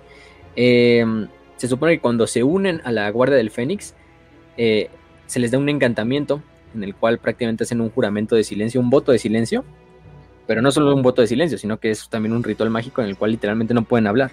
Entonces estos pinches guerreros nunca hablan en, la batalla. Ni siquiera cuando están haciendo asesinados, simplemente mueren en silencio. Este, eh, se comunican con otra criatura viviente. Se comunican entre ellos a través de señas y de cosas y de códigos que ellos mismos conocen.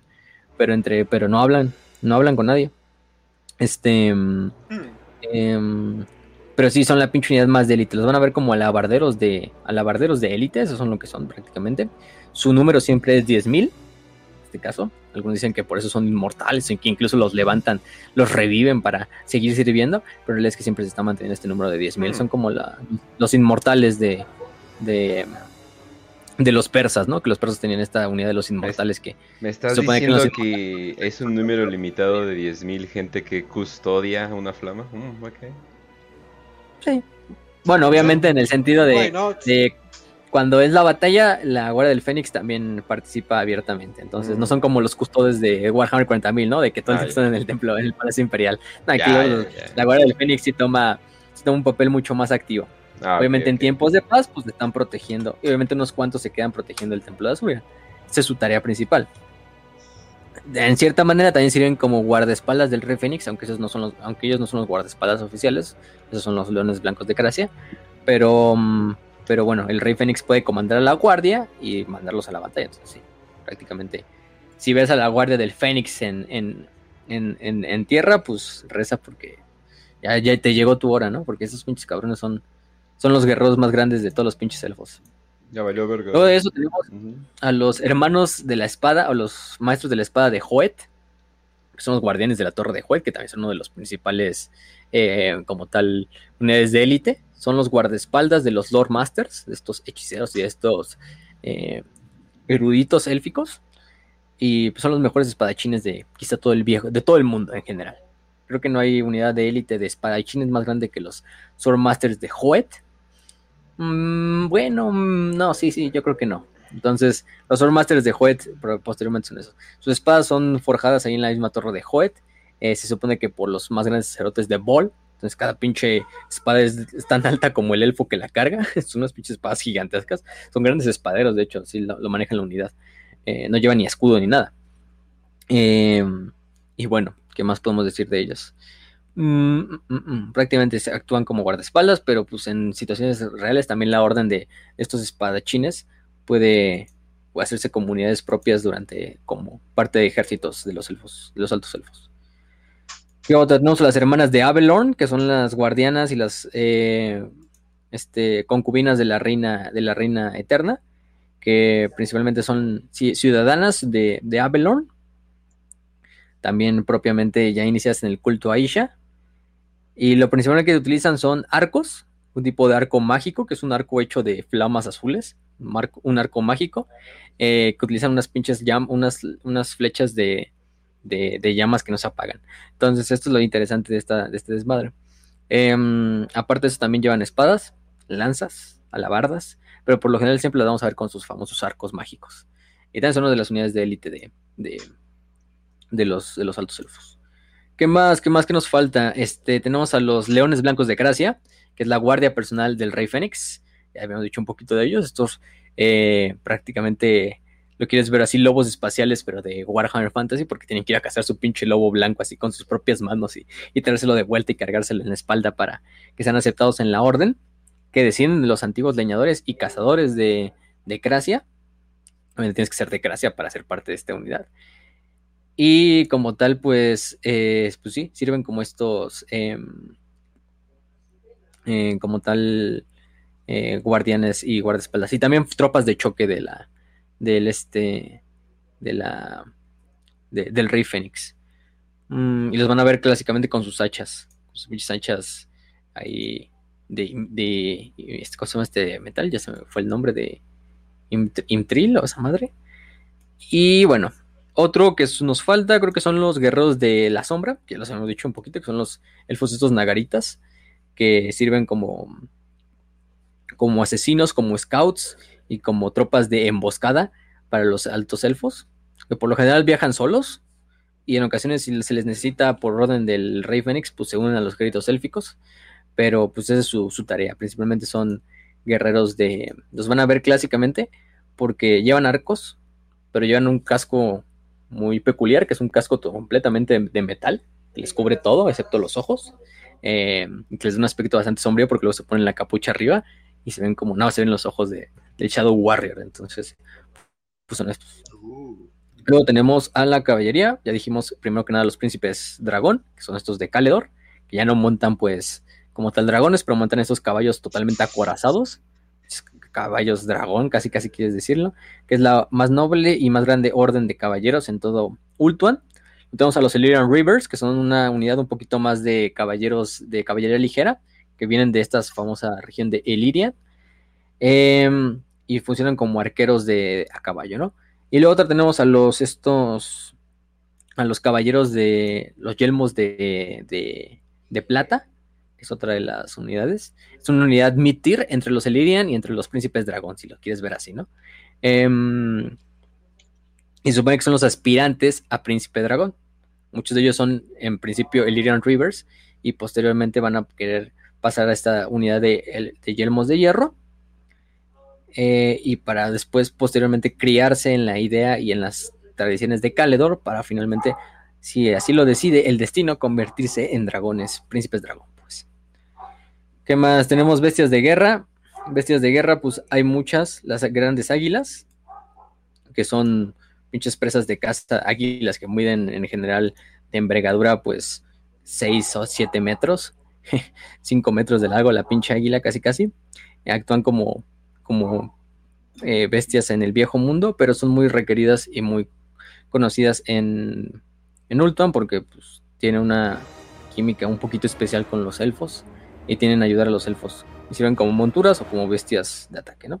Como las águilas de, bueno, quizá no son tan grandes como las águilas del Señor de los Anillos, ¿no? Un poquito más chiquitas. ¿Qué otra? Tenemos grifos. Los grifos que también son eh, una... Estas bestias que poseen cuerpo como de león y cabezas de águila y también alas de águila, que es lo que los diferencia de los hipogrifos. Los hipogrifos no tienen alas, pero los grifos sí. Entonces son muy utilizados también como monturas. Por ejemplo, la más famosa, una de ellas es eh, Deathclaw, que es la, la, la, montura de Carl Franz, que él no es elfo, pero pues, hay que decirlo. Él es uno de los principales que lleva. Y otra, por ejemplo, Stormwing, que es el, el grifo de, de Eltarion. Uh -huh. De Eltarion el sombrío. ¿Qué más? Eh, los dragones, que dijimos un poquito los dragones que viven en Caledor, de los tres tipos de dragones principales, los del Sol, la Luna y, las y los estelares. Y otras son los Fénix, los Fénix de Ultuan, que primero que nada unos dos son personificaciones, se les ven como eh, avatars del dios Azur, entonces son muy, muy venerados dentro de la cultura de Ultuan. Y primero que nada hay los Flames Fire Phoenix, que son estos Phoenix como clásicos, si lo quieres ver así, ¿no? El Fénix son, bueno, son, no son clásicos porque es un pinche Fénix que mide 5 eh, metros de largo y no sé, pinches 8 metros de envergadura, sirven como monturas también y que incluso pueden hablar el idioma de los elfos. Entonces es algo, es algo interesante de estos, de estos Fénix. Em, ¿Y qué más? ¿Qué más? Y obviamente tienen, incluso pueden utilizar el viento del fuego, el viento de la magia, este Akchi, que es el viento de, sí, del fuego, para conjurar hechizos sobre los enemigos. Tienen esta, esta capacidad. Y, los más viejos de estos Fénix se convierten luego en los Frost Heart Phoenix, que son los Fénix azules, que luego vemos ahí en, las, en los aeropuertos, en el juego, por ejemplo, de Total War. Son estos Fénix ya ancianos que pierden, que conforme va envejeciendo el Fénix va perdiendo como el calor o la llama de, el calor de la llama de, de su fuego y se van convirtiendo de hecho en un Fénix como totalmente gélido, azul. Pero que todavía están mucho más avanzados, mucho más veteranos en la magia, que de hecho hablan mucho mejor el idioma de los, de los elfos, y que son los más poderosos y más ancianos de toda la raza de los Fénix. Y creo que eso es en general... Mm, creo que sería todo. A ver, nada más me falta... Ah, sí, la artillería, la artillería. Este, artillería hay muy poca, en realidad nada más es es este, ¿cómo se llama? Los, los estos, los ball throwers, que se me fue el nombre, los Eagle Claw Ball Throwers. Ya dijimos, son disparadores de, de virotes, que repetidores, eh, unas balistas muy, muy, muy peculiares, que disparan tanto balistas grandes em, o virotes grandes para acabar, por ejemplo, con navíos, con bestias, hasta virotes que van contra infantería, que son virotes que miden por lo general este, dos metros, pero pues, están, están hechos para dispararle contra la infantería. Eh, hay otro que es el Lotron Skycutter, que prácticamente es un. Es un, ¿cómo se llama? Una de estas. Es como un lanzador de virotes, pero que va eh, jalado por, por unos como halcones gigantes llamados Sweet Feather Rocks. Eh, ¿Y qué más? tenemos también a los, ah, los carros de, de, leones, que son jalados por leones de Cracia.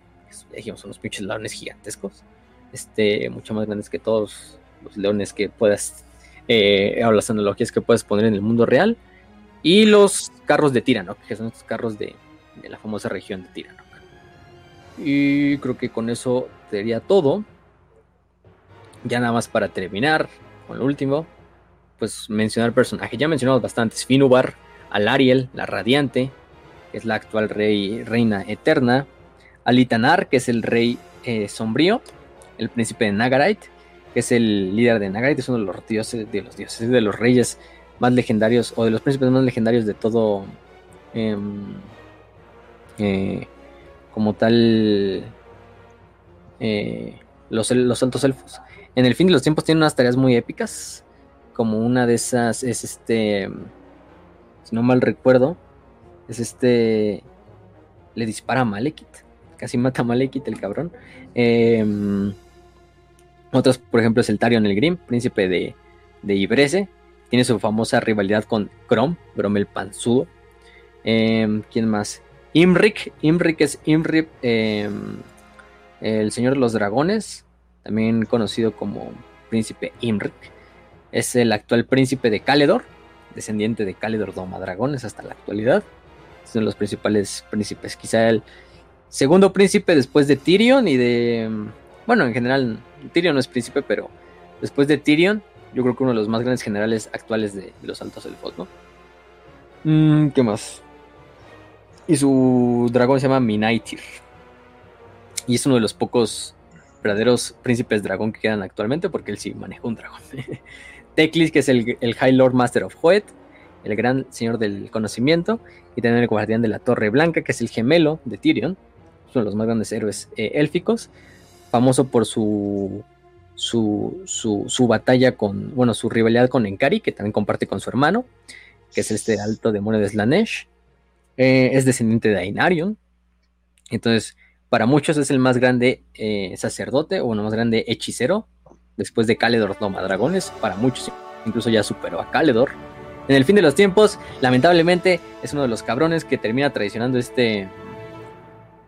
Bueno, no, que no termina traicionando, sino más bien cuando están haciendo el ritual para ganar la batalla en Midenheim y vencer al, caos, cuando Manfred von Karstein mata a este Baltasar Gelt, Teclis lamentablemente explota a la verga porque empieza a absorber la energía del, del pinche del, del, Vortex él solo, pero pues él, aunque sea un chingón, pues tampoco puede con tanto, entonces pues explota el güey. No importa, en Age of Sigmar creo que ya revivió, entonces ahí sigue el cabrón. Este, oh, em, o bueno, lo, lo, reencarnaron, no sé cómo se diga. Este, pero sí, le bastante mal, pero bueno, el Teclis y Tyrion tienen un chingo de novelas, ¿eh? Este, Tyrion y Teclis, Teclis es famoso por haber fundado también los colegios de la magia en el imperio, o sea, sin, el, sin Teclis no, había, no habría magos en el imperio, o por lo menos magos eh, autorizados por el imperio, porque él fue el que bajo auspicio del emperador Magnus le, recomienda, oye, vamos a hacer estos pinches templos, estos colegios de la magia, yo les enseño, y a partir de eso hacen los ocho colegios de la magia del imperio, para que tengan sus órdenes de magos, ¿no? Y Teclis es el que les termina enseñando a todos estos primeros magos, o esta primera generación de magos humanos, los secretos de los vientos de la magia para que, para que mantengan todavía este, esta idea, ¿no? El otro es Tyrion. Tyrion que pues en el fin de los tiempos, el cabrón es un desmadre, el cabrón toma la pinche, este, la, la como tal, em, la, la, espada, la espada de la Widowmaker, se convierte en el pinche em, avatar de Kane, si lo quieres ver así. Este también es un desmadre porque al final en el fin de los tiempos quien se vuelve rey de los altos elfos es Malekith, porque sí se ve que es el, el heredero legítimo de Enarion para tomar el cargo. Em, bueno, de hecho, en el fin de los tiempos, pues Malekith como que unifica a todos los elfos otra vez. Elfos oscuros, altos elfos, elfos silvanos.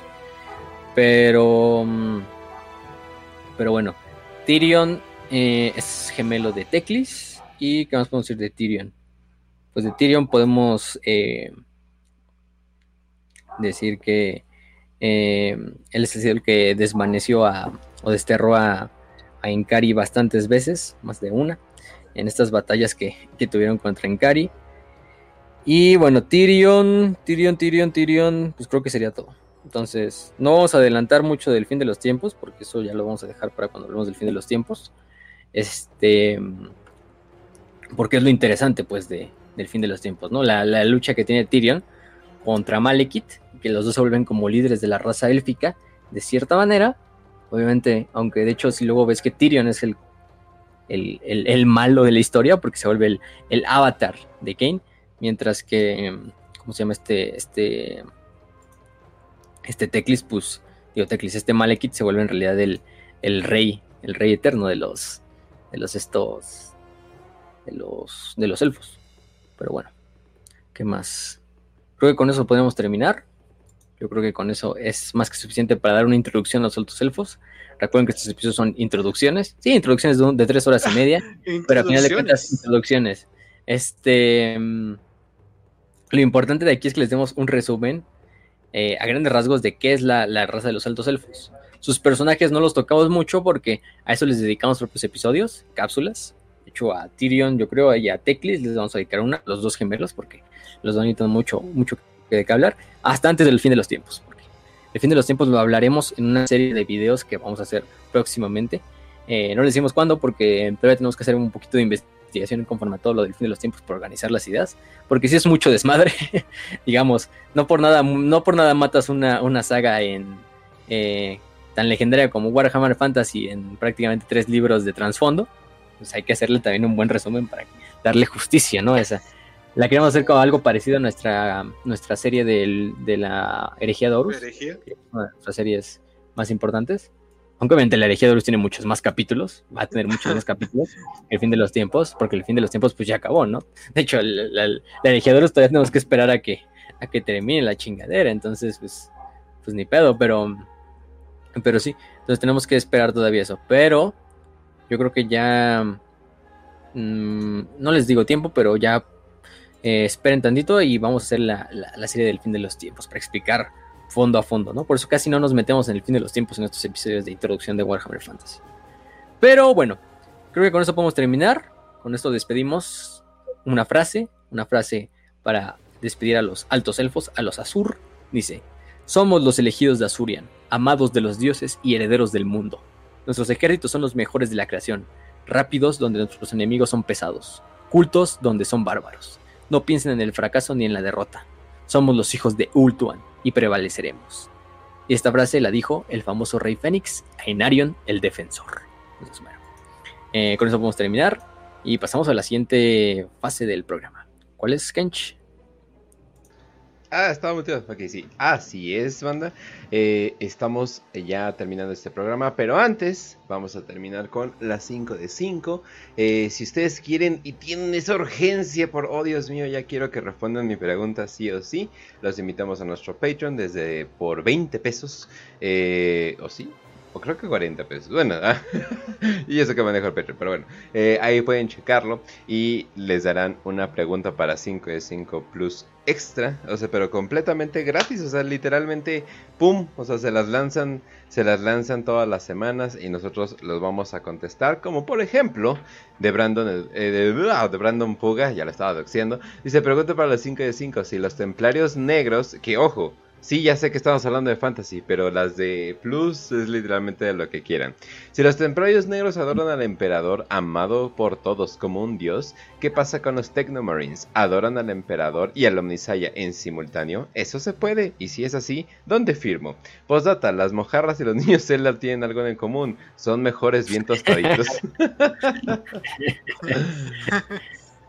bueno, pero vas a ver, a ver, échatela. ¿Qué pasó? Dale, Raz. Pues se supone que, o sea, es una... Es una síntesis, ¿ok? Tú lo que haces es tomar el pensamiento de este es mi dios, el emperador. Recordemos que el culto de Marte también considera al emperador como el Omnisaya o uno de los, ¿cómo decirlo? De las figuras principales. Ajá. ¿No? De esa religión. Entonces no hay como que una contradicción. Claro que el emperador está contrario a, ambos, por supuesto, pero dentro de lo que es la mm, el sincretismo de las dos religiones no hay ningún problema y lo hemos visto por ejemplo con el capítulo de de ¿cómo se llaman? de los ah de mm, los ángeles sangrientos pero no me acuerdo cómo se llama la serie. Ah, The Angels of Death, ¿no? Angels, of, Death. A mí también me confunde. Es que, es que Blood Angels, Angels, Angels of Guards. Y, uno, y uno estaba en la guardia de la muerte. Es como, ah, Exacto, entonces. La de Edward. Ajá, exacto. Entonces, este, ahí, ahí mismo tiene un diálogo el que es este el Tech Marine que dice, no, pues yo igual sigo creyendo en el emperador, pero el culto de Marte también es parte de mí. O sea, no los contradice, sino que aprende a, sintetizarlo y eso le da como que una mayor espiritualidad. Al menos viéndolo desde la perspectiva de eh, eh, cómo, cómo maneja la religión, ¿no? Cómo no, cómo no volverse loco con la esquizofrenia que ya hay actualmente en 40k. Y Brandon lo pregunta desde el tiempo, así desde Templarios Negros. Entonces con los Templarios Negros es igual, porque es un, es un capítulo que sí cree en el emperador, como Dios.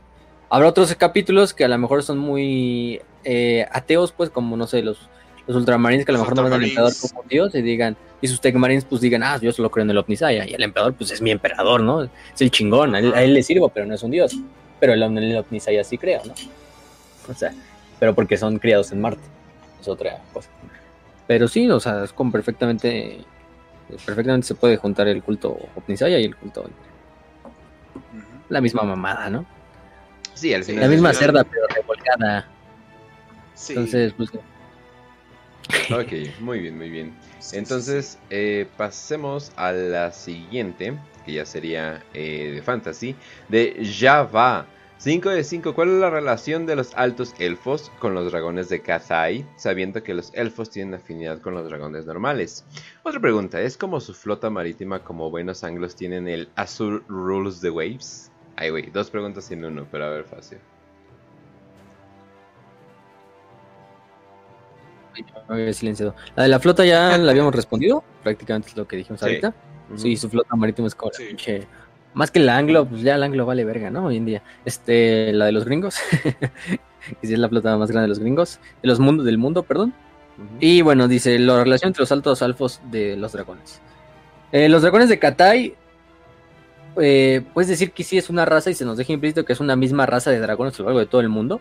Tanto los dragones del caos como los dragones de, de aquí de los altos elfos, como los dragones del viejo oriente o de la- del lejano oriente, son la misma raza de dragones. Solo que los dragones de Katai, como que desarrollaron, se desarrollaron muy aparte de sus primos de otras regiones y últimamente terminaron dominando a, las, a, la- a la- los humanos que vivían ahí, se convirtieron en sus gobernantes. Por eso es que los gobernantes de, de Katai son dragones, ¿no? Son dragones. Entonces, en especial el emperador y la emperatriz, ¿cómo se llama? El emperador, el emperador de la luna, ¿qué se llama el, cabrón? No me acuerdo. Eh, son dragones que se hacen pasar por, por humanos, ¿no? Pero en realidad son para presentarse ante los humanos.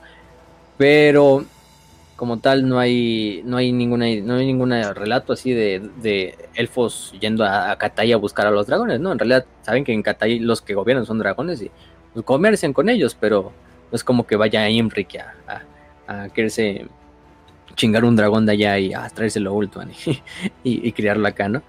Pero em, simplemente es eso, ¿no? No, no, o sea, simplemente es la relación de, de comercio con Katai y con los dragones de Katai. Saben que existen, pero pues, los dragones de Katai son un pedo y los dragones de Ultuan son otro pedo. Aunque en realidad estén emparentados últimamente. Ok, ok. Eh, entonces, vámonos a la... ah. Ah, ya, vámonos a la siguiente. Dice, eh, de Agroman Sensei, dice 5 de 5. Entre una pelea entre Abaddon y Archeon, ¿cuál creen que ganaría? ¿Y por qué sería Archeon? ¿Harán un episodio sobre Archeon? Ay, güey, ¿un Mira, episodio completo de Archeon vale la pena? Sí, porque es el güey del fin de los tiempos. Ese güey Sí. es el de el chingón, el chingón. No, y aparte tiene un chingo de historia antes del fin de los tiempos. Oh. Entonces, Arkham sí, le, sí vale una historia. Y además como el Abaddon de Warhammer Fantasy, ¿no? Mira, yo sí, si pusiéramos a Arkham y a Arkham le hiciéramos un marín, un Space Marine del caos, pues, y lo enfrentáramos contra Abaddon, yo creo que gana Arkham. Al chile, no, o sea, es que pinche Arkham está UP el cabrón en el fin de los tiempos. O sea, o sea, el solito, el solito hace el pinche carga al caos y desmadra a, a todo el mundo de Fantasy, o sea, te digo. Eh, y luego en Age of Sigmar está más OP el cabrón. Yo te digo, y siendo un líder del caos, comparándolo con Abaddon, es mucho mejor Arcaon que Abaddon como, como líder del caos en sus respectivos universos. Ya si tú quieres convertir a Arcaon en un Space Marine y enfrentarlo contra Abaddon, o convertir a Abaddon en un guerrero del caos de Fantasy y enfrentarlo contra Arcaon, es lo mismo, ¿no? Al final de cuentas, yo diría que en los dos puntos gana Arcaon. ¿Qué pedo? ¿Qué pedo Ya. con los... ¿Qué pedo con el güey que hizo el mundo de Sigmar? Es como, ah, bueno, y ponemos al güey que lo destruyó otra vez. Bueno, es como, ¿what? No, no lo pongas de No. nuevo. Sí, va a salir chingón. A huevo, ¿no? Entonces, sí. Ok, muy bien, vamos a la siguiente. De Rafa King, dice 5 de 5. Si fueran orejas picudas, ¿qué región de Ulthuan, pertenecerían? Mm, buena pregunta, ¿eh? Este, no sé, yo diría mm, Caledor, nada más para, mo- pues, para, para, en vez de ir a la tienda con, a caminando, pues ir a, a Dragón, güey. Entonces, pues chingón. Ya huevo Caledor. No mames, Uber Eats con dragones estaría bien vergas. A ver, tu Raz, Fuck, ¿de dónde eran los leñadores, güey? Y de Cracia. Esa igual- madre. Eh, que el Kench también era el, el de Cracia. Yo me voy por Cracia, Los- güey. Todo tranquilo, Sí. güeritas atrás. Estoy en mi todo- pedo. Sí, güey. Sí, está muy relax. Yo sería Caledor o. Güey, Avelor, pura pinche vieja así, buen, buenota, así al- a tu alrededor, güey, ¿no? Imagínate. Oh, Muy importante. Si te escojan para hacer el harem de la Everqueen, no, ya vale más, ya ahí haces tu vida, güey. O una vida tranquila como pescador en Coticue también. También, también. Muy importante, muy importante. Ok, muy bien, vámonos a la siguiente. De Juan José Ramos dice 5 de 5. ¿Saben cómo se llaman los continentes de Warhammer Fantasy? Sabemos el nombre de Lustria, de Ulthuan y en menor medida Norska. Pero los demás, ¿cómo se denominan? Ah, caray, a ver, a ver, fácil ahí sí. Pues en realidad no tiene nombre, o sea, es que en realidad es como le vayas diciendo por región, o sea, tenemos por ejemplo lo que es el viejo mundo, que sería todo el continente donde está el imperio, Bretonia, Antilea, Estalia, ese desmadre, Kislev, eh, que vendría siendo como el Europa, ¿no? Como Europa. Este. Luego tenemos Ultuan, que es la isla pues de los altos elfos, ¿no? Lo que sería Norteamérica sería Nagaront. En general le tendrías que decir a toda la, a toda la pinche todo el continente del norte, ¿no? Y la parte de abajo, que sería lo que es como Sudamérica, sería Lustria. Eh, Norska, sí puedes decir que es como Escandinavia, pues, aunque de hecho algunos lo incluyen como en el viejo mundo. No sé, hay otras islas como Albion, que es como lo que sería Inglaterra, que bueno, es Albion, pues, este, ¿qué más? Eh, y más allá, pues en realidad no hay nombre de los continentes, o sea, creo que es simplemente el lejano oriente, que es como donde está Katai, donde están las montañas de los lamentos, donde está este Sarnangron, que se llama, donde están los elfos, los, altos, los estos, ¿cómo estos cabrones? Los, los enanos del caos, pues, los enanos del caos, efectivamente. Eh, y fuera de eso, pues no, no tienen nombres, tienen el nombre más bien de la región o del imperio que los gobierna, por ejemplo, Kuresh, que sería como el Indochina, y la India, sería como esa parte de, de, de, Warhammer Fantasy. Por ejemplo, lo que sería como África sería el norte Arabia, y lo más del sur sería, o bueno, Arabia, Nejecara y las tierras del sur, pues, las Outlands, ¿no? Pero te digo, es por regiones, no dando así como, ah, sí, así, así, así. Los únicos que a lo mejor tienes el nombre es, pues, Lustria, Nagaront, el viejo mundo, y ya, efectivamente. Y, o sea, es que no hay como un nombre para el continente donde está Arabia, las tierras del sur. No, de hecho, pues es las tierras del sur, ese es el nombre. Y otros serían Kuresh, Ind, Nippon. Pero ya. Okay. Ah, bueno, y lo que sería la Antártida y la Antártica serían eh, los desiertos del norte y del sur del caos, pues, pero nada más. Ok, ok, uh -huh. perfecto. Entonces vámonos a la siguiente. De, de Omar. Simplemente Omar. Pregunta de 5 de 5. Tengo entendido okay. que en Warhammer Fantasy los vampiros son repudiados por Korn, debido a que estos consumen la sangre. Entonces mi pregunta es, si Sanguinius es el vampiro de 40k, ¿por qué Korn lo quería para él? Si también consume sangre, ¿no? O sea, sí, o sea, pero cuando tú vas a escoger una novia, pues tiene defectos, o sea, no todas son, o sea, una vieja no puede ser perfecta, pero la aceptas con esos defectos, o sea, sí, de vez en cuando se vuelve loco y tienen que tomar sangre, pero dicen, ah, pero conmigo no haría eso, ¿no? Oye, pero Sanguinius nunca la tomó, a lo mejor sus hijos todos degenerados sigan. De hecho, de hecho, o sea, tenemos, o sea, todos sus hijos son, tienen como que este culto vampiresco y cosas por el estilo, pero no hay registro de Sanguinius haber tomado sangre, o sea, eso es como que, no, el güey, el güey era un ángel perfecto. Güey más bien daba su sangre. Ajá, sí, no, no, no, sí, no. Y ahí está sus la, hijos. Y ahí está la copa reducida de, de, que se toman, pero es como que, ah, vete a la verga, ¿no? no, sí, sí. Efectivamente, sí. pero nice. está, está, interesante, pero sí. Bueno, y eso nomás es de fantasy, ¿no? O sea, con le vale verga, no sé si en 40k sea igual, pero 40k al final no hay vampiros como tal, ¿no? Entonces no hay Nadie ese pedo de, ah, sí, es que no me gustan porque toman sangre. Además, el equilibrio al final de cuentas, oye, son los más bichos berserkers más chingones, pues, oye, mejor eso me vale. Como que ignora un poquito que se beban la sangre, ¿no? Si son sí. mis pinches verdugos más cabrones. Sí. Y recordemos que los devoradores de mundos fueron los más leales en la herejía de Horus. O sea, los güeyes que más tuvieron que purgar las legiones traidores. Porque, bueno, eso era porque les cagaba eh, Angron, pero pues. Eh, ¿Su primarca? ¿A quién no le cagaba? Creo que ni él mismo se quería, o sea. Sí, de hecho. Entonces, sí, pues valiendo verga. Pero pues bueno, entonces, pues ya, eso se, ya, ¿verdad? Eso serían todas. Pues sí, bueno, ya. banda, eh, nos vemos la, nos vemos la siguiente semana eh, eh, para los Patreons. Eh, nos vemos el fin de semana, pero también para ustedes, gente normal, los vamos a estar viendo este sábado eh, con un nuevo episodio que no les vamos a decir de qué, ya que eh, fuimos censurados horriblemente y involucra mucha censura, mucho misterio, definitivamente en 40k. Y de hecho, hasta la fecha, o sea, no pudimos hacer un episodio completo porque literalmente la mayoría de esta información está siendo censurada, olvidada. Probablemente le dieron químicos a los Space Marines que estuvieron involucrados para que olvidaran todo. Muy interesante va a estar ese episodio. Y para los Patreons vamos a seguir eh, dándoles eh, esas cápsulas que tanto les gustas. Muchas gracias por el apoyo, muchas gracias por el apoyo de Patreon, muchas gracias por el apoyo de YouTube. Eh, si nos escuchan nada más en Spotify, iBooks, etcétera, etcétera, muy bien. Visiten nuestro patrocinador Malius 3D en Facebook. ahora sí que ahí pueden ver su catálogo en sus fotos, ahí tiene varias cosas. Y si no, pídanle algo en, especial, si quieren algo, algo particular. Pero pues bueno, eso sería todo de mi parte. Eh, si quieren ver algo medio bizarro, pueden irse a Twitch a ver Kench Streams los martes, miércoles y viernes. Ahorita estoy streamando en esos días.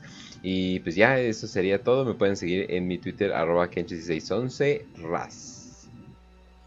Pues ya saben, manda, espero que la hayan pasado bien bonito, eh, hablando de los seres bonitos, mamones, eh, arrogantes, Puta madre, estos son. No quiero repetir chiste, güey. Pero estos básicamente son este. ¿Cómo se llamaba? El de. El que iba a ser diputado o algo así, güey. ¿Cuál? el, mamón bronceado. Puta madre. ¿Cuál, güey? El mi rey. Ah, ¿Cuál de todos? El que está demasiado bronceado, ¿no? Sí.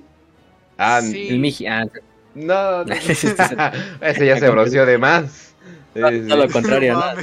ese, güey le pasó como el por ahí de. se metió a las lomas de Azurian. Es decir, del oh, Sí, güey. Sé a qué te refieres. Eh, el mi rey mayor. Ajá, ese güey. Entonces, verga, son ellos. Literalmente son ellos. Y bueno, pues ya saben, banda sigo el consejo del, primer momento del episodio. Si ven a un tipo blanco y alto, madrénselo, madrénselo sin piedad. Y si empieza a reclamarles, oye, ¿por qué me pegas? Porque eres un maldito elfo. Sin piedad, ¿eh? Ay, Dios mío, los crímenes de odio patrocinados por Raz. Eh, pero pues bueno. Y ahora sí que, eh, fácil, pues ya despido el programa. Bastante, antes, antes de terminar este episodio. Sí, vaya que sí. Eh, antes de empezar este, terminar este episodio, pues les enviamos una felicitación a nuestros compas del sector Hidalgus, que ya no pudimos ir nosotros al, torneo porque pues teníamos cosas este fin de semana, este fin de semana, este último fin de semana, por las fotos que nos mandó el buen Cucabara, que también le enviamos un saludo a él personalmente, este Cobra Mefisto, estuvo muy bien, aquí hasta nos puso los ganadores, sorpresivamente el primer lugar fueron Arlequines, este segundo lugar eh, Caos, supongo que Space Marines del Caos, eh, tercer lugar, la Guardia Imperial, ¿eh? O sea, mm, estuvo muy bien. Mira, me, sorprende no ver Taos en, el, en, el, en, los tres primeros lugares, entonces eso ya es una ganancia para mí. Me vale verga si ganaron asquerosos senos o herejes de mierda. Este, pues no hay, no hay Taos, entonces mínimo eso ya es algo bueno. Este, pero sí, se vio que estuvo muy bueno. Yo creo que algunos que a lo mejor escuchan el programa fueron. También les enviamos un saludo, nosotros ya no podemos ir, pero eh, les enviamos también unas felicitaciones por tan buen torneo y tan buen eh, como tal GT, gran, gran, el, gran torneo que hicieron. De hecho, hasta estos güeyes, estos gringos de, de cómo se llama, ay, no me acuerdo la pinche página que, que, que los había como, les había como este, creo que se llaman los de Frontline Gaming, que es una de las, estas como páginas eh, más grandes, así como que hacen este torneos de tabletops o como que llevan todo el, todo el registro así es gringa hasta hizo así como un, episodio de, de quién hablar del GT de Hidalgo, pero bueno, les enviamos un, saludazo a ellos, les enviamos también un reconocimiento por su trabajo y bueno, los demás esténse atentos para el próximo GT de Hidalgo que vaya a ser el año que entra, entonces ahí, ahí esténse, ¿no? Y bueno, ya creo que con eso podemos terminar. Eh, esperamos que les haya gustado este episodio de, de la de, Warhammer Fantasy. Ya en poco tiempo vamos a regresar primero que nada con las historias de la herejía de Horus, también con las historias de El fin de los tiempos, hay que, prepararlo un poquillo más. eh, entre otras, ¿no? Estén atentos porque cada semana hacemos nuevos episodios. Eh, los fines de semana se suben cápsulas al Patreon también, eso es algo importante. Se pueden hacer Patreons desde 40 pesos al mes, no es mucho, pero con eso, con ese poco dinero ya son, eh, ya pueden ser partícipes de, de, las cápsulas, de los fondos de pantalla que nos hace el buen Boyd, que también le enviamos un saludo, como no, entre otras cosas. De hecho, Entonces, pues, les puse como que un pequeño, una pequeña publicación para que ahí depositen sus temas y cosas por el estilo. Y si han estado participando, al fin, hijos de la fregada, nos, nos, apoyan y no, no ponen de qué quieren sus cápsulas, no mamen. Luego estamos así, ah, ¿de qué lo hacemos? ¿De qué lo hacemos? Bueno, tenemos toda una pinche lista ahí, pero el Raz no la ha mandado al chat. este... Oh shit, no la mandé. ¿Ya ves? ahí, la mandas. No se te olvide, ¿eh? Este, pero bueno. Ah, ya me acordé del, nombre del canal. Se llama Ice and Jam. El que hace pinches llamadas telefónicas de, broma con el. Con, con pendejadas de, videojuegos y de, y de películas y más así. Este, con estos soundboards.